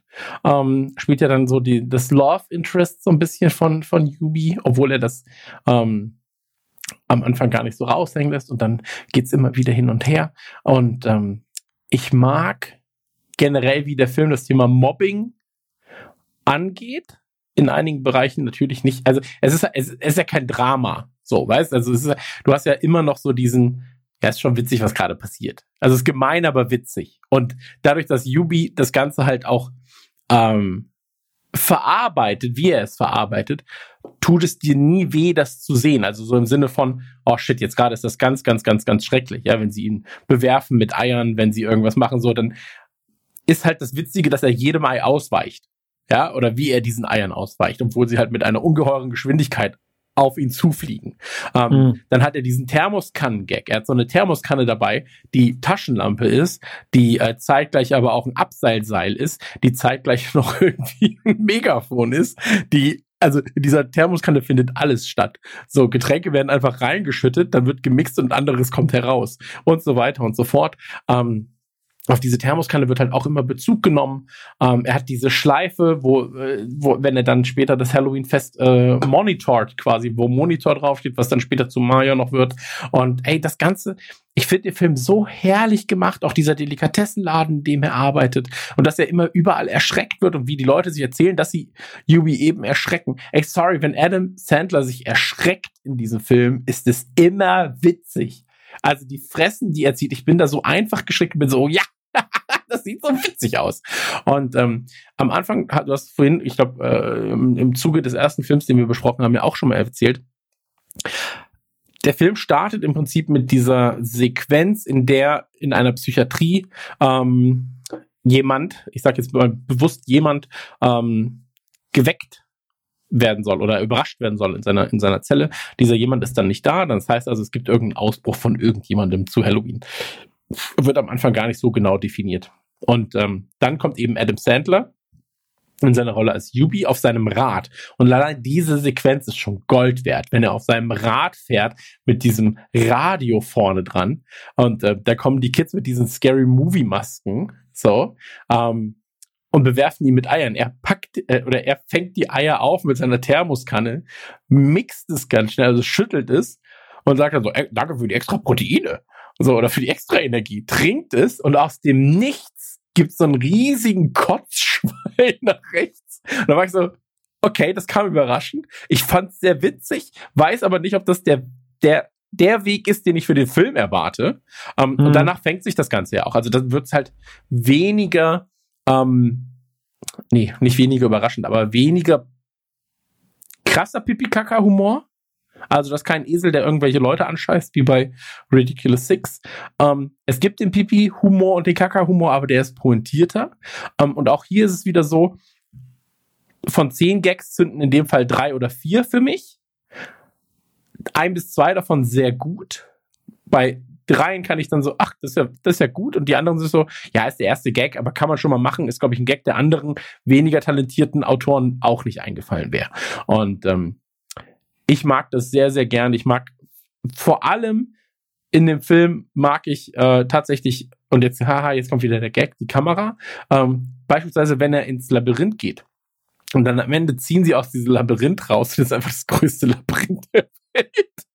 So, du bist so, hey, das ist auch witzig. Das ist eine nette kleine Idee, dass dieses Labyrinth wirklich einfach so 500.000 Quadratmeter, äh, Kilometer groß ist. Ähm, mag ich alles. Ich mag wirklich von vorne bis hinten. Ich mag den Stil. Ich mag, dass sie manchmal so billige Effekte nutzen. So, mhm. also diese, diese Sicht aus dem, des vermeintlichen Killers ist ja einfach nur mit so also vermeintlich scharfen Zähnen, ja, soll ja ein Werwolf andeuten, ist dann am Ende vielleicht einer, vielleicht nicht, wer weiß. Aber am Anfang siehst du halt nur so diese schattierten aus der Mundperspektive so ein bisschen. Und ähm, ich finde tatsächlich auch, dass die Schauspieler in dem Film allesamt gut abliefern. So, also natürlich ist es keine Oscar Darbietung, aber es ist alles auf einem recht okayen bis guten Niveau. Und ähm, ich finde Kevin James auch einfach funny. So, äh, zieh Kevin James eine dumme Uniform an und ich bin glücklich. So mhm. und ähm, ja, das, äh, ich kann gar nicht so viel dazu sagen. So, es gibt halt die, die Kids, so, die spielen gut. In Verbindung mit den Erwachsenen ist es noch mal netter. Ähm, und du hast jedes Mal auch immer dieses so, ähm, dadurch, dass das Hauptthema des Films ist ja vor allem Mobbing, so, ähm, und, und wie damit umgegangen wird, so ein bisschen in der Gesellschaft. Aber ich finde halt nie so richtig, bis aufs Ende, wo dann nochmal natürlich dann klar erzählt wird übers Mobbing und so weiter, hast du nie das Gefühl, dass da jemand mit erhobenem Zeigefinger steht. So. Und am Ende kommt dann halt so, okay, jetzt kommt wie bei South Park. Jetzt wird kurz mal aufgeräumt mit dem, was du davor gesehen hast. Und ähm, nicht so klug wie bei South Park, aber ist trotzdem noch nett und als Hommage dann auch an Freitag der 13. Ähm, durchaus, durch, durchaus äh, akzeptabel. So. Und ähm, ja, das ich hatte super viel Spaß. So, und ich finde es schade, weil es kommen ein, zwei Sachen vor. Ähm, ich würde ihn super gerne mit meinem Sohn gucken, so, weil ich glaube, dass stellenweise wäre das wirklich richtig sein Humor, aber da sind ein, zwei Sequenzen drin, die ich mit ihm jetzt nicht gucken würde in seinem Alter. Ähm, aber ich freue mich drauf, in drei Jahren vielleicht kann ich ihn mit ihm gucken und dann ähm, würde er, glaube ich, auch richtig, richtig viel Spaß damit haben, weil ich glaube, der ist halt wirklich als Familienfilm geschrieben ähm, für so zwölf bis 14-Jährige und ihre Eltern vielleicht, wenn, wenn 12 bis 14-Jährige noch Lust haben, mit ihren Eltern Filme zu gucken. Ja. Dominik, du hast nicht so eine positive Meinung, ne? Buh. Nee, ich, ich finde, der Film ist äh, auf jeden Fall besser, also stimmiger als viele der Filme, die er auf die gleiche Art und Weise gemacht hat, mit dem mhm. gleichen Humor. Und ja, die Schauspieler sind alle cool, es ist gut produziert. Es macht Freude, ihn anzugucken. Er wirkt wirklich wie ein ähm, sehr professionell. Das klingt komisch, weil alle diese Filme sind professionell, aber es sieht aus wie ein Film, der richtig gut zusammengestellt ist, wo Kostüm und Garderobe und das, der Halloween-Faktor kommt richtig schön zur Geltung. Ich finde, sie schaffen es, dieses kleine Salem schön aufzubauen, dass man wirklich das Gefühl hat, man ist da. Ähm, es hat zum Teil sogar so, wenn er mit seinem Fahrrad durch die Gegend fährt. Das ist ja bei unseren Köpfen, glaube ich, immer drin. Sobald wir jemanden Fahrrad fahren sehen in so einer amerikanischen Kleinstadt, sind wir bei all den Filmen, wo das Kinder vor ja. allen Dingen machen. Und ich glaube, das weckt so ein bisschen bei uns, weil er ist ja einfach nur der groß gewordene Held aus E.T., aus Goonies, aus etc. pp. Genauso wie eben die Kids aus Stranger Things. Deswegen passt es auch so gut, dass der da ist. Ähm, das alles ganz toll. Center ist okay. Ich finde, ist immer nervig, wenn er diese, diese komische Sprechstimme macht. Ich finde, also es nimmt mich immer ein bisschen raus, weil es bei mir nicht witzig ist, sondern nur dafür sorgt, dass ich ihn schwerer verstehe und das irgendwie, das ist halt nicht Comedy, das ist anstrengend, aber das ist auch sehr subjektiv. Ähm, es gibt aber ein, zwei Momente, die ich toll finde. Ähm, ich mag, wie die Story funktioniert. Äh, ich mag die Auflösung am Schluss. Aber am meisten, und ich kann das ruhig spoilern, ist liebe ich, wenn gegen Ende der, der die Bösewichtin, äh, konfrontiert wird und Steve Buscemi zuerst, ohne dass wir wissen, warum, dasteht und einfach mit der nackigen Hand und nur in der Unterhose einfach sagt, bewegen Sie sich nicht, bis ich Ihnen das Kommando gebe. Und es ist einfach so viel Autorität darin, in der Art und Weise, wie er das rüberbringt. Wesentlich mehr als Kevin James, der in der Polizeiuniform dasteht und wirklich eine Pistole in der Hand hat. Und das ist einfach für mich der beste Comedy-Moment im ganzen Film. Ist einfach Steve Buscemi Ich- in der Unterbuchse. Da, darf ich kurz einhaken, weil Steve Buscemi gerade das Stichwort ist. Ähm, Steve Ja. Buscemi und ähm, oh shit, wie heißt, wie heißt der andere, der ausgebrochen ist? Äh, Rob Snyder, der ja auch ausgebrochen ist. Und Rob Snyder pinkelt halt immer überall hin. Das ist so sein Markenzeichen, so seine Verrücktheit unter anderem auch. Und äh, Steve Buscemi denkt oder ist, ey, lass doch, ist auch scheißegal, so, lass einfach spoilen. Ähm, denkt, er ist ein Werwolf. So. Ähm, aber viel wichtiger an der ganzen Sache ist, vielleicht ist er auch ein Werwolf, wer weiß. Aber dieser Fakt jedenfalls, wenn sie dann bei der Polizei ist und auch dieser Polizeiassistent, also wie geil ist der denn bitte? So, aber ähm, wenn sie dann auf der Bank sitzen und Steve Buscemi einfach sagt so, ja, und auf der Suche nach dir, da habe ich überall hingepisst. Überall. Und dann fährt die Kamera so ein bisschen weg. Und jetzt piss ich auch. Das ist einfach nur eine grauenvolle Szene, die finde ich so schrecklich. Das war wieder so ein bisschen. Und ich dachte, jetzt Rob Schneider wieder da und Rob Schneider kriegt direkt wieder die Pissszene, habe ich gedacht. Ja, aber ich dachte mir so, und dann vor allem der pisst dann einfach in die Hose.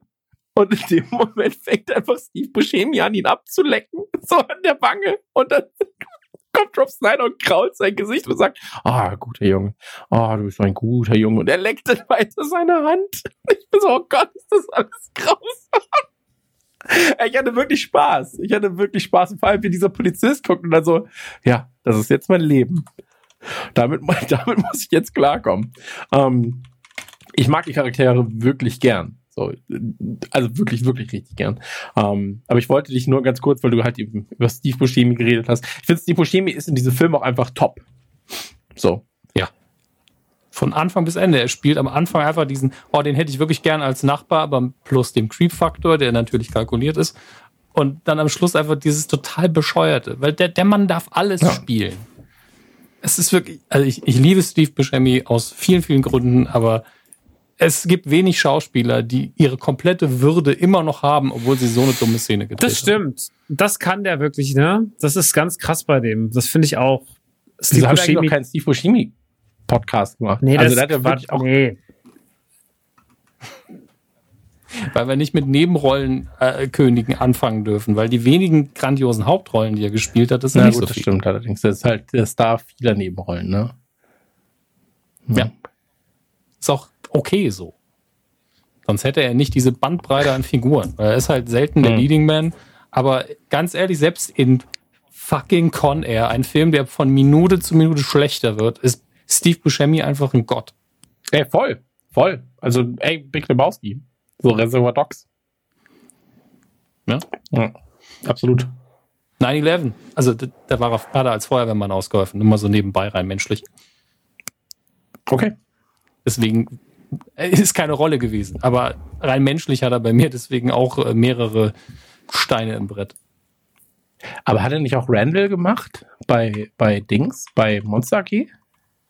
Also im Original. Das weiß ich nicht mehr. Bei uns war es ja Martin Semmelrogge. Was ich aber gut fand. ja, ja, absolut, absolut. Aber ich glaube, im Englischen war, war er das. Naja, egal, lass nicht über Steve Buscemi reden. Ähm, ja, Yui Halloween. Ähm, Entschuldige, ich, wollte ich wollte dir das jetzt nicht wegnehmen. Ähm, erzähl ruhig weiter, Dominik. Ich Ach so, war fertig. Ja, Gott sei Dank. Äh, Maxi, wie, was bei dir? Na, ich habe ja vorhin schon gesagt, ich finde, der ist so ein bisschen, der ist so ein bisschen durchwachsen in seiner, in seiner Gänze. Ich finde den, ich finde das alles gut. Äh, also ich finde auch, dass es auf jeden Fall von den, von den Quatsch-Center-Filmen auf Netflix der konsequenteste ist. Ich finde das Line-Up auch gigantisch gut. Ich meine, es ist von Ridiculous Things wahrscheinlich am Ende des Tages noch ein bisschen krasser, aber das ist schon sehr, sehr gutes Line-Up, das da gefahren wird, das muss man wirklich sagen. Ähm, ich finde, er hat auch richtig Bock. Er spielt das alles auch witzig. Ähm, ja, diese Sprachgeschichte, ich habe den jetzt tatsächlich, den habe ich, glaube ich, sogar auf, ich auf Deutsch auf Englisch geguckt, das weiß ich gar nicht mehr. Ich glaube, ich habe auf Englisch geguckt. Ja, ja, ich habe auf Englisch geguckt. Ähm, finde, funktioniert dann trotzdem noch. Ähm, das ich habe dann wieder halt, ne, also dieser Kotzstrahl oder auch, dass die da unten diese, diese Scheißhaufen in der, in der, in der, in dem Keller liegen oder dass Rob Schneider sich einpisst.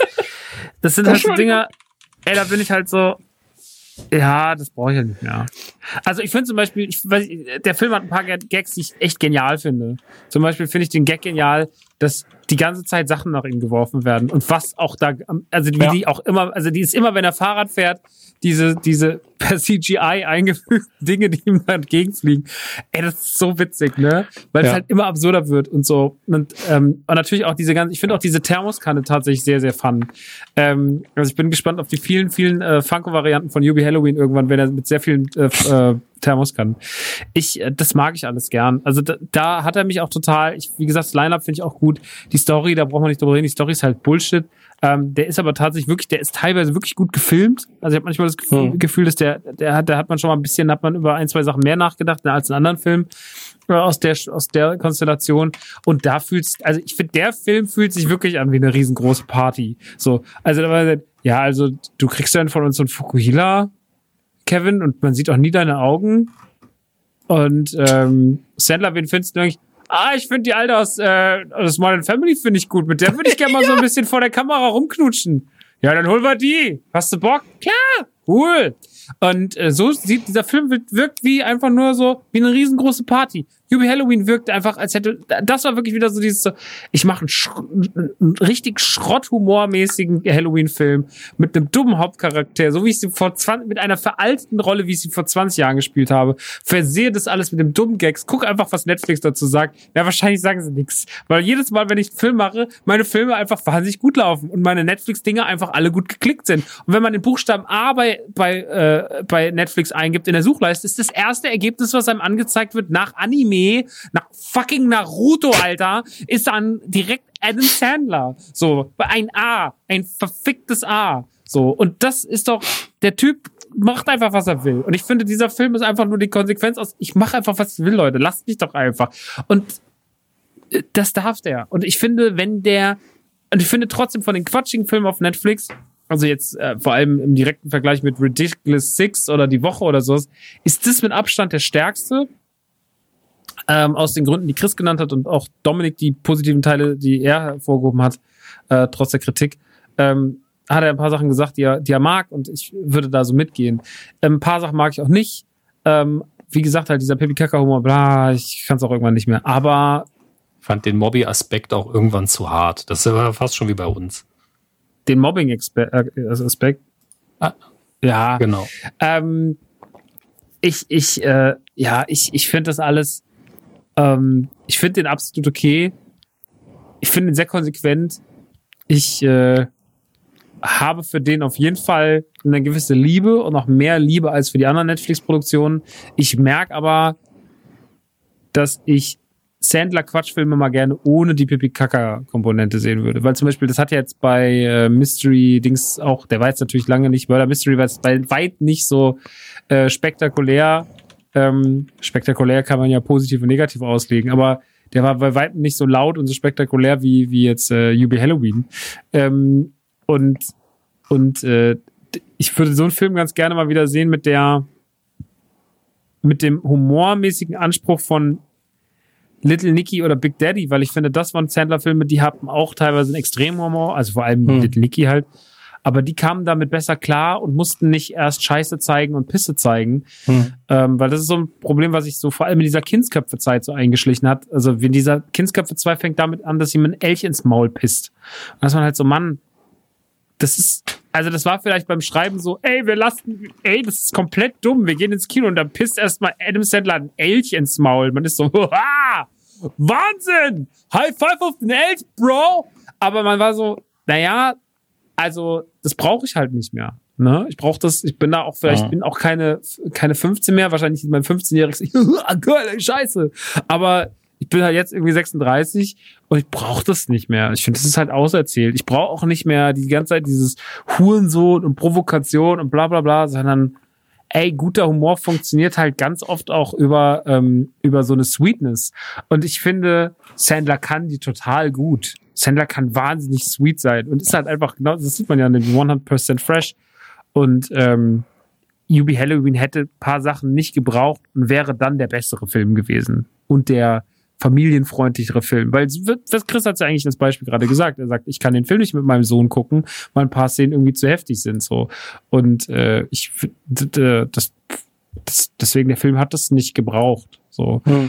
Und äh, wenn sie das weggelassen hätten, wäre ich noch glücklicher damit gewesen. So finde ich den aber immer noch gut und äh, kann den für mich als äh, netten Sandler-Film für zwischendurch abtun. Hm.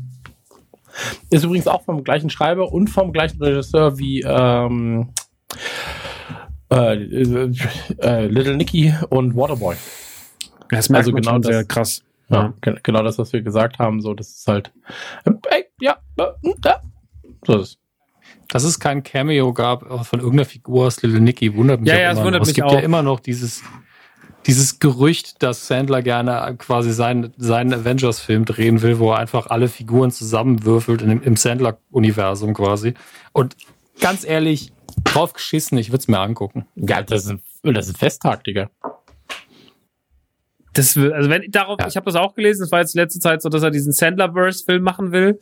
Und ähm, das ist ja eh, das, ich glaube, diese Idee basiert wahrscheinlich auch auf diesem, oder gab ja mal dieses Video vor ein paar Jahren, wo man gesagt hat, dass das und das und das gab ja immer so Hints in dem Film auf das und äh, ne, dann ist irgendwie der Lieferdienst aus Big Daddy auf einmal in einem anderen Film aufgetaucht und so. Also man hat ja schon immer gesagt, dass die alle in einem Kosmos sind. Und da wurde ja mal dieses Sandler-Verse-Video, wo da ist sogar dieses berühmte Meme entstanden von diesem Typen, der vor dieser Wand steht mit diesen tausend vernetzten Bildern, ähm, was heute immer wieder gerne benutzt wird, so für so Conspiracy Theory ähm, Memes. Und ähm, das ist ein sehr, sehr lustiges Video damals gewesen, was so vor vier, fünf Jahren rauskam. Äh, kurz nachdem wir unseren Fandler-Podcast gemacht haben. Deswegen haben wir damals wahnsinnig viele Zuschriften bekommen von Leuten, die gesagt haben, guck dir das mal an, guck dir das mal an, guck dir das mal an. Und es war wirklich sehr gut.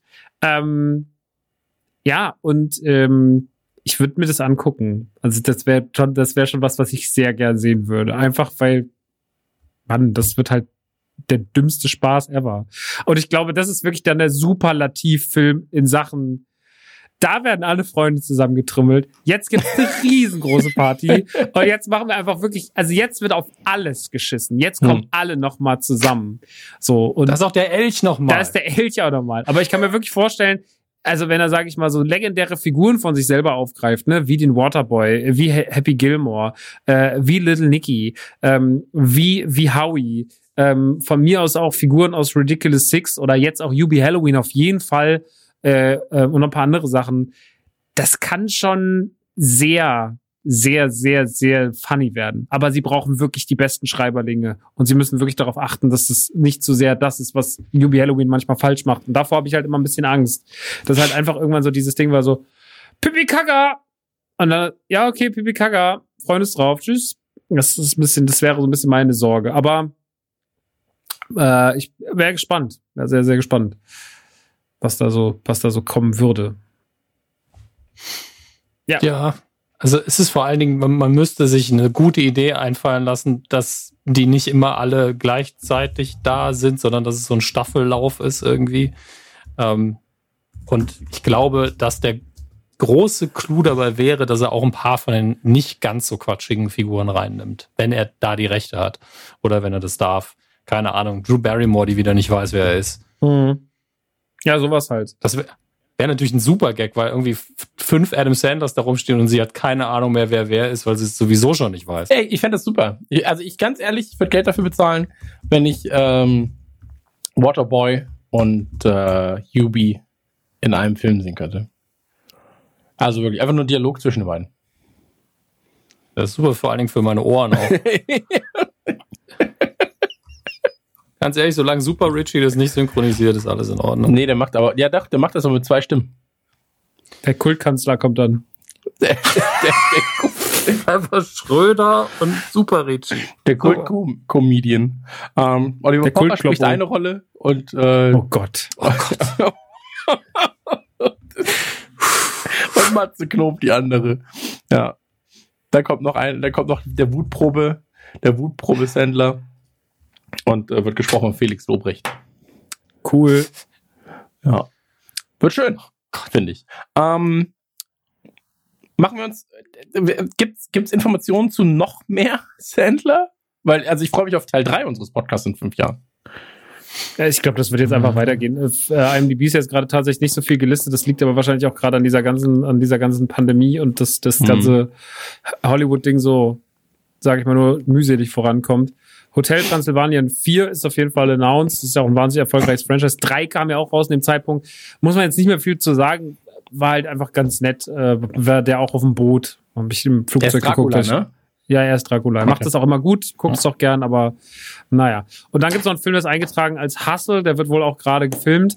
Ähm, da gibt es jetzt nur ein Bild zu, äh, jetzt hier auf IMDb und ähm, der sieht aus, also ist das Queen Latifah?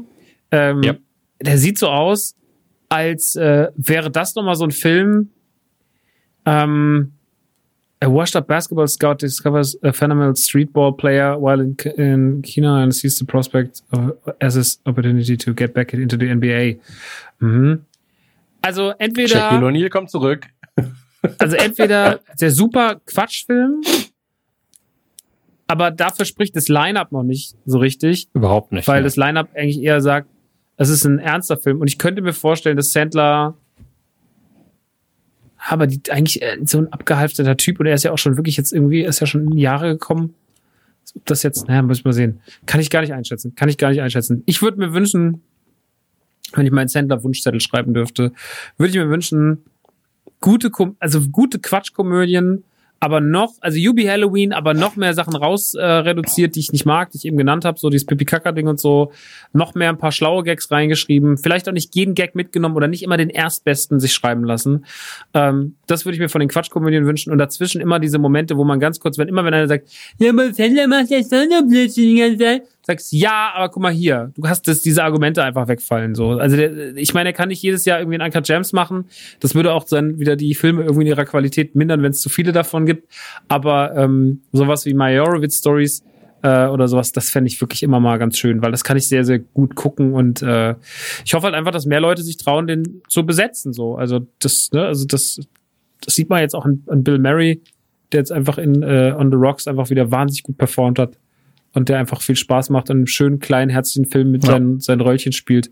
Ähm, das ähm, so würdevoll altern für so einen Schauspieler. Und äh, ich glaube, Sandler kann das, kann das sehr gut und ist, glaube ich, jetzt gerade an einer besseren Ausgangsposition als vor fünf Jahren, als wir den Podcast gemacht haben.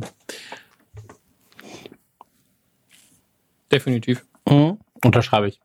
Und er hat sich auch in den fünf Jahren, wo wir jetzt diesen, die jetzt zwischen der letzten Folge und der hier liegen, muss man sagen, hat er sich schon sehr so auch Leute wieder zurückgespielt. Ne? Also dieses, also dieses konsequente Dranbleiben und jedes Jahr zwei Dinger, der ist fleißig. Kann ihm vorwerfen, was er will, aber der ist fleißig. Der macht diese ganzen Filme, dann macht er noch irgendwelche Riesentouren. Gut, die sind jetzt gerade natürlich jetzt nicht, aber bi- bis vor kurzem hat er die noch gemacht. Ähm, ist schon auch einfach noch ein fleißiger Mann. Und das müsste er wahrscheinlich einfach nicht tun. Ich glaube, dass der einfach sehr, sehr, sehr viel Bock hat. Ich habe letztens noch so ein Panel von dem, beziehungsweise ein Panel, es war so eine, so eine Runde. Also die war, Christian nur dazu nur gesagt, wie haben die eigentlich alle einen Termin gefunden? An dem Tisch saß Adam Driver, Robert De Niro, äh, Adam Sandler, ähm, dann saß da noch, also saßen nur so Urgesteine und also äh, dann äh, Terry Crews, nicht Terry Crews, nicht Terry Crews, äh, äh, Jamie Foxx saß noch dran, ähm, Tom Hanks war auch noch da. Also saßen nur so, das war so äh, vom Januar diesen Jahres.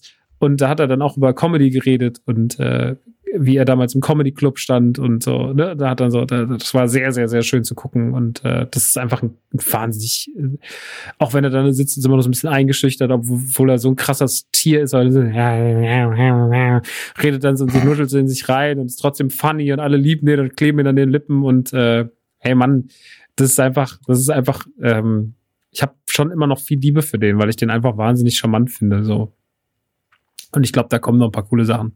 Der darf sich ruhig trauen, coole Sachen zu machen. Und der darf, man darf sich auch ruhig trauen, als Regisseur den zu buchen, weil der hat ja gezeigt, dass er einfach extrem fresh ist. Und äh, ich glaube, in den zu vertrauen, wenn gerade irgendwie alle auf, auf, auf den draufhauen, so wie jetzt Noah Baumbach äh, oder halt auch dann, ich weiß gar nicht, wer hat denn Links gemacht? Äh, der Schwarze Diamant. Ähm, das war, das war, das war, das war Benny Safety. Was hat denn der eigentlich gemacht? Joe Safety, die Safety Brothers. Eher auch nur so kleine Filme.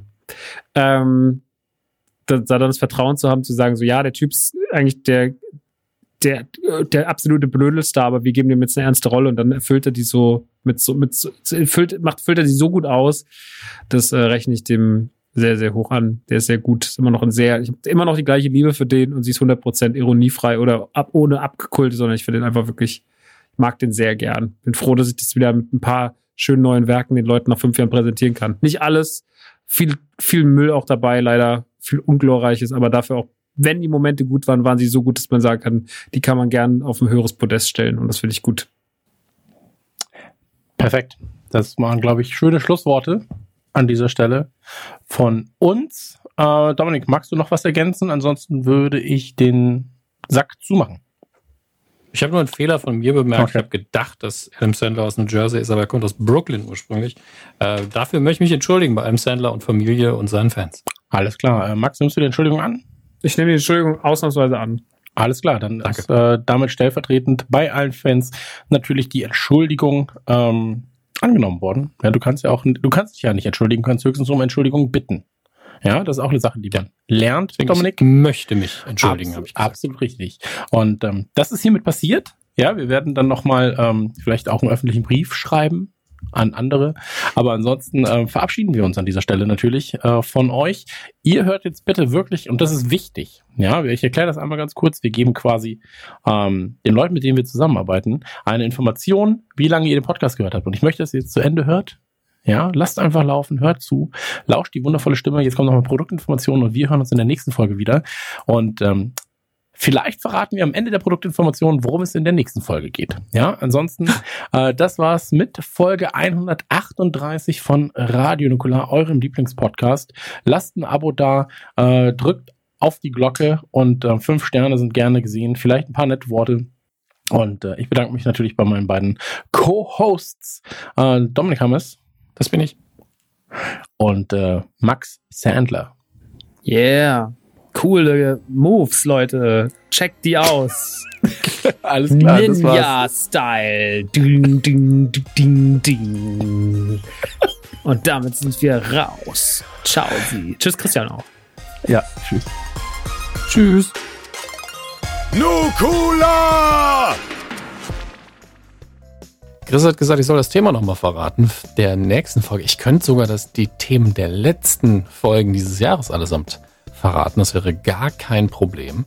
Ähm, die nächste Folge wird sich, hm, da wird mein Redeanteil sehr klein sein. Das gibt euch schon mal einen Hinweis. Es dreht sich um einen Kubus, äh, eine kubusförmige Spielekonsole. Das sind die Hinweise, die ich euch geben kann.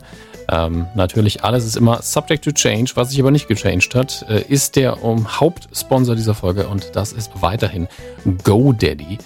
Vielen Dank dafür. Ihr könnt natürlich nochmal zur Erinnerung, wenn ihr eine Internetseite starten wollt oder wechseln wollt oder irgendeine Idee habt, die man online verwirklichen möchte oder sollte und dafür eine Internetseite braucht, immer auf godaddy.de gehen und dort im Homepage-Baukasten nachschauen, was ihr so bewerkstelligt bekommt. Viel Vergnügen dabei und äh, wir hören uns dann ganz, ganz bald wieder. Ähm, ich freue mich schon sehr auch auf die nächsten Cover und Themen, die dieses Jahr noch anstehen. Die sind nämlich schon beschlossen und fertig.